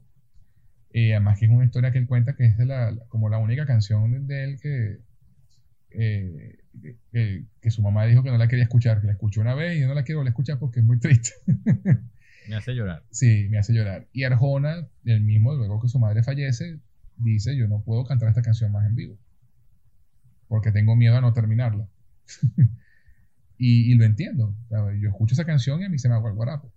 Claro, claro. O sea, es una canción que hermosa. duda, a cualquiera lo conecta con Sí, sí. Es ese hermosa. amor maternal. Sí, y además una con una poesía, o sea, es de sus mejores temas, la verdad. Eh, Sí, y, bueno. y tiene este tema Te Quiero, que también sonó mucho, tuvo mucha popularidad, no es de mis favoritos tampoco, pero Tampoco es de mis favoritos. Pero es tuvo- un buen tema. sí, un- es un buen tema para conciertos también. Eh, y a la medida. que es Caudillo. otro- caudillo, que es otro, otro tema que, que también uno lo escucha y se identifica Sin muchísimo. alusiones. Sin alusiones personales. Eh, un, un discazo, ciertamente. Y demostró, pues, mira, yo puedo, puedo trabajar, produci- puedo producirme yo solo y hacer material de calidad. O sea, eso fue su, su abanderado de, mira, yo sí puedo. Y fue un Y bueno, lo- lo- los productores conservó el staff. El Claro. mismo equipo con el que venía trabajando. Tommy, Lee Dan. Eh, entonces, bueno, hablando de la gira, obviamente, pues no pude verla en vivo, tú, tú sí la viste en vivo Yo lo vi en el poliedro. en el poliedro, y, pero bueno, sacan este DVD del concierto y en Blu-ray también, que el Circo Soledad aún no ha salido en Blu-ray. Eh, y una de las cosas interesantes que tiene este concierto, y es una cosa otra vez, estas cosas que Arjona hace que nadie hace, es que se, el, el, el, el, video está, está centrado en el público, más, no- más que en él. No, mentira, ese, ese concierto fue en el CCT, no fue en el Bolívar. El Bolívar fue viaje. Ah, ok. Eh, y, el, y, el, y, el, y el- la gira, y el video ti- tiene mucho peso en la participación del público. Y, Él siempre ha comentado eso, que no le gustan los, los, Los videos de conciertos, que solamente ve al artista ahí, ¿no? Y, eso es parte de, de- de la fascina- de lo fascinante de ver ese, ese concierto, porque entonces tú ves las reacciones de la gente, ves a la gente entregada, Sí. entregada, cantando o llorando, hombres y mujeres, y, y- y le da un, un toque, un, un punto más arriba a, a- en frente a otros conciertos, ¿no? otros, otros discos, discos en vivo, en videos en vivo, perdón, en el que Sí, te, estoy de con- acuerdo. te conectas también tú con el público que se está conectando con él. Entonces es una triple conexión allí y, y es, es increíble. O sea, es un efecto que yo no había visto. Y bueno, tú echas el cuento que le, además que el editor del, es venezolano Es venezolano. y el tipo estuvo como seis meses editando. Sin dormir video ni una noche. sin dormir una noche porque obviamente cuántas miles, cientos de miles de tomas de público tendrían grabadas y tener que encontrar la perfecta para el momento perfecto y que Arjona Y que, que es tan, imagino y que Arjona que- que es tan tiquismiquis y, y- y tan Le fácil. gustara la toma. Sí, plano. sí. O sea, de verdad que es un trabajo lo que hizo ese muchacho venezolano. Viva Venezuela. Este, Así es. eh, y un- uno de los mejores conciertos en vivo, eh, discos de concierto en vivo que he visto, de verdad. Excelente. Y bueno, tú que, estuviste, está tú, cool. tú que estuviste ahí, me- háblame de la gira, pues, como ese feeling ahí estando, viéndolo en vivo. Esa gira. eh, a ver, Metamorfosis como. Ah, habría. Habría la biblioteca, correcto. Sí, era la- el, el escenario giratorio. Sí. Era de, verdad que la puesta en escena. Y ese fue el concierto, esa, esa fue la gira donde le robaron los equipos. No, la gira fue Circo Ah, fue, ah, fue con Circo Soledad. Pero el escenario giratorio fue en viaje, ¿no? Sí fue en viaje, no fue en esta. Sí, ah, no, esta es la biblioteca, es verdad, esta es la Es biblioteca. una biblioteca. Una biblioteca. biblioteca. Estaba Elizabeth Mesa, vuelve Elizabeth Mesa al staff. Es correcto. Y bueno, ahí dirigió nuevamente Tony Rijos. Y más o menos, ahí más o menos tenía el, eh, ¿cómo se llama? El staff con el que viaja actualmente. O por lo menos con el que viajó hasta Circo Soledad, que fue la última gira. Ok, ok, ok. Giovanni Figueroa, más o menos Amadi, el, el saxo, o sea, más o menos la misma gente. Y a ver, ¿qué podría destacar de esa de esa gira? Mm, ese- yo diría que también fue una, de- una de esas giras como adentro, que el escenario, aunque era bastante vistoso, una gira bastante, fue un, fue un escenario bastante controlado. Sí, sí, sí, sí. Era que si la biblioteca, abajo como una plaza, un, un asunto, pero no era tampoco, no, era, no, no eran los montajes que se hicieron posteriores que Oye, pero te- tengo, se- tengo, ahora que, pasaron. ahora que lo estoy pensando, eh, yo creo que es- este es el, el escenario giratorio fue en esta gira, porque me acuerdo de cantando con Gaby Moreno, que el escenario está como por la mitad, y él está de un lado y ella está del otro. No, tienes razón, tienes razón. Sí, sí, este, este fue el escenario giratorio, porque cuando él canta Mi novia se me está poniendo vieja, está, es un circo. El, el escenario. Tiene como una carpa de circo que hace, que es el momento que hace con los demás músicos, así como en, en, en- tono jodedera que cantan. Bueno, ya, ya hemos ido, hemos ido tantos conciertos. Sí, ya estamos, ya, está- ya estamos mezclando la vaina, pero sí, sí, este, este fue el escenario giratorio.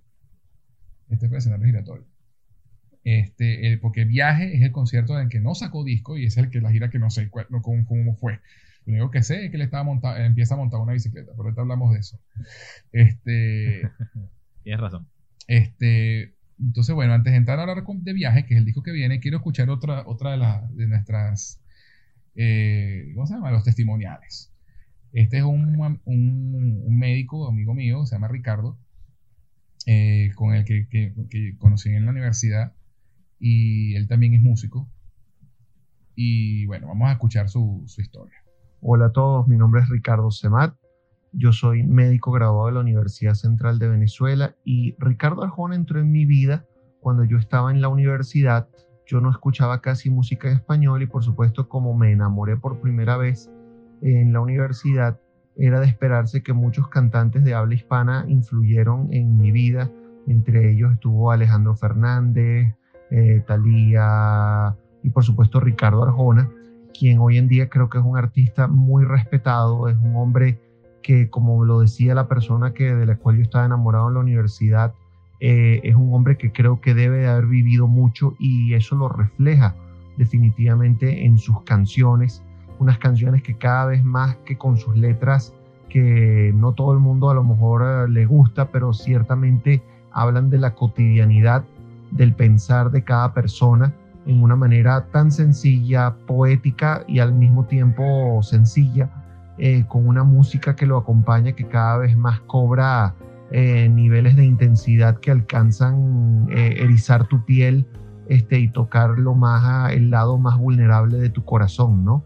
Este, incluso con, hasta contra los temas más controversiales que hay en la actualidad.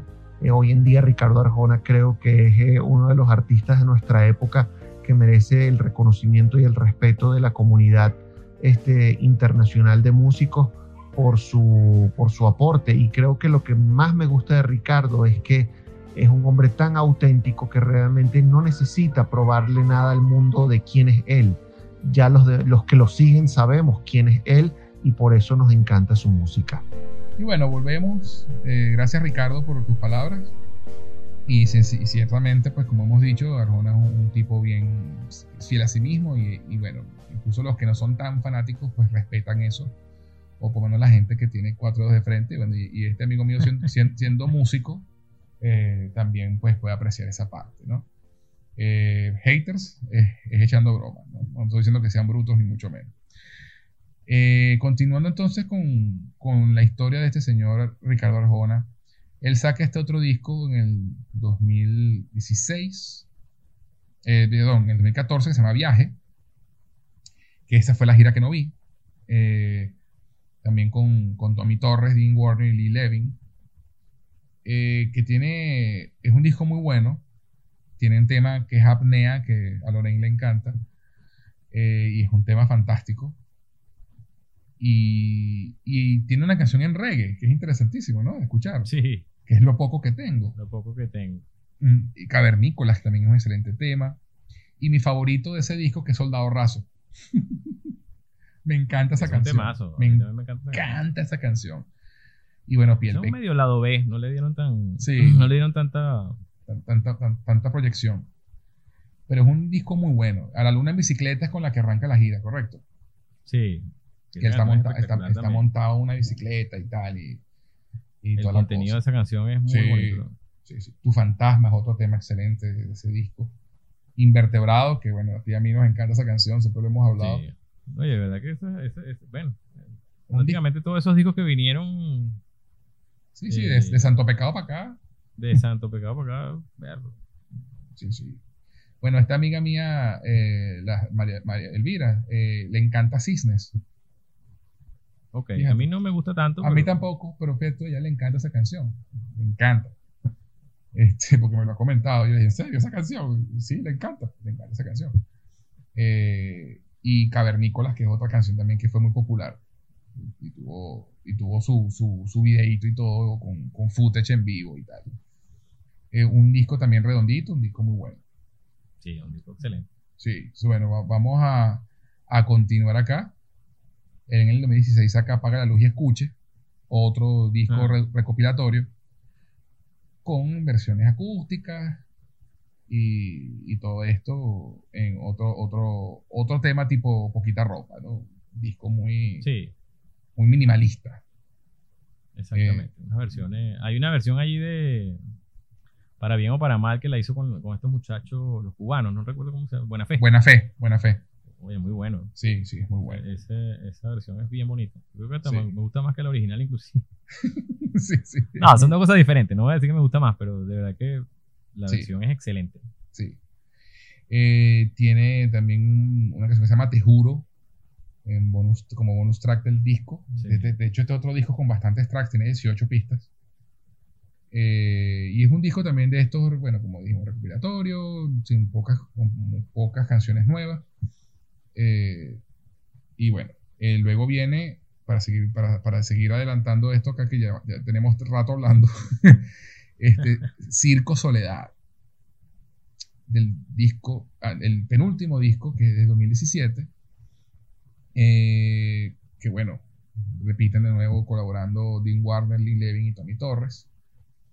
Un disco fantástico, con una gira más fantástica todavía. Yo creo que la gira, la gira, esta es una, creo que ha sido la mejor gira de él. O sea, Sí, en, cuanto a, en cuanto a la producción, como producción, es una cosa, pero fuera de este mundo. Esta, Eh. esta, esta- Bueno, yo no había escuchado Sixto Pérez, ¿tú puedes creer? Lo juro, no lo había escuchado. No lo había escuchado. Imagínate tú. ¿Y qué te pareció? De primera instancia no me gustó. A mí que tampoco me. A mí tampoco me gustó mucho. Pero este disco tiene una canción que se llama Remiendo al Corazón. No, esa canción es espectacular. Para mí esa es la mejor canción Sí, del disco. sí, estoy de acuerdo. Estoy de acuerdo. Una cosa. un palazo. Cuando la tocó en vivo casi me Sí, muero. sí, sí, sí, sí. Una cosa. eh, igual que Porque Puedo, que volvió al, al- al tema de la ranchera. Sí, sí, sí. Además, otra canción con toque de humor muy divertido. Y además es La ranchera y como el más o menos el mismo tema, ¿no? La Sí. Sí, sí, sí.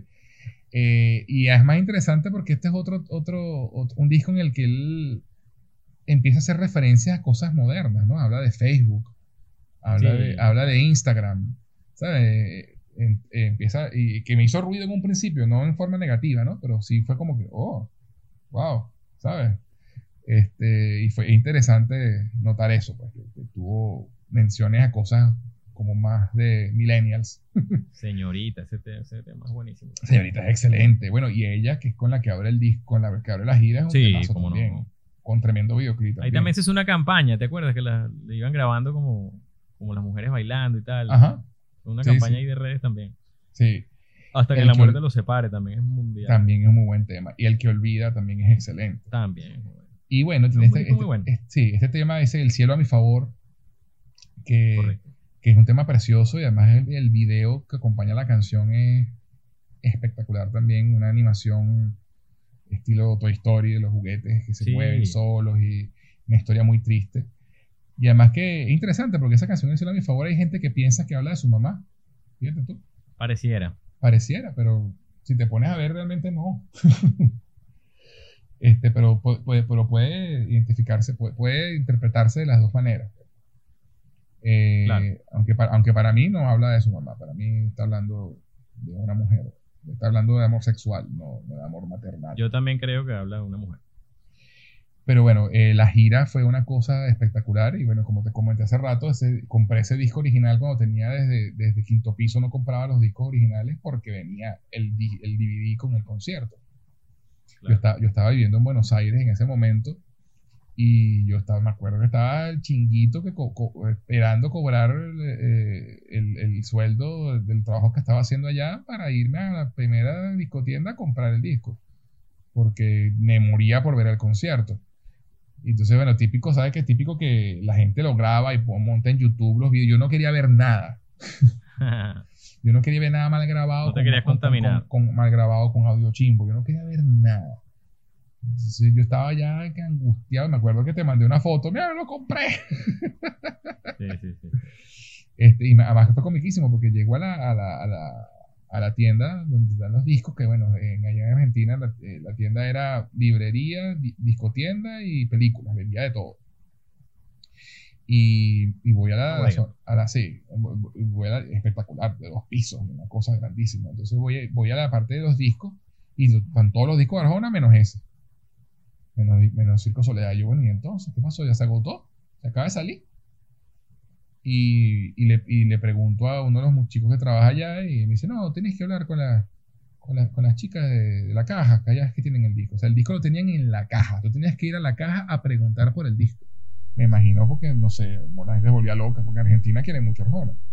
Sí, una de sus plazas más. Eh, sí, entonces bueno, llegué allá, pregunté por el disco, me lo dieron, se me dice, ¿lo querés para regalo? Yo no.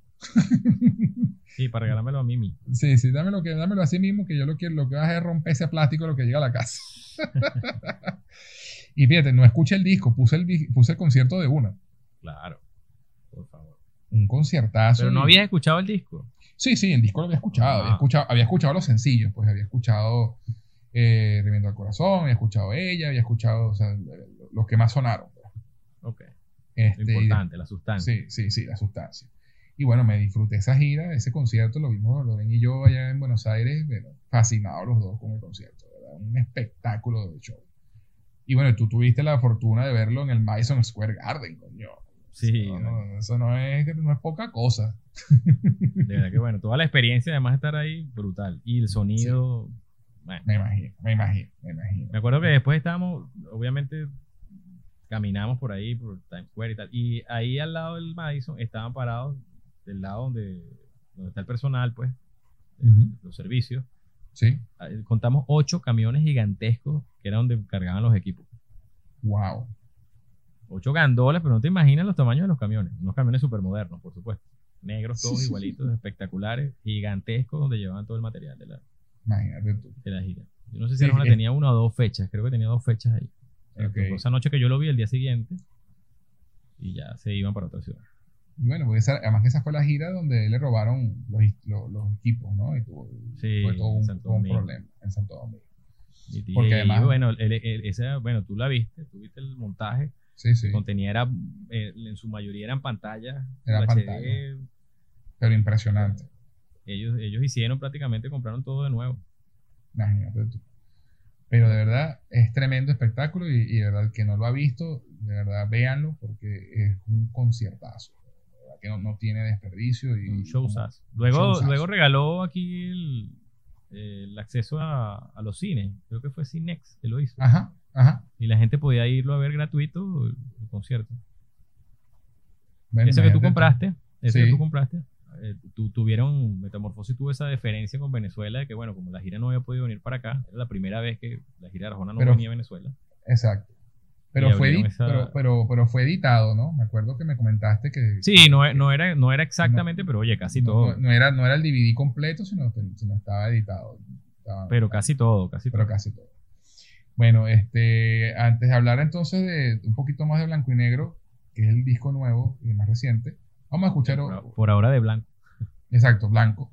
Eh, vamos a escuchar otros testimoniales, nos, queda, nos quedan dos más. Ok. Este, vamos a escuchar a, a, Oscar, que nos comenta desde San Diego, en California. Mi nombre es Oscar Mora, soy ingeniero de software, crecí en Caracas, Venezuela, actualmente vivo en San Diego, California. ¿Y por qué soy fan de Ricardo Arjona? Yo empecé escuchando sus primeros discos, Animal Nocturno e Historias, y me gustó mucho su trabajo. Y cuando hizo la gira Si el Norte fuera el Sur, eh, fui a verlo junto con mi amigo y hermano Enrique y salimos de verdad impresionados de, esa, de ese show. Eh, la calidad del trabajo que Ricardo y que la banda eh, ofrecen es increíble.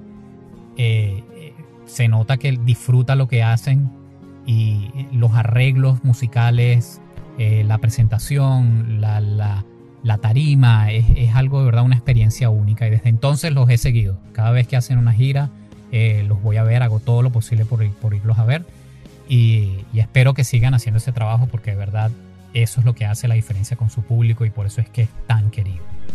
Y bueno, como les dijo Oscar allí, pues él fue mi compañero de aventuras en, en esa gira en el 96 de Si Norte fuera al Sur, en ese concierto que nadie más quiso ir. Él fue mi acompañante. Y ahora pues él y su esposa disfrutan de cada vez que Arjona se presenta allá en San Diego o en Los Ángeles, ellos hacen el esfuerzo de ir porque es verdad, los conciertos de Arjona son otro nivel. O sea, como tú mismo dices, pues estos amigos tuyos que no les gustaban los discos, van a, ven- lo fueron a ver en concierto y encontraron un respeto por el disco. Sí, así es. Entonces, este, buenísimo. Entonces, bueno, eh, gracias Oscar por, por, por tomarte la- el trabajo de, de mandarnos esa, ese testimonial. Llegamos entonces a, a Blanco, a Blanco de Blanco y Negro. Eh, un disco bien, bien, bueno, como ya comentamos al principio, pues cómo se grabó, con este tema de las sesiones en vivo, que ha tenido una campaña publicitaria interesantísima porque obviamente con todo este tema de la pandemia, eh, se le- los planes que tenía para la presentación del disco se le fueron al, al, gara- al garate, al garote, perdón. Eh, y tuvo que reinventarse y buscar la manera de presentar el disco. Y se le ocurrió esta- este formato de presentar las canciones una a una por semana a semana. Eh, y acompañar cada canción con un video adicional de él hablando de la canción, comentando las sesiones del autor, como, como se llaman, ¿no?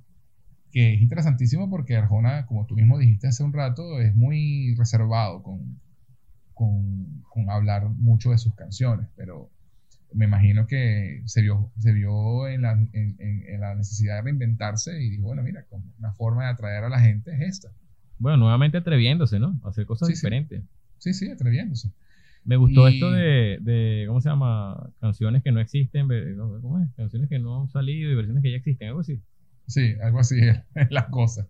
Una cosa, eh. bueno, le pusieron un nombre y la gente iba mandando su versión de la canción. Hubo gente que de verdad hacía unas versiones competitivas, ¿viste? Que yo, creo que si yo fuese Arjona, al más de uno me hubiese sentado a pensarlo. ¿Será que me cambio? De verdad que hay varias buenas. Hay un muchacho, Josué, que yo te dije que para que lo siguiera, que es venezolano, verlo, hizo una versión bien buena con una muchacha. Hicieron un dúo ahí muy interesante y con bastante original. Sí. Sí, no, y además entonces, más allá de eso, tuvo la, también el, la, la, la idea entonces de sacar un disco con estas versiones. ¿no? Y, va, y va a producir un disco con, con estas versiones de, de, los temas. Entonces, mira esto qué interesante y qué, y qué bonita iniciativa, ¿no? Sí. Bueno, así como lo que hizo también con los cuatro fanáticos que pudieron ir a la escucha del disco en, allá en Abbey Exacto, allá en, en, en Londres. Este, entonces, había una la campaña de publicitaria ha sido fantástica de este disco. Ha sido muy ah, bueno. Bueno, claro, ah. como tú dices, ha tenido que reinventar, reinventarse por el tema de la pandemia y bueno, lo ha hecho de una manera bien inteligente, bien, Así bien dirigida. Sí, y además que bueno, fuerte. obviamente pues todos los videos, todo es en blanco y negro. El concepto es espectacular. El concepto es, espectacular, de verdad. bueno, hablemos un poco de los temas que, que tiene el disco. El primer sencillo promocional se llama Hongos. Y es un tema que, como te dije, que confieso que la primera vez que la escuché fue así como que no me gusta. La, la, la primera reacción fue así como no me gusta. Y ahí fue donde Lorraine me dijo, bueno, ¿cómo que no te gusta? Tú no eres fanático, te tiene que gustarte todo. Yo, no, así no. A mí no, me, a mí no me desagradó. Me pareció una canción bastante arjona. Sí, muy arjona, pero después escuchándola una, de nuevo y tal, le fui cogiendo cariño. Además que ya la, la digieres. Tiene un estribillo muy bueno. El estribillo, estribillo me gusta mucho. Pero sí tiene esta, esta, estas cosas que, que, que sus haters dicen que tiene, que es el, el, las frases aparentemente inconexas, ¿no? Que riman y tal, pero que no tienen tanta correlación. Se tiene algo de eso. Eh, y por eso me hizo ruido en un principio, pero después, bueno, le, le, estoy cogiendo como gustillo a la, a la canción, ¿no? Eh, porque, porque como empieza como hablando de quién dio, quién dio los hongos al Dios que nos hizo, pues después, pues, después a, a, la segunda estrofa está hablando ya de una persona, ¿no? De una pareja o de alguien que, que sí. y entonces, ¿sabes? Hay como un descuadre ahí, pero después termina como consistente hasta el final. Entonces, bueno, debo decir que ya no, ya no me disgusta tanto. Ya la, disfruto, ya la disfruto. El amor que me tenía, que fue la segunda que sacó, sí es un temazo. temazo. Hasta ahora es mi favorita. Sí, esto es un temazo y, y, y, yo, yo hubiera puesto primero esa que hongos, pero bueno, estoy seguro que Arjona necio, necio, necio, digo, no, esta es. Este, porque lo soñó, porque le salió. Sí, sí, tiene, tiene, una, tiene, tiene una, una, conexión especial con esa canción y se fue la Seguramente. Eh, después, bueno, sabe, creo saber por qué, porque es que es la canción que inspiró el proyecto. Sí, Acuérdate que él tenía todo listo para grabar un disco de duetos que se iba a llamar Mujeres. Uh -huh. Y él echó el cuento en esos videos de 38 minutos, 68 horas sin dormir, que estaba en un bar, se formó una pelea de fanáticos de fútbol allá en Inglaterra y él se tuvo que meter a una mesa y ahí fue donde pensó, ¿quién le dio los hongos al Dios que nos hizo? Por la locura que estaba pasando. Claro, claro. Y de ahí cambió radicalmente el proyecto y se metió en este, en este asunto de blanco y negro. Exacto. Entonces, bueno, después la otra canción que, que salió oficialmente a, para todo el mundo, porque de nuevo el disco está disponible para los que tienen el pago de, de la aplicación de Arjona, Mundo Arjona y tal, fue el blues de la, de la notoriedad. Brutal. Eh, que es un temazo, un temazo espectacular, además que, bueno, producida por Gaby Moreno. Le dieron eh, cuatro nombres de los tipos de blues más importantes del mundo para que él escogiera con quién iba a arreglar esa canción y cuando iba a levantar el teléfono para hacer la primera llamada, se acordó de Gaby. Así es, yo, y Gaby. Y Gaby, y... que es experta en blues, pues pues nada, le, y se la arregló espectacularmente bien. Muy bueno. Además, un tema bueno. que habla, que habla de, de la industria musical. Muy actual, Sí. Sí, me sí, parece, con todo este tema de los influencers Ah, y tal. Ade- Además que hace una, una alusión, pien- una, una alusión, pienso yo, también a Camilo por ahí un poquito, ¿no? Eh, a que este, este entrevistador de CNN que, que le hizo la entrevista sin haber, sin haber escuchado el disco. Qué loco, Camilo Y que, que- que- terminó Arjona levantándose y yéndose de la entrevista, que lo dice Ricardo también en su audio.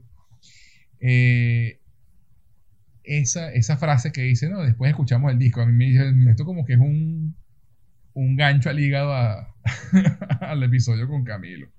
Seguramente. Pero, pero es una denuncia pues a lo que es la industria, ¿no? La muerte, además que lo dice una frase, ¿no? Que muere el arte o algo así, ¿no? Eh, es muy, muy buena la canción, Sí. muy buena. Eh, yo no sé si tú has escuchado el resto.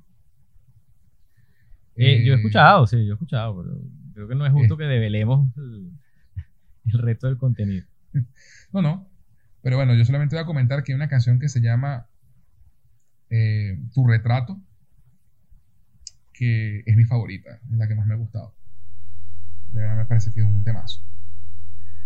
Eh, pero bueno, este, como el disco no ha terminado de salir oficialmente, eh, digamos, todavía porque semana a semana Ricardo va a estar sacando las canciones. Como te digo, yo porque tengo acceso a la plataforma eh, y de, la, la aplicación de él y pude escuchar el disco. Tiene otros temas muy buenos. Tiene un tema que me saca la piedra. de esos temas que no me gustan, pero para nada. Este, pero bueno, ¿Cuál es dejaré. ese? Ese que se llama Ser Patria. Ah, sí, sí, claro, claro. Sí, lo hablamos. Sí, sí, lo llegamos a comentar. Este, pero bueno, no, no, para no entrar en detalles para los que no lo han podido escuchar todavía. Eh, realmente, bueno, un disco, es un disco interesantísimo, un disco que musicalmente está a un nivel, pero brutal, Estratosférico. estratosférico. Y bueno, todavía no hay fecha de estreno para la contraparte, para el disco negro. Se dice que para el próximo año. Imagino que es lo lógico para que dale, chance de que este respire. Eh, así que bueno, no sé si tú quieres agregar algo más sobre blanco y negro. Tenían fecha de gira y todo. Impresionante. Ya tenían todo montado para el lanzamiento por todo lo alto de este disco. Y bueno, pasó esto y ni modo. Me parece, como tú dices, rescato lo interesante de que decidieron reinventarse rápidamente y con, bu- Ujú. con una estrategia sólida que les ha permitido que la cosa funcione y que la gente esté ahí. Bueno, y Arjona, con lo que hablábamos, él ya trabaja para un público que él sabe que está ahí segmentado y que la gente lo va a escuchar y que la gente va a consumir Así es. ese trabajo. Y bueno, nada. Me parece que es un, un salto al vacío, pero berro, bien, bien arriesgado, bien interesante. Sí, sí. Y bueno, mira, esta pandemia ha hecho que, se- que mucha gente haya, tocado, haya, tenido- que reinventar, reinventarse, perdón. Tanto los, los artistas y la gente famosa como los ciudadanos de a pie. Así es. eh, nos ha tocado reinventarnos. Y bueno, una de las cosas que, que esta pandemia me ha dado a mí es la posibilidad de hacer este proyecto de podcast de Cinefilia y otras hierbas que siempre tuve en la mente de hacer. Este, de hecho, el- este título, este nombre Cinefilia y otras hierbas lo tengo de hace más de 10 años en la cabeza. Imagínate. Eh, No y bueno, no, sí o no, no mucha gente lo sabía, pero es una cuestión que yo tenía muy, muy personal. pues. Y, y decidí hacerlo ahora y fue gracias a la pandemia. Entonces, mira, Ha resultado todo bien. tiene, to- todo tiene su lado positivo. Claro, claro. Por supuesto. Bueno, lleg- llegando al final de, de la, de la- de la discografía y, y la historia de Arjona, yo quería hacer rapidito, y ya como hemos hablado de los discos, no hay que explayarnos mucho, un pequeño top, pero en vez de un top 10, un top 5 de nuestros discos favoritos de, de Arjona. Menos mal que no Entonces, fueron bueno. canciones. pues, Sí, no, no, sé. ahí sí, no, hubiéramos tenido seis meses preparando esto. Eh, Este, las reglas, como siempre, son las siguientes. Tanto Néstor como yo hicimos nuestras listas independientemente uno del otro y no sabemos qué está en la lista de quién y en qué orden. Empezamos con la quinta y hasta la número uno. Y bueno, y si hay una repetida, si está en el top 3, esperamos al top 3 y si no, seguimos. Comencemos entonces. ¿Cuál es tu número 5? Mi número 5 es Independiente. Independiente. Muy bien, muy bien. Eh, como habíamos dicho, tremendo disco y además fue la- el, el- el- el estandarte de decir, mira, yo me produzco solo y mira, aquí está. Así es. Riesgo altísimo. Y bueno, que pagó muy bien, pues, afortunadamente para él y para uno que lo sigue, puede seguir, seguir haciendo discos y haciendo, y haciendo giras. Mi número 5 es historias. ¿En serio? Sí. Ese es mi top one. Espera, pero no hagas spoiler, ¿vale? Ay, perdón, perdón. Bueno, pero está dentro de. Claro, tenía que decir que estaba dentro de mis tres. Exacto. Bueno, hablamos de él cuando lleguemos allá en, en tu top 1. ¿Cuál es tu número 4? Santo pecado. Ah, ok. Ese está, ese, ese está en mi top 3. Ok. Mi número Seguimos. 4 es, ade- mi número cuatro es adentro. Este, no está en tu top ese, ¿no? No, no está. Este, ese, ese disco, como lo hablamos en ese momento, pues fue también, tiene temas muy fuertes y musicalmente y, también subió como un, como, como si hubiera subido volumen al, al radio. Ese, ese disco me impactó muchísimo. Y, y además fue una, esa gira la disfruté muchísimo en su momento y, y bueno, tiene un, un lugar especial ese disco, me gusta muchísimo. Fue un disco importante, sí, estoy de acuerdo contigo. Aunque Sí. no lo tengo en mis top, fue un disco Sí. importante. Es que es difícil, ojo. Sí, sí, que no, es difícil. Es muy difícil, eh, Es muy- compilarlo. muy Yo lo difícil. hice, lo hice ahí, como te dije, casi que sacando los que tenían mayor número de canciones que no me importaban tanto. Bueno, voy a Ujú. quitar este y cojo el otro. Exacto. Y más o menos así lo manejo. ¿Cuál es tu número 3 entonces? Galería Caribe. Oh, discazo. Ese no está en mi top. Me pasó como a ti, pues. Me encanta el disco, pero haciendo contrapeso, pues no lo metí. Yo lo puse porque fue la primera vez que Arjona tomó un riesgo tan drástico, un giro Sí. completamente al volante y, y de verdad que fue temerario. En ese momento era mucho Sí. más fuerte que, que cuando ya él hace, por ejemplo, Independiente, que ya tenía un posicionamiento mayor y Sí, seguramente sí, claro. mayores recursos para hacer otras cosas. Sí, no, ese, rie- cuando- ese, ese riesgo de. Adelante, adelante. Bueno, eso, que cuando se lanzó ese disco, buscar un arreglista latino y hacer algo completamente diferente a lo que era su trabajo originalmente. Además que el disco es excelente, Sí, sí lo es, cómo no. fue de verdad un hit. Sí, yo me acuerdo que este primo mío, Miguel Ángel, el, el- el- el- que me lo presentó después fue hater, después no tan hater. Eh, cuando, cuando salió este Galería Caribe, me acuerdo que le puse lo poco que queda de mí. Ok. Y cuando escucho, él escuchó esta frase, tengo una cita con Dios a las 5.50 y el diablo me espera en la esquina 10 para las 6. Mi primo ahí sí tuvo que parar y decir, oye, tremendo, qué, qué bien, qué bien compone este tipo. Este, porque en verdad es, un- es una, una frase hermosa, además súper inteligente y, y, y esas frases que parecen fáciles y no lo son, para nada. Así es. Mi número 3 es Santo Pecado. Ok. Este, eh, también fue un, ese, un disco que también que fue también un, un salto del disco anterior a este, que fue un salto bien fuerte. Y además ese disco que tiene esa, e- esa, esa, esa, esa rabia por dentro, ¿no? Ese, ese feeling de, de, de ese momento por el que le estaba pasando. Y además tiene Minutos, que es una de mis canciones favoritas ever. Y los que me conocieron en la universidad lo saben porque la cantaba cada rato. Minuto también me gusta mucho, una canción que yo también la- está dentro de mis favoritas, lo que pasa es que, verlo, la- como dicen en criollo, la putearon. Sí, sí. Le sacaron mucho la chicha a esa canción y esa Sí, a veces, sí. eso a veces me molesta, me, me desgasta, Sí. me divorcia de la canción. Pero bueno, como ya pasaron tantos años, a lo mejor me reconcilio. Es una de No, mis y- canciones. Y además es una de las que más disfruto ver en vivo, cuando la toca en los conciertos. sí, nunca la pela. Eh, sí, sí. Este, ¿Tu número dos cuál es? Si el norte fuera el sur. Ese es mi número uno. Fíjate. Ah, bueno. Este, no, pero hablemos, hablemos ya de, hablemos de ese disco de una vez. Este, a mí me gusta, ese, mi- ese disco es mi número uno porque en verdad de la 1 a la 14 todas me gustan. O sea, no hay una que no me guste. Entonces es, el es el disco que en verdad todas las canciones me gustan. Y, y además fue el primer disco que escuché de él y, y- y tiene las, como canciones icónicas de, de él en su carrera. Y, Es un disco impresionante que no pierde vigencia a pesar del tiempo, ¿no? Sí, sí, Yo sí, escucho sí, todo ese totalmente. disco y lo disfruto muchísimo. Sí, totalmente, totalmente. Eh, y bueno, mi número dos es Quinto Piso. Ok.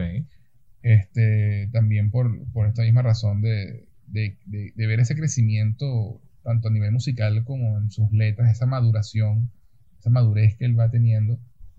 Y Quinto Piso tiene canciones también, pues, como Duele, temas que, que me marcaron mucho y que, que, recuerdo mucho y que escucho muy seguido. Porque ese es otro, otro, otro criterio que yo puse para mi lista. Pero son las, ¿De qué discos son las canciones que yo más escucho de él? Eh, ahorita. ¿no? Okay. Me, pregu me, pregunta este top 5 dentro de 5 meses y cambiará alguna cosa. Y cambia, sí, es posible. Sí. A mí me pasa. Este, y bueno, eh, mi, número, mi número uno es Si Norte fuera al Sur y el tuyo es Historias, ¿correcto? Sí, señor. En, entonces, bueno, vamos a hablar, hablamos de historias y cerramos el top.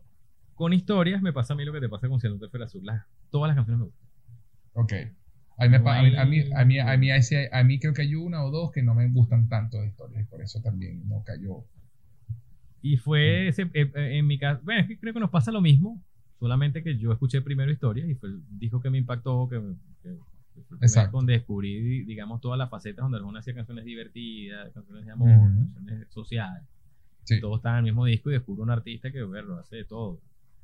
Sí. Y, y, con buena música y con letras inteligentes. Entonces, bueno, eso, me pasó lo mismo que te pasó a ti con Siendo Te Fuera Sur y por eso precisamente es tu top one a que eh, Siendo Te Fuera Sur y el mío es historia. Exacto, fíjate, tú no, no, estuvimos tan mal ahí. No, no, no. y bueno, para cerrar, eh, antes de despedirnos, quería poner el último testimonial. Y lo, dejé, y lo dejé para el último porque me parece muy acertado y, y, y excelentemente articulado lo que mi amigo Pablo Sánchez Noguera, que estuvo conmigo en el podcast inaugural sobre Stephen King y de sus películas, que no es el mayor fan de Arjona. Eh, y, y, de verdad, mira, no tiene desperdicio. Vamos a escucharlo.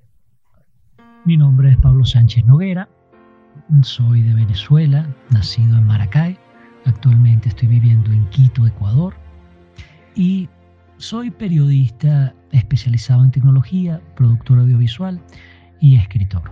Para hacer el audio más corto, si hay algo que yo tengo que decir sobre Arjona, es que si bien reconozco que es una figura controversial y hay mucho que se le puede criticar a su letra y hay mucho que se le puede criticar a su personalidad, hay algo que yo le admiro. Y es que Arjona es un tipo que asume riesgos. Es un tipo que tú puedes acusarlo de muchas cosas, excepto tal vez de ser él mismo. ¿A qué me refiero yo con esto? Es un tipo que se atrevió a escribir una canción sobre la regla, que para algunas personas puede ser una genialidad y para otras puede ser algo asqueroso. Es un tipo que agarró su guitarra, se fue de Guatemala con un sueño a México y logró conquistar no solo México, sino toda Latinoamérica. Yo creo que Arjona no sería tan vilipendiado si no hubiera logrado tanto éxito comercial. Lo interesante es que se convirtió en un fenómeno, en un fenómeno pop y en un fenómeno comercial que conecta con muchísima gente. Y esa habilidad es una habilidad que muchísimas personas desean. Y sin querer compararlo con otras grandes estrellas pop, lo cierto es que la fama desgasta y destruye y no cualquiera es capaz de torearla. Arjona sigue sacando música, como bien dices en tu podcast, sigue sacando disco y no se ha dejado destruir por esa crítica que a veces le llega tan masivamente y en ocasiones, justificada o no, puede llegar a ser terrible para cualquier persona es un tipo que cree en sí mismo, que se ha formado solo, y eso es de admirarse, porque no cualquiera puede, no cualquiera lo logra, y muchas de las personas que critican a Arjona tal vez lo hacen a través de la envidia, muchos lo hacen a través de un sentimiento de superioridad intelectual, y muchos sencillamente lo hacen porque está de moda. Ojo, también no descarto que muchos lo critiquen porque tengan razón en sus críticas. Pero sí, es una persona que más allá de si su arte es bueno o su arte es malo, o si su música es una basura o no lo es, es un tipo trabajador, es un tipo que tiene las bolas de ser él mismo en una sociedad que te castiga muchas veces por atreverte a ser diferente. Y eso es de admirarse, más allá de que nos guste su música o no. Y bueno, miren, mejor dicho imposible. De verdad que eh, es muy acertado su, su comentario. Y no me quedó claro si es fan o hate. Sí, no, bueno, hater no es. No, no, es hater. hater. Él, está, no él, está, él está al intermedio. Pero bien objetivo, ¿no? Sí, sí. Muy, Eso es un análisis sesudo de una persona sí, que realmente quiere ver el contexto. Grande. Pablo. Sí, sí. No, una, un aplauso para Pablo. Porque, Verdaderamente, sí. O sea, yo quería, y por eso quería, quería cerrar eh, la conversación con, con, esa, con, con esa intervención de Pablo, porque eh, me parece que, que engloba lo que quería yo lograr con este episodio del podcast. ¿No? Arjona, Arjona ha tenido haters como Fito Páez y Charlie García. Oh, sí, Fito Hasta Páez ha muy- llegado al nivel. muy famosamente se quejó de, de que Arjona llenó Ep- siete, lu- que siete Por cierto. Ah, sí, sí, él, él odió eso porque eso se lo mereciera nada más Fito Páez. Yo respeto Sí, mucho sí. a Fito Páez y me gusta su música, pero a ver. Sí, sí, sí, sí. Pero bueno, la envidia, la envidia es verde y cualquiera puede caer ahí. Por cierto, eso que dijo Gianfranco de las amas de casa lo dijo Charlie. Eso fue Ah, ah, Charlie ah. García fue el que dijo eso. Ah, fíjate tú, no sabía. Eso era No para de sabía eso. Yo no me acordaba. Bueno, para que tú veas, haters gonna hate, como dice aquella canción. Ni modo. Es el- los, los que odian, pues odiarán. Así es. Lo, lo importante, lo importante y lo interesante de todo esto es que, bueno, Arjona es un tipo que nunca ha dejado que eso lo detenga, nunca le ha dado importancia ni siquiera para, para No conversar le presta sobre atención eso. a eso. Exacto, no le presta atención ni siquiera para conversar. Cosa que me parece muy bien. Sí, sí, sí. Eh, y, y eso es lo interesante. pues. Él dijo algo para- muy inteligente, me pareció, que si yo, Arjona tiene cuánto tiempo ya, el primer disco, eh, el año 80 y pico, vamos, vamos a contar desde Animal Nocturno, que fue el año 91, José. El nocturno fue en 92. Bueno, imagínate tú, desde el año 92. Tiene más de 20 años, más de casi 30, casi 30 años en este negocio. Sí, sí. Más. Y dice, si yo no dediqué los primeros 10 años de mi carrera a, a- a- a esto del- de la gente que me adversa o que me detesta, ya obviamente yo ya tengo un camino labrado, no me voy a poner eso ahorita. Y Así tiene, es. así suena arrogante, tiene toda la razón. Si ya Así no es. te ocupaste de eso, que vas a hablar o darle importancia tú a estas alturas de tu carrera, ese Así asunto. es. Así es. ya el que no le gusta, no le gusta, y el que le gusta, le gusta y para adelante. Eso, y eso fue lo que él dijo con Camilo. Pues me acuerdo cuando se paró de, de la entrevista y se fue, él puso su Twitter. El que habla de, el que habla mal de ti para tener de qué hablar contigo. Así es. Como el es. tipo no había escuchado el disco y no tenía de qué hablar porque no, no tenía cómo hablar del disco nuevo, el tipo se dedicó entonces a hacerle preguntas sobre qué opinaba de sus haters. si Yo lamento eso que eso le haya pasado a, a él con Camilo Egaña, que no me parece un mal periodista ni nada, pero bueno, cosas que pasan. Mira, sí, sí. Sencillamente, A él, mira. a él lo ha entrevistado Jorge Ramos, tipo Sí, sí. rankeado. No, lo buenas. Jaime Bailey, que es un tipo difícil. Ismael, Ismael Cala lo entrevistó también. Ismael Cala. Bueno, pero Ismael Cala quizás es más complaciente, pero Bailey. Sentate con Ah, bueno. Bailey no- Y además, además esa, entrevista con, es- esa entrevista con Bailey es, es imperdible. Es genial, es genial. Es genial. Muy bueno. Y bueno, mira, este, con esto cerramos. Una tertulia musical excelente, como siempre, mi pana. Igualmente, Cierta- mi pana, claro que sí. Sí. Ciertamente Arjona ha influido mucho en nuestras vidas. Y, y bueno, y algo que no, no comentamos mucho, pero también en nuestra forma de componer y apreciar la música. ¿no? Claro. La, inf- influencia es innegable. La influencia Eh, es innegable. Eh, los- para, los, para los que no lo sepan, pues yo también soy compositor y, y tengo unos, unos cuantos temas y, y hay mucha influencia de Arjona en, en- letras y, y en música, igual que Néstor, que también tiene unas cuantas cancioncitas por ahí muy buenas compuestas. Y bueno, ahí en YouTube pueden conseguir alguna que otra cosa, si, por ahí, si por ahí la buscan, amor, consiguen. Así que, así es.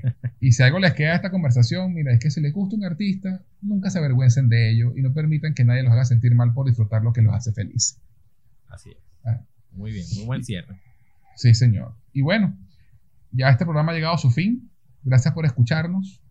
No olviden calificarnos con cinco estrellas o con pulgar arriba, darle like, dejarnos un comentario y estar pendientes de los próximos episodios de Cinefilia y otras hierbas, cine, música, televisión y videojuegos para escuchar. Néstor, de nuevo, ¿dónde podemos encontrarte en las redes? Arroba Néstor GMR, Instagram y Twitter. Y bueno, y a quien les habla, pueden encontrarlo en Twitter y en Instagram en arroba Gus en Jose, G-U-Z en Jose. Bueno, hermano, espero que nos acompañes de nuevo muy pronto Ojalá que sí. y gracias por estar aquí hoy. Un abrazo, José. Y saludos a los que nos escuchan. Igual, no se olviden entonces comentar, compartir y suscribirse a nuestro podcast para que no se pierdan ni un solo episodio de Cinefilia y otras hierbas. Les habló José Enrique Guzmán. Hasta la próxima.